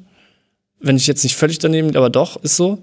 Ähm, Modest hat man immerhin, auch der hatte so einen grandiosen Altvertrag, hat man sehr, sehr viel Geld eingespart mhm. mit Ablöse wo man dann eben, das ist halt so ein bisschen der Weg jetzt. Man muss irgendwie Spieler holen, hoffen, dass sie ihren Wert steigern, plus Jugendspieler hochziehen, da hoffen, dass sie ihren Wert steigern und dann langsam, langsam, langsam mit leistungsbezogenen Verträgen irgendwie sich stabilisieren. Es gibt ja jetzt, und das ist auch eine sehr gute Arbeit von Herrn Keller als Geschäftsführer Sport, beziehungsweise Vorstand Sport, äh, nee, Geschäftsführer Sport war ich glaube ich schon richtig, ähm, da, also er, der ist ein sehr ruhiger Typ und erklärt auch sehr, sehr gut auf mhm. Mitgliederversammlungen und Mitgliederveranstaltungen, wie so das Konzept ist, wie man sich sieht, dass man, und das finde ich auch gut, dass man irgendwie als erste FC Köln nicht sagen kann, ja, wir wollen irgendwie für Jahre gegen den Abstieg spielen, sondern wir wollen schon den ersten FC Köln, das ist jetzt wahrscheinlich ein bisschen, äh, bisschen, aber wir wollen als erster FC Köln halt wieder oben mitspielen, geht dann so Themen wie TV-Gelderverteilung an, was ja jetzt auch aktuell wieder ein Thema ist. Mhm. Ähm, oder hoffentlich noch mehr werden kann, weil eben, ja, wenn jetzt das Wort Attraktivität so oft fällt, die Liga wird ja nun mal attraktiv durch Vereine wie Schalke, Köln und nicht andere Beispiele, die jetzt nicht genannt werden müssen, um im Forum vielleicht keinen Hass abzubekommen. Ähm, so, das ist halt ein großes Ding und da ist man aber auf einem sehr guten Weg und diese Stabilität, die ich jetzt bei Baumgart angesprochen habe, die deutet sich so ein bisschen auch drumherum an. Es wurde jetzt der Vorstand wiedergewählt, es gibt eine langfristige Vision, das heißt beim FC dann Matchplan, wie man es nennt, ist ja dann irgendwie auch alles, mhm. ja, alles Hiopai, aber habe ich auch einen Matchplan. völlig egal. Bitte? Bei Tinder habe ich auch einen Matchplan. Ich hoffe, der von Köln geht besser auf. Ach, ja. Oh je, oh je. Ja. Die langfristige Ei, ei, ei. Vision heißt Matchplan. Ja, das war ich, dachte- ich, ich dachte, das, heißt- das heißt FC-Weg oder Hertha-Weg oder Matchplan ist eigentlich das Gegenteil Nee, von beim FC ist man Ding, ne? international aufgestellt. Ja, ja, offensichtlich. Ja, okay. Und man denkt Der anscheinend nur von Spiel zu Spiel, wenn man langfristig denkt. Aber es ist ja, ist ja egal. Es gibt auf jeden Fall die langfristige, die langfristige Strategie. Die braucht es aber auch. Ich habe noch mal, ich habe das in der Saisonvorschau auch schon mal alles äh, versucht zu erklären, aber auch damit die Hörerinnen und Hörer hier noch mal auf Stand sind. Also was ist beim FC passiert während der Geisterspiele? Man hat 53 Millionen Umsatzverlust durch die Geisterspiele gemacht. Das Eigenkapital wurde quasi aufgefressen von 39 Millionen auf 2 Millionen gesunken. Gerade ein ZuschauerInnen starken Verein wie den FC haben natürlich die Geisterspiele besonders getroffen. Und wie hat man dem entgegengewirkt? So im Grunde hat man da zwei wesentliche Hebel gemacht. Das eine war, dass man zukünftige Erlöse jetzt eben schon eingenommen hat. Also man hat 20 Millionen Euro dadurch eingeholt, dass man die Catering-Einnahmen der nächsten 13 Jahre an die Marketing GmbH abgetreten hat. Also das das wird jetzt einfach 13 Jahre so laufen, dass man aus dem Catering keine Einnahmen mehr hat, weil man die sich jetzt geholt hat. Und man, holt, man hat sich sogenannte Mezzanine Kredite geholt. Das sind Kredite, die als Eigenkapital zählen. Das macht man vor allem deshalb, weil, also die sind deswegen auch ein bisschen höher verzinst. Also ist ja klar, sonst würde ja jeder solche Kredite sich holen. Das macht man vor allem deshalb, weil man äh, dadurch äh, dann wieder kreditwürdiger wird für Banken. Also wenn dein, die Eigenkapitalquote ist ein wichtiger Faktor, deswegen nimmt es ja auch die DFL so wichtig bei der Lizenzierung und so weiter. Und wenn man dann eben Kredite aufnimmt, die aber als Eigenkapital zählen, dann kann man damit meistens andere Kredite noch querfinanzieren. Das war die zweite Säule und eine dritte Säule, die habe ich noch vergessen, genau drei Säulen waren es. Man hat die Stadionpacht, die wurde reduziert und man hat auch Darlehen mit Bürgschaft des Landes NRW aufgenommen, also sprich auch Kommune und äh, Bundesland haben doch mit dazu beigetragen, dass der FC eben solvent bleibt und eben durch diese Zeit durchkommt. Und das alles zitiere ich jetzt vor allem deshalb, weil das finde ich schon nochmal relativ deutlich klar macht, selbst wenn man sich da mit den Details nicht auskennt. Das Ding ist lange noch nicht vorbei. Das ist extrem kritisch, diese Situation. Und das, obwohl der FC mit 115 Millionen Euro Betriebsergebnis äh, auf Rang 11 der Liga liegt. Also das ist eben genau das, was du sagst, Lukas. Der FC, der hat hohe Einnahmen, weil er auch ein beliebter Verein ist. Wir sehen es ja immer, wenn das Stadion ausverkauft ist. Ich habe mal versucht, für äh, für meinen Bruder und seine Freundin Karten für das FC-Heimspiel zu organisieren. Die wohnen in Köln, die Freundin kommt aus Köln, war schwierig, denn es ist einfach sehr beliebt. Aber trotz all dieser Einnahmen ist es eben einfach eine hochriskante oder, oder schwierige Situation beim FC. Und das muss man halt dann auch immer mit einpreisen, wenn eben über Abgang von Skiri oder eben so weiter diskutiert wird. Und ich weiß, dass die FC-Fans das alle machen, weil aber nach außen das Klischee aber ist, dass FC-Fans nur von der Champions League träumen würden. Wollte ich das an der Stelle jetzt nochmal wiederholen, obwohl ich schon mal im Rasenfunk gesagt habe, das ist einfach die Situation beim FC. Es ist hochkomplex, es ist sehr, sehr schwierig und alles, was quasi über den Abstiegsrängen liegt, ist rein wirtschaftlich gesehen ein großer Erfolg schon, weil man kriegt weiter Erstliga-TV-Gelder, man hat den Abstieg vermieden und man kann den Kader halbwegs, halbwegs zusammenhalten. Ende meines Referats. Ja, und das beste Beispiel ist das Mittelfeld. Also Husin Basic hast du angesprochen. Dann gibt's noch Martel, der Mhm. kaum oder keine Ablöse gekostet hat. Es gibt Olesen, über den wir jetzt, der Name ist noch gar nicht gefallen, der ist Ja. total überraschend, mehr Hat er oder auch weniger nur gegen Bayern äh, gestartet, plötzlich also muss da. man nicht drüber reden. Genau, genau. Der ist ein wahnsinnig, den habe ich sehr, sehr gerne in der zweiten Mannschaft oder in der Jugend noch gesehen, weil der sehr, sehr robust da schon war und sich eben pressingresistent im Mittelfeld alleine. FC hat ja oft dieses System, dass man mit einem zentralen Spieler spielt. Das war oft er in der Jugend oder in der zweiten Mannschaft und da hat er sich sehr, sehr, sehr, sehr gut behauptet. Also es freut mich total. Dann Meine haben wir drüber gesprochen, auch keine Ablöse. Christian Pedersen auch günstig. Niklas Soldo musste man holen, weil sich Chabot und ein zweiter Innenverteidiger noch verletzt hatten ganz früh. Natürlich auch kein, kein teurer Spieler. Äh, Chabot konnte man sich nur leihen, Kilian konnte man sich letztes Jahr nur leihen, hat man dann doch verpflichtet. Also es sind alles günstige Zunahmen und gerade im Mittelfeld mit Martel, Husin Basic, Olesen aus der Jugend und Ljubicic, der damals auch ablösefrei kam, alles Leute, die man für nichts oder fast nichts bekommen hat, wo man halt jetzt darauf hofft, dass die als junge Spieler irgendwie ihren Wert steigern und das deswegen finde ich es auch total wichtig, darauf nochmal hinzuweisen. Das wird jetzt nicht ein Transfer sein, der dann plötzlich den FC wieder gesund macht, sondern das sind, wenn man alleine weiß, äh, 13 Jahre oder 12 Jahre Catering-Einnahmen. Das ist über Jahre und das weiß in Köln jeder und deswegen ist es eben so wichtig, darauf hinzuweisen, weil man jetzt denken könnte, ja, der FC ist wieder gesund, Baumgart repariert das Ding. Aber da kann noch so viel passieren. Da kann man auch ein Jahr international spielen oder zwei oder drei wahrscheinlich, ohne dass man da irgendwie plötzlich ein gesunder Bundesligist ist. So, mhm. und das ist halt bitter und das ist, ist auch letztendlich als Fan ja nicht die Hauptsache. Man ist ja nicht Fan wegen der Finanzen, aber man muss es halt, man muss es halt als Außenstehender irgendwie verstehen, um ja, Spielerbewegungen äh, ja, nachvollziehen zu können und eben auch ein bisschen Spieler zu bewerten, weil natürlich werden Leute Fehler machen und dass jetzt eine Innenverteidigung aus Soldo und Chabot äh, dann in München plötzlich ein wahnsinnig gutes Spiel machen, wird vielleicht mal gut gehen, man wird dann aber auch mal Spiele untergehen, vielleicht sogar. Aber dann ist es halt so. Und dann, dann braucht sich auch keiner wundern, ach, ich dachte, der FC ist der FC Köln und ist ein großer Verein, der hat sich jetzt eben gefangen mit Baumgart. Nee, das ist halt wirklich ein, es ist ein pessimistischer Ausblick, aber es ist halt auch ein realistischer Ausblick. Das ist eine Sache von Jahren und man muss halt einfach irgendwie hoffen, dass man nicht absteigt oder was heißt hoffen? Man hat es ja in der Hand, aber man muss jedes Jahr aufs Neue hoffentlich für immer schaffen, nicht abzusteigen, um diese TV-Gelder aus der ersten Liga zu bekommen, die dann hoffentlich irgendwann auch gerechter verteilt werden. Hm.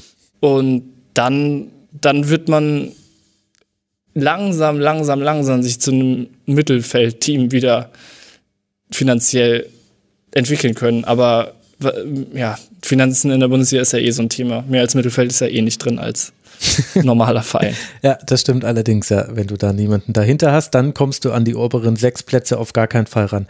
Wir hätten noch über viele Sachen jetzt sprechen können. Jetzt habe ich zum Beispiel gar nicht über Fanszene und so weiter und Entwicklungen, die es da gibt, mit dir sprechen können. Aber ich glaube, wir haben äh, die wichtigsten Themen beim FC ab, abgefrühstückt und es gibt ja immer noch mehr Schwerpunkte auch im Laufe einer Saison. Der FC aktuell Rang 12, 22 Punkte, ich habe es vorhin schon genannt, sechs Punkte Vorsprung auf den Relegationsplatz hat man und spielt jetzt zweimal zu Hause, einmal gegen Rasenballsport Leipzig und dann gegen Eintracht Frankfurt. Also man bekommt jetzt sehr, sehr formstarke Teams, aber gerade das schockt ja den FC so gar nicht. Da gab es ja auch in der Hinserie zwei Unentschieden. Vielleicht klappt das ja wieder. Es ist alles möglich beim FC und das sagt ja schon alles darüber aus, wie gut es läuft bei den Kölnern. Wir haben noch fünf Teams, über die wir sprechen wollen. Und eine Partie, über die wir noch gar nicht gesprochen haben, was den Hörerinnen und Hörern verdeutlicht. Da sind zwei Teams aufeinander getroffen, die in der englischen Wochentabelle sehr gut abgeschnitten haben. Und diese beiden Teams sind Leverkusen und Borussia Dortmund. Und mit Leverkusen machen wir jetzt weiter, denn die haben sechs Punkte geholt in den letzten drei Spielen. Gegen Gladbach auswärts 3 zu 2 gewonnen, zu Hause gegen Bochum mit 2 zu 0 und jetzt aber gegen Borussia Dortmund ein 0 zu 2, deswegen sind es eben nur sechs Punkte und deswegen sprechen wir jetzt über Leverkusen und über Dortmund erst später. Sonja, es war von der Ansetzung her eine Partie, auf die man sich immer freuen konnte, war immer viel los bei Spielen dieser beiden Teams und so ein bisschen habe ich aber das Gefühl, Leverkusen-Fans hatten Déjà-vu. Denn war das in der Hinrunde nicht auch schon so, dass man eigentlich ganz gut gespielt hat gegen Dortmund und Dortmund dann aber das Tor, beziehungsweise diesmal die Tore gemacht hat. Eins davon hat ja Leverkusen in Person von Tabsoba quasi selbst geschossen. Und jetzt steht man quasi mit einer Niederlage da, aber die Leistung war eigentlich ganz gut. Wie würdest du da aus Leverkusener Sicht drauf blicken? Ja, äh, genau so war es. Also, sie müssen sich eigentlich echt in, in den Arsch beißen, dass sie aus dem Spiel nicht nichts geholt haben. Und ja, wir haben alle gehofft, das wird jetzt das Spektakelspiel des Spieltags am Ende nochmal. Und ja, das Spektakel wurde es dann irgendwie nicht. Also, aber was Leverkusen angeht, äh, die Chancenverwertung war natürlich das große Ding. Ich meine, Kobel hat, äh, hat ja alles irgendwie rausgeholt, was kam. Und Dortmund war einfach äh, vorm Tor dann, dann auch zwingender und, und kälter und hat halt die Tore gemacht. Und aber irgendwie Leverkusen, ja, weil, also, sie haben sie selber dann, dann auch gesagt, okay, Chancenverwertung war's und wir hatten die Möglichkeiten und wir haben sie nicht genutzt und so. Ob, ob das jetzt die, die ganze Geschichte ist, weiß ich nicht, aber es ist auf jeden Fall ein großer Teil der Geschichte. Weil sie hatten, äh, also wenn die Statistik stimmt, die ich mir rausgeschrieben habe, die, die fand ich eigentlich irre, 21 zu 7 Torschüsse. Mhm. Ähm, das ist, äh, da darfst du normalerweise nicht mit einer Niederlage rausgehen. Und äh, über den BVB reden wir noch, dass sie es clever gemacht haben, aber also Leverkusen muss da was holen. Tatsächlich waren es 21 zu 7, wie du richtig gesagt hast, und 6 zu 2 Torschüsse. Also Dortmund hat jetzt nicht mit jedem Torschuss getroffen, denn das Eigentor zählt ja nicht als Torschuss für Dortmund, aber mit fast jedem Schuss, der auch aus Tor gekommen ist. Lukas, wie hat dir die Leistung von Leverkusen gefallen? Ja, also gut, kann man vielleicht sagen, wenn man es kurz fassen will. Jetzt, man hat gar nicht so viel auszusetzen. Also hinten war es jetzt nicht immer so. Also man hatte schon den Unterschied gesehen dass bei Dortmund letzten Endes ja mit Kobel wahrscheinlich der beste Keeper der Liga hinten drin steht, mhm. ähm, dass er wahnsinnig oft eingegriffen hat und Chancen verhindert hat. Dahin ging ganz, ging es ganz gut.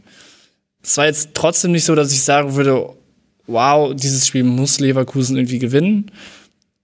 Weiß nicht ganz genau, woran ich das jetzt irgendwie, woran ich das festmache. Wahrscheinlich daran, dass es äh, schon relativ früh ja, wobei nach einer halben Stunde 0-1 steht.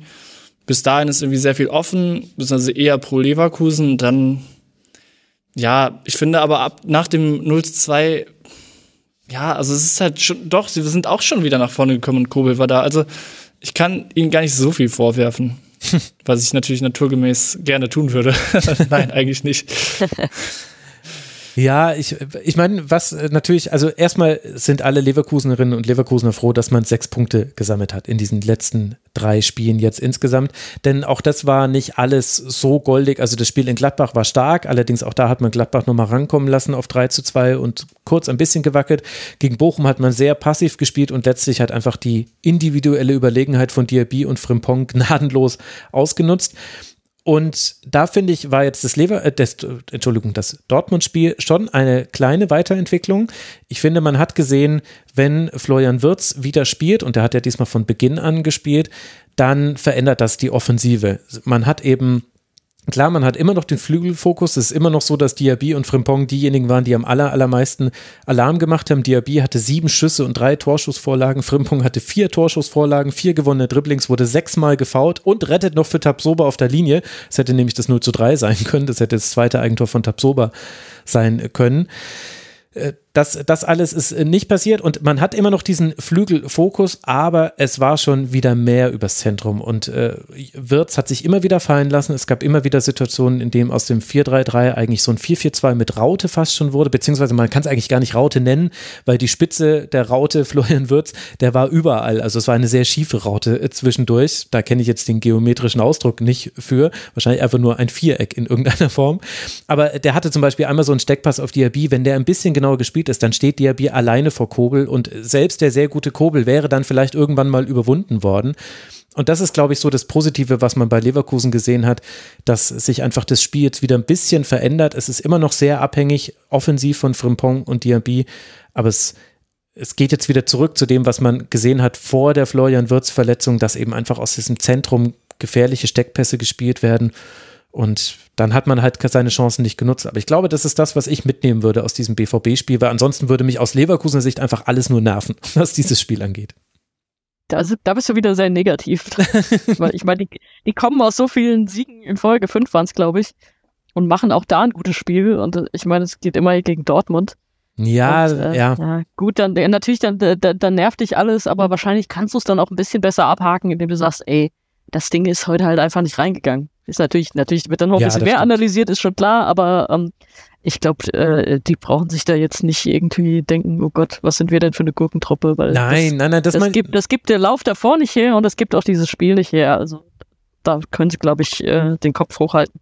Aber das habe ich ja hoffentlich auch nicht gesagt, dass sie eine Gurkentruppe sind. Nee, nee, nee ganz im Gegenteil. Ich habe es ein bisschen zugespitzt. Sorry. Nee, aber, aber es ist halt quasi, äh, wenn Leverkusen nochmal auf die internationalen Plätze springen möchte irgendwie. Und die müssen sie ja qua ihrer Position in der Bundesliga müssen sie das anpeilen, dann könnten das eben ganz äh, bittere verlorene Punkte gewesen sein. Denn jetzt bleibt man eben bei 24 Punkten, hat damit acht Punkte Rückstand auf den sechsten Tabellenplatz. Und logischerweise wäre das ein bisschen besser gewesen mit dem Dreier. Es entscheidet nicht dieses eine Spiel, aber fürs Gefühl, glaube ich, weil eben gerade weil auch jetzt nicht alle Leistungen überragend waren, trotz dieses fünf Spiele Laufs, also da, da braucht man nur das 2 zu 1 in Köln, glaube ich, angucken, das war doch auch nicht so überragend. Und das 5 zu 0 gegen Union zu Hause war ein totales Freakspiel.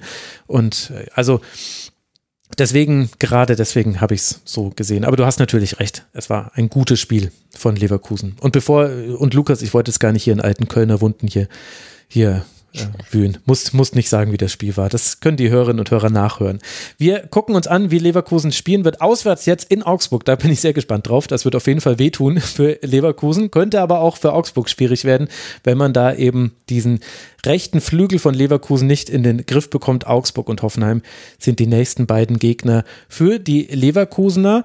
Und äh, damit landen wir beim Tabellenvierten der englischen Wochentabelle. Und das ist der VfL Wolfsburg, der ja einen noch längeren Lauf hat als Leverkusen. Dieser Lauf allerdings, er wurde beendet. Und so wurden es am Ende dieser englischen Woche nur sechs Punkte nach zwei Siegen und einer Niederlage bei einem Torverhältnis von Achtung aufgepasst, 12 zu 2 Toren. Also lief ganz gut. 6 zu 0 gegen Freiburg, 5 zu 0 bei Hertha.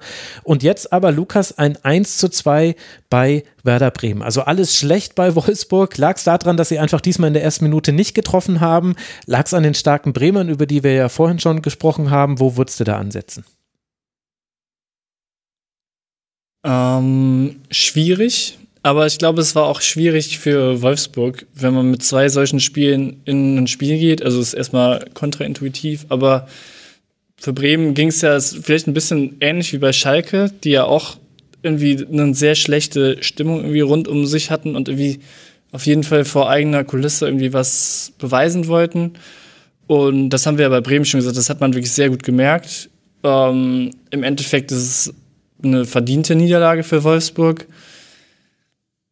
Ja, also ich denke, niemand wird in Wolfsburg nach dieser Woche sagen, ach, warum haben wir jetzt hier gegen Bremen nichts geholt? Ähm,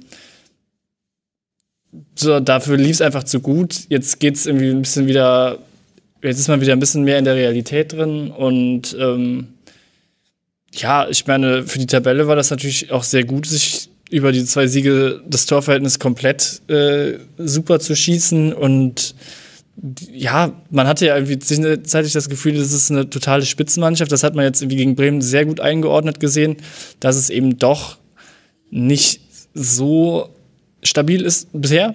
Ähm, aber ja, es ist jetzt kein Weltuntergang. ja. Aber verdient. Also ich weiß gar nicht, was ich da groß sagen soll.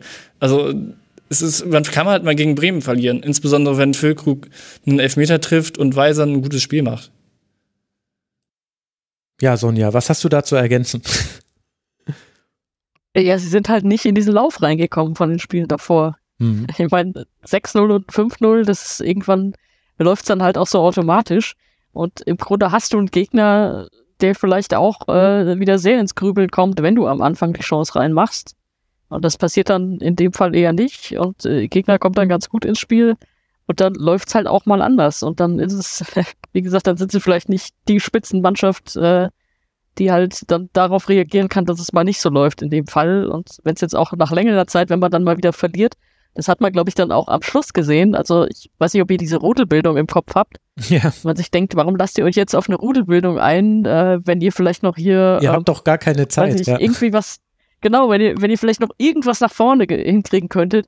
Und da stürzte dann auch Kovac da rein und zog seine Spieler weg und so. Ich dachte, okay, ähm, ist nettes, beherztes Eingreifen von ihm, aber da war dann ja wahrscheinlich auch sehr unzufrieden damit, wie das ausgespielt wurde. Und da hat man gemerkt, sie sind einfach das auch nicht mehr gewohnt gewesen. Und natürlich, du, du warst es gewohnt von den Spielen davor. Du machst halt ein frühes Tor und, und dann läuft's gut und äh, wenn die sich in diesen Flow spielen. Aber es hat in dem Fall halt gar nicht geklappt. Und dann war es am Ende halt wirklich, äh, also unerwartet, aber verdient. Doch, doch fünf der sechs gewonnenen Spiele zuvor zu null gespielt tatsächlich. Aber ich finde, an dieser Rudelbildung hat man ganz hervorragend gesehen, also Autorität hat Niko Kovac, denn er kam dahin, hat einmal einen Spieler ja, so richtig angebellt und dann sind aber alle sofort gegangen. Also da scheint es in der Kabine, wie man so schön sagt, zu stimmen, zumindest hierarchisch scheint es zu stimmen. wenn der Trainer da was sagt, dann wird er auch darauf gehört. Ja, also ich, ich glaube auch, also das sehen ja alle Wolfsburg-Fans auch so, dass das jetzt kein Beinbruch war. Ich glaube, was schon äh, ein Schlüssel war zur Niederlage, neben den Strafstoß haben wir vorhin schon thematisiert, aber ich finde, dass einfach der linke Flügel von Wolfsburg mit dem rechten Flügel von Werder, vor allem mit Mitchellweise, überhaupt nicht zurechtgekommen ist. Otavio hatte da deutliche Probleme. Kaminski, fand ich, hat in dem Spiel auch nicht die Wege gemacht, die er sonst oft macht und deswegen auch zurecht gespielt hat. Deswegen wurde da ja auch, glaube ich, schon relativ früh gewechselt. Und was ich dann aber interessant fand, war, dass auch die Umstellung dann nichts geholfen hat. Also Wolfsburg hat dann meiner Meinung nach dann auf Doppelsechs umgestellt mit Gilovugi und Arnold und Swanberg als Zehner, also vorher war er eher so Achter, Schrägstrich Zehner äh, spielen lassen. Es war dann eher ein 4-2-3-1 gegen den Ball.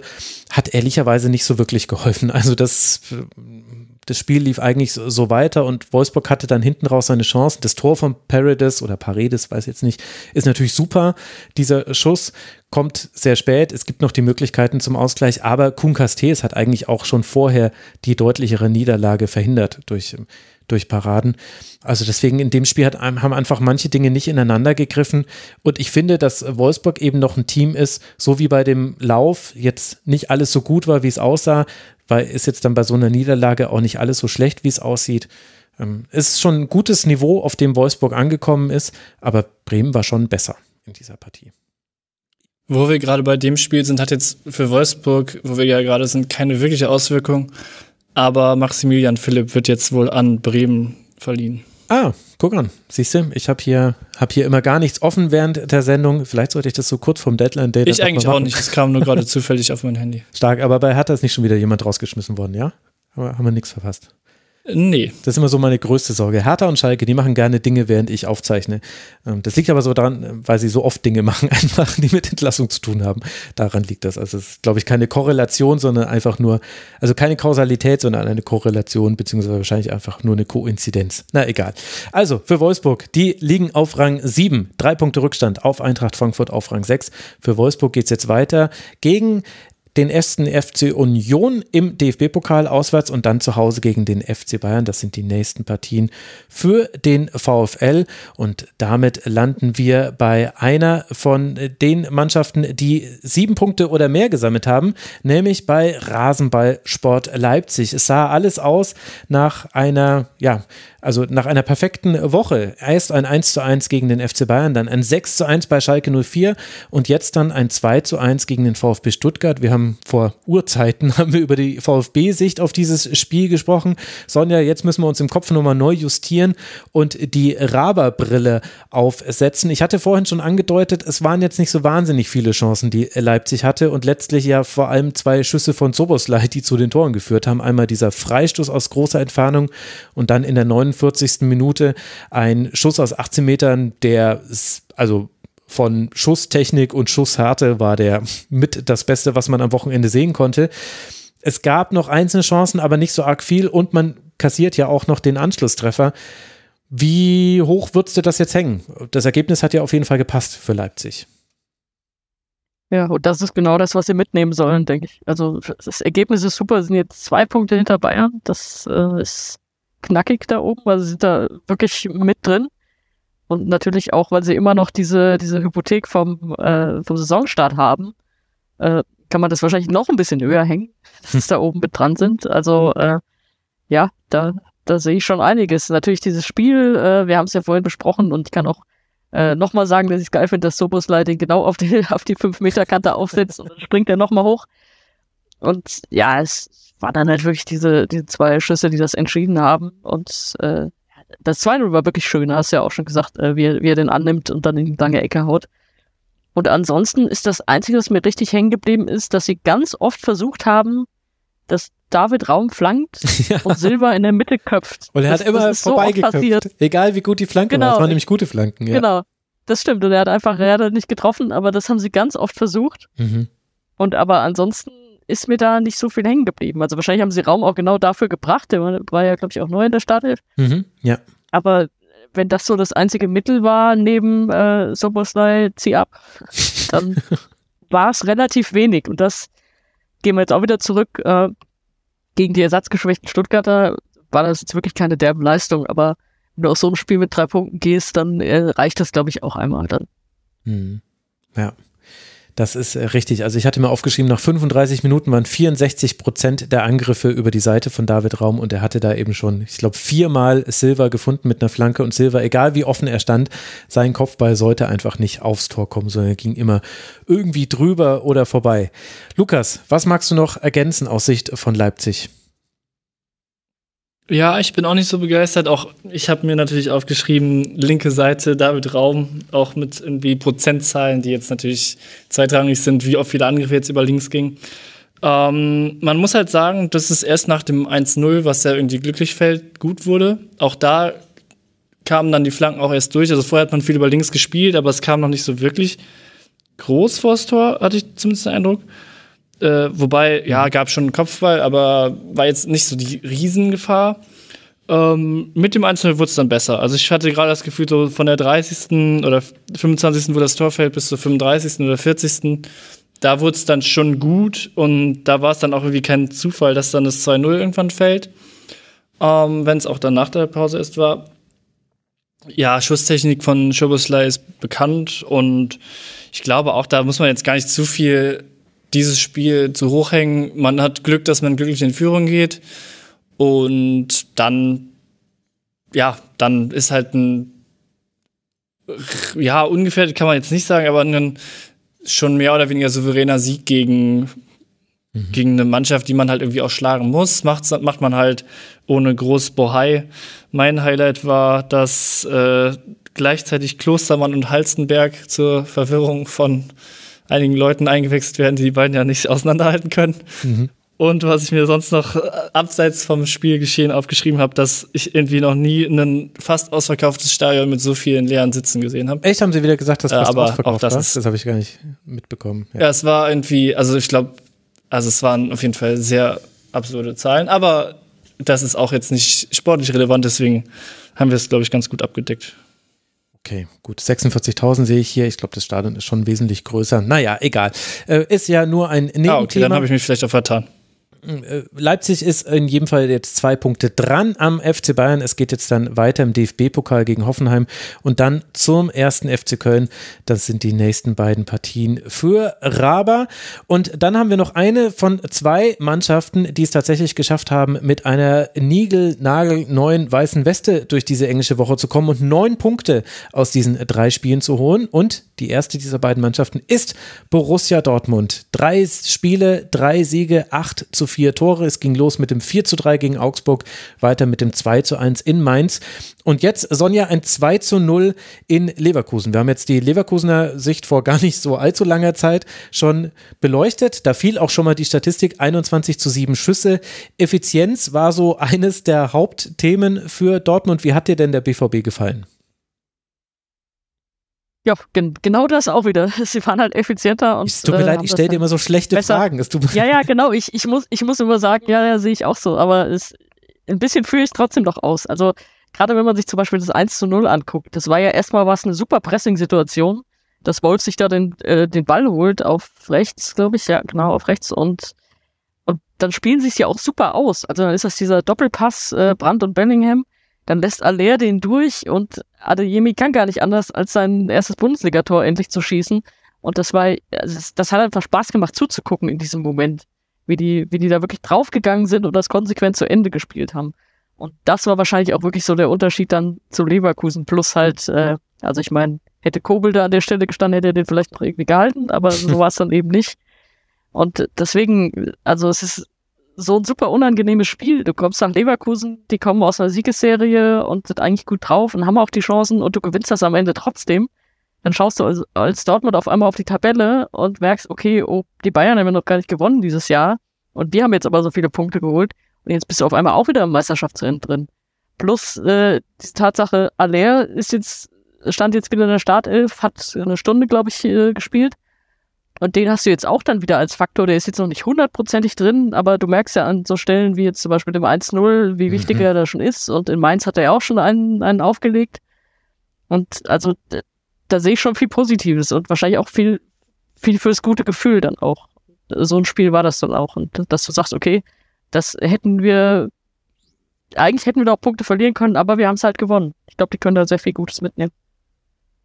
Ja, vor allem, weil das ja einer so der Hauptvorwürfe an den BVB die letzten Jahre war, dass man eben solche Spiele nicht gewonnen hat oder auch mal Spiele, in denen man nicht vielleicht alles perfekt ausgespielt hat. Also Defensive stand ja jetzt nicht in jeder Szene, sonst hätte ja Leverkusen auch gar nicht so viele Chancen gehabt und Kobel gar nicht so gut parieren müssen. Und so, Lukas, könnte sich ja auch eine Situation andeuten, in der sich die Leistung den Ergebnissen anzieht. Ich glaube, an so jemanden wie äh, Karim Adeyemi schon so leichte Tendenzen dafür ab äh, gelesen haben zu können in diesem Leverkusen-Spiel. Also ich fand, äh, der hat eben nicht nur das Tor gemacht, sondern der hat auch in der 27. Minute einen Konter quasi im Alleingang findet, hat, war sehr fleißig gegen den Ball und hat definitiv eine gute Partie gemacht und das unterscheidet es vielleicht äh, zu den bisherigen zwei Partien, in denen ich immer wieder Dinge an ihm auszusetzen hatte. Vielleicht zieht sich der BVB an seiner an seinem eigenen Mentalitätsschopf in den Meisterschaftskampf rein.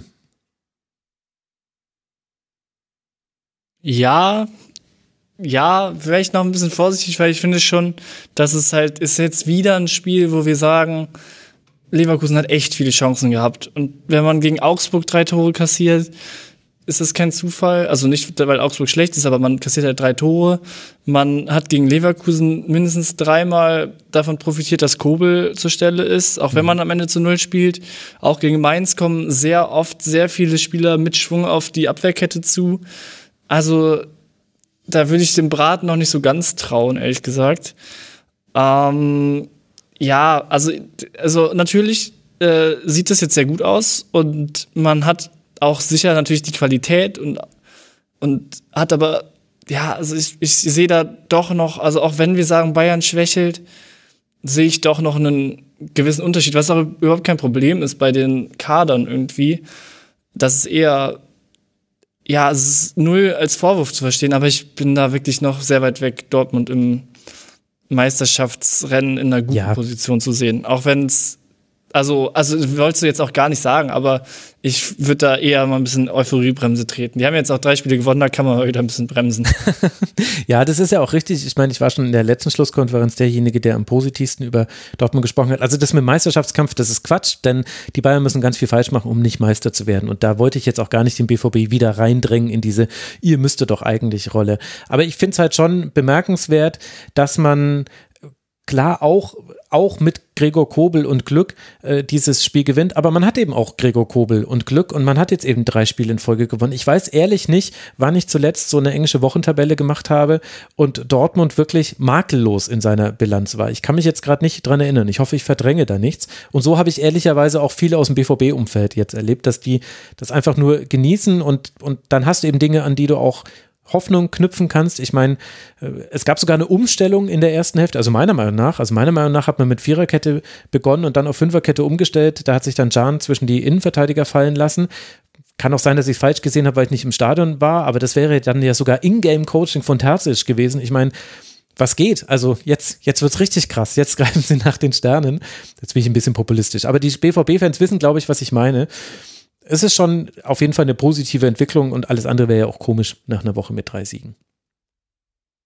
Ja, und mit wenn Can du nicht hören willst, aufgefallen, wenn, wenn, dass er äh, Sorry, ja, sorry. Mir ist auch dann, also der, der, hat sich oft nach hinten fallen lassen, äh, situationsbedingt, weil eben Özcan sehr gerne nach vorne draufgeschoben ist. Und ich war mir auch nicht sicher, ob das einfach der Impuls ist, okay, dann sichere ich ab, oder ob das aus einer Grundposition her, ähm, ja, ob das aus einer Grundposition her so dann strategisch irgendwie entschieden wurde. Aber es ist mir auf jeden Fall auch aufgefallen, dass er am Ende deutlich tiefer stand. Aber ich, das generell fand ich, das war beeindruckend, dass sehr oft, ja, oder was ist beeindruckend? Das ist halt auch ein bisschen Dortmund-like, aber und so kommen die Gegner ja auch dann so oft frei vor den Strafraum. Aber diesmal hat es ganz gut geklappt mit dem vertikal nach vorne draufschieben und dadurch dann doch irgendwie den Ball gewinnen. Auch wenn mhm. Chan das dann sich oft hat fallen lassen am Ende. Genau. Und jetzt Sonja. Ja, ich sorry, ich wollte nichts Taktisches sagen, sondern wenn ihr nicht hören wollt, äh, Meisterschaftskampf, dann kann man sie aber zumindest im Champions League Kampf sehr gut anmelden. Na also, also weil es genau. ist ja genau. alles eng beieinander, sie sind jetzt Vierter und äh, das ist ja vielleicht eher der Anspruch, das ist vielleicht auch das, was ihr jetzt hören wollt. Äh, ich finde immer noch spannend, dass du sagst, die Bayern müssen viel falsch machen. Es ist jetzt punktemäßig alles dicht beieinander, aber eben sind sie jetzt super dabei, wenn es darum geht, Champions League Platz zu erreichen. Also ich glaube, darauf können wir uns einigen. Ja, darauf äh, können wir uns einigen. Vielleicht, äh, vielleicht will ich es auch einfach nicht beschreien, weil ich das schon seit 2014 mache. Seitdem gibt es den Rasenfunk. Es gab noch keinen anderen Meister als den FC Bayern, seitdem es den Rasenfunk gibt. Deswegen, vielleicht habe ich äh, da so eine Aversion hier irgendwie über den Meisterschaftskampf zu sprechen, weil ich schon zu oft davon enttäuscht wurde und es dann eigentlich keinen wirklichen Meisterschaftskampf gab, selbst in dem Jahr, in dem Bayern am letzten Spieltag gegen Eintracht Frankfurt erst Meister geworden ist. Also es gab es zwar auch, aber es war, glaube ich, diese neun Punkte Favre-Saison, wo sie neun Punkte vor waren. Und Bayern hat es ja dann doch wieder gerissen. Und vielleicht kommt das einfach daher, dass ich das irgendwie nicht hinbekomme, so wie ich es ja auch nicht hinbekomme, dir ordentliche Fragen zu stellen. Sonja, es tut mir sehr, sehr leid. Alles gut. Damit habe ich jetzt den Druck erhöht vor dem letzten Segment, über das wir sprechen. Denn Union Berlin ist äh, das zweite Team, das eben eine makellose Bilanz hat. Neun Punkte aus drei Spielen. 3 zu 1 gegen Hoffenheim, 2 zu 1 bei Werder Bremen. Und jetzt 2 zu 0 im Stadtderby. Also 7 zu 2 Tore hat man auch noch geholt und ist eben nur ein Punkt hinter dem FC Bayern Union, der Verfolger Nummer 1 aktuell. Und wir haben ja vorhin schon, äh, Lukas, über das äh, Stadtderby gesprochen und auch einige lobende Worte für Hertha gefunden, obwohl wir so früh über sie sprechen mussten dieser Schlusskonferenz. Wir begannen mit einem Berliner Team und wir enden mit einem Berliner Team. Wie hat dir denn die Union-Perspektive auf diese Partie gefallen? Entsprechend gespiegelt zu Hertha, weil wir da gesagt haben, sie haben 44 Minuten nichts zugelassen. Dementsprechend kann man bei Union immerhin zweiter Platz sagen, ja gut, ihnen ist halt irgendwie dann auch nicht so viel eingefallen. Das Problem bei Union ist, die kann man halt so schlecht kritisieren. Also sie sind halt Zweiter, aber sie wollen ja auch gar nicht unbedingt so viel, äh, so viel mehr machen, als was sie machen, weil es ja eben auch funktioniert. Ähm, ich habe jetzt auch das Bremen-Spiel gesehen gehabt und da haben sie halt auch wieder so wahnsinnig effizient die Fehler ausgenutzt und in der Bundesliga ist halt das muss man ihm zugutehalten. Nicht so, dass jemand einfach so einen Fehler macht, weil er irgendwie Bock hat, gerade einen Fehler zu machen. Oder das würde wahrscheinlich in keiner Klasse sein, aber oder weil er irgendwie einen individuellen Patzer hat. Aber meistens ist ja irgendwie gutes Anlaufen oder Druck in Räumen schaffen. Und das macht Union dann eben halt schon gut und das eben auch effizient ausspielen. Aber man muss halt auch sagen, und das ist auch eine Qualität natürlich, Standards, aber das ist halt gegen Bremen das 2-1 fällt durch den Standard, was mhm. dann halt nicht mehr weggenommen wird. Gegen Hertha fällt das 1-0 nach dem Standard, der nicht mehr weggegeben wird. Also das ist auch wieder keine Breaking News, aber es ist einfach wahnsinnig, wahnsinnig stabil irgendwie, die einen Standard machen und dann kein Tor mehr kassieren, beziehungsweise generell aus einer Führung die Punkte mitnehmen. Das ist wahrscheinlich so gut bei Union wie bei keinem anderen Team. Ja, tatsächlich Union noch kein Spiel verloren, in dem man geführt hat. Das äh, hat man gemeinsam mit Bayern, Leipzig und Eintracht Frankfurt. Man hat allerdings äh, nach Bayern die meisten davon gewonnen. Übrigens auch mit Hertha BSC und Schalke 04, aber es liegt daran, dass die so selten geführt haben. Also deswegen äh, tut mir leid, das kann ich an der Stelle nicht erzählen lassen. Zeigt einfach, Sonja, sehr große Qualität bei Union Berlin. Ja, absolut. Auch wenn es jetzt kein Knallerspiel von denen war, muss ja immer bedenken, okay, du kommst dahin als inzwischen Favorit ins Stadtderby, äh, ausverkauftes Olympiastadion gibt's jetzt auch nicht so oft. Und dann äh, bist du eigentlich nicht super im Spiel, aber du nutzt trotzdem genau diese Schwäche aus. Also weil äh, Union ist super mit Kopfballtoren, aber äh, die Hertha ist halt auch gruselig nach Standards, also äh, mhm. gegnerischen Standards. Und genau diese Schwachstelle haben sie halt ausgenutzt, ne? Also das ist, das ist dann auch eine Qualität das halt dann hinzubringen. Wenn, wenn du sonst jetzt nicht äh, den Gegner mega an die Wand spielst, musst du halt solche Situationen nutzen und das haben sie gemacht. Und ja, Talk of Town war dann natürlich trotzdem die Hertha, aber äh, ja, Union holt sich die drei Punkte und jetzt sage ich schon so auf die Tabelle, wenn du jetzt wieder auf die Tabelle guckst, ey, das ist immer noch krass zu stehen, ne? ja, das ist absolut albern. Also das ist, äh, Union hat sich krass transformiert und, und dieses Spiel gegen, gegen Hertha, vielleicht war das sogar so ein Blaupausenspiel. Also jetzt äh, gar nicht so sehr vom Spielverlauf, da hätte Union quasi in der Blaupause dominanter sein müssen, aber halt in der Art und Weise, wie die Tore gefallen sind. Union ist äh, die standardgefährlichste Mannschaft in der Liga, zwölf Tore schon nach Standards, das ist das 1 zu 0 und äh, Union Berlin ist die konterstärkste und gefährlichste Mannschaft in der Liga, nämlich schon sechs Tore nach Kontern. Das ist dann das 2 zu 0. Und auch wenn da Entstehung, Foul und so weiter, mögliche VRA-Entscheidung und so weiter, haben wir alles vorhin schon mal thematisiert. Aber trotzdem, das war wirklich, so ist halt Union und so wird Union ziemlich sicher auch bleiben. Auch jetzt im Heimspiel gegen Wolfsburg, die ja auch aus einer starken Form kommen, selbst wenn sie jetzt eine Niederlage hatten. Und dann folgt das Heimspiel gegen den ersten FSV Mainz 05. Das sind die letzten beiden Partien für Union.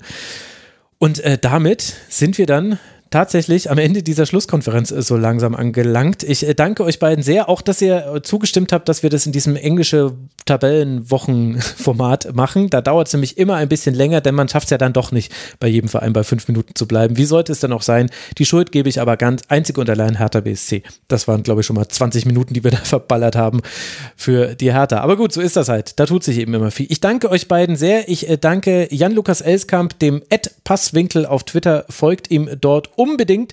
Lukas, lieben Dank, dass du mal wieder mit dabei warst im Rasenfunk. Sehr, sehr gerne und danke für die Einladung und ich wünsche allen Zuhörenden einen schönen Tag. Tja, da schließe ich mich an und ich möchte mich außerdem nochmal ausdrücklich bei dir entschuldigen. Sonja Riegel, äh, keine Ahnung, warum ich immer bei den Fragen dann schon mal meine eigenen Gedanken mit ein habe fließen lassen. Das nächste Mal werde ich einfach nur noch W-Fragen stellen. Wie denkst du, warum war das so? Wer ist schuld an der Niederlage? Es tut mir leid, aber du hast das natürlich gewohnt, souverän weggemacht. Du bist ja auch ein Profi. Als Ed Sonja Riegel kann man dir folgen. Danke dir, dass du im Rasenfunk dabei warst. Danke dir für die Einladung. Hat Spaß gemacht mit euch. Das freut mich zu hören. Und dann habe ich an dieser Stelle noch eine Podcast-Empfehlung und zwar die Nils Bokelberg-Erfahrung ist ein sehr schöner Gesprächspodcast und da möchte ich euch die Folge mit Theresa Bücker ans Ohr legen. Theresa Bücker hat ein wichtiges Buch geschrieben, Alle Zeit heißt es. Ich habe es noch nicht lesen können, aber es ist sehr relevant und auch deswegen gerade in aller Munde. Und bei Nils in der Sendung erfahrt ihr nicht nur dazu etwas, sondern auch generell viele interessante Gedanken. Die Nils Bokelberg-Erfahrung kann ich euch sehr, sehr empfehlen. Und dann hören wir uns hier wieder in Rasenfunk Schlusskonferenz Nummer 3 396 nächste Woche. Bis dahin, bleibt gesund. Ciao. Das war die Rasenfunk-Schlusskonferenz. Wir gehen nun zurück in die angeschlossenen Funkhäuser.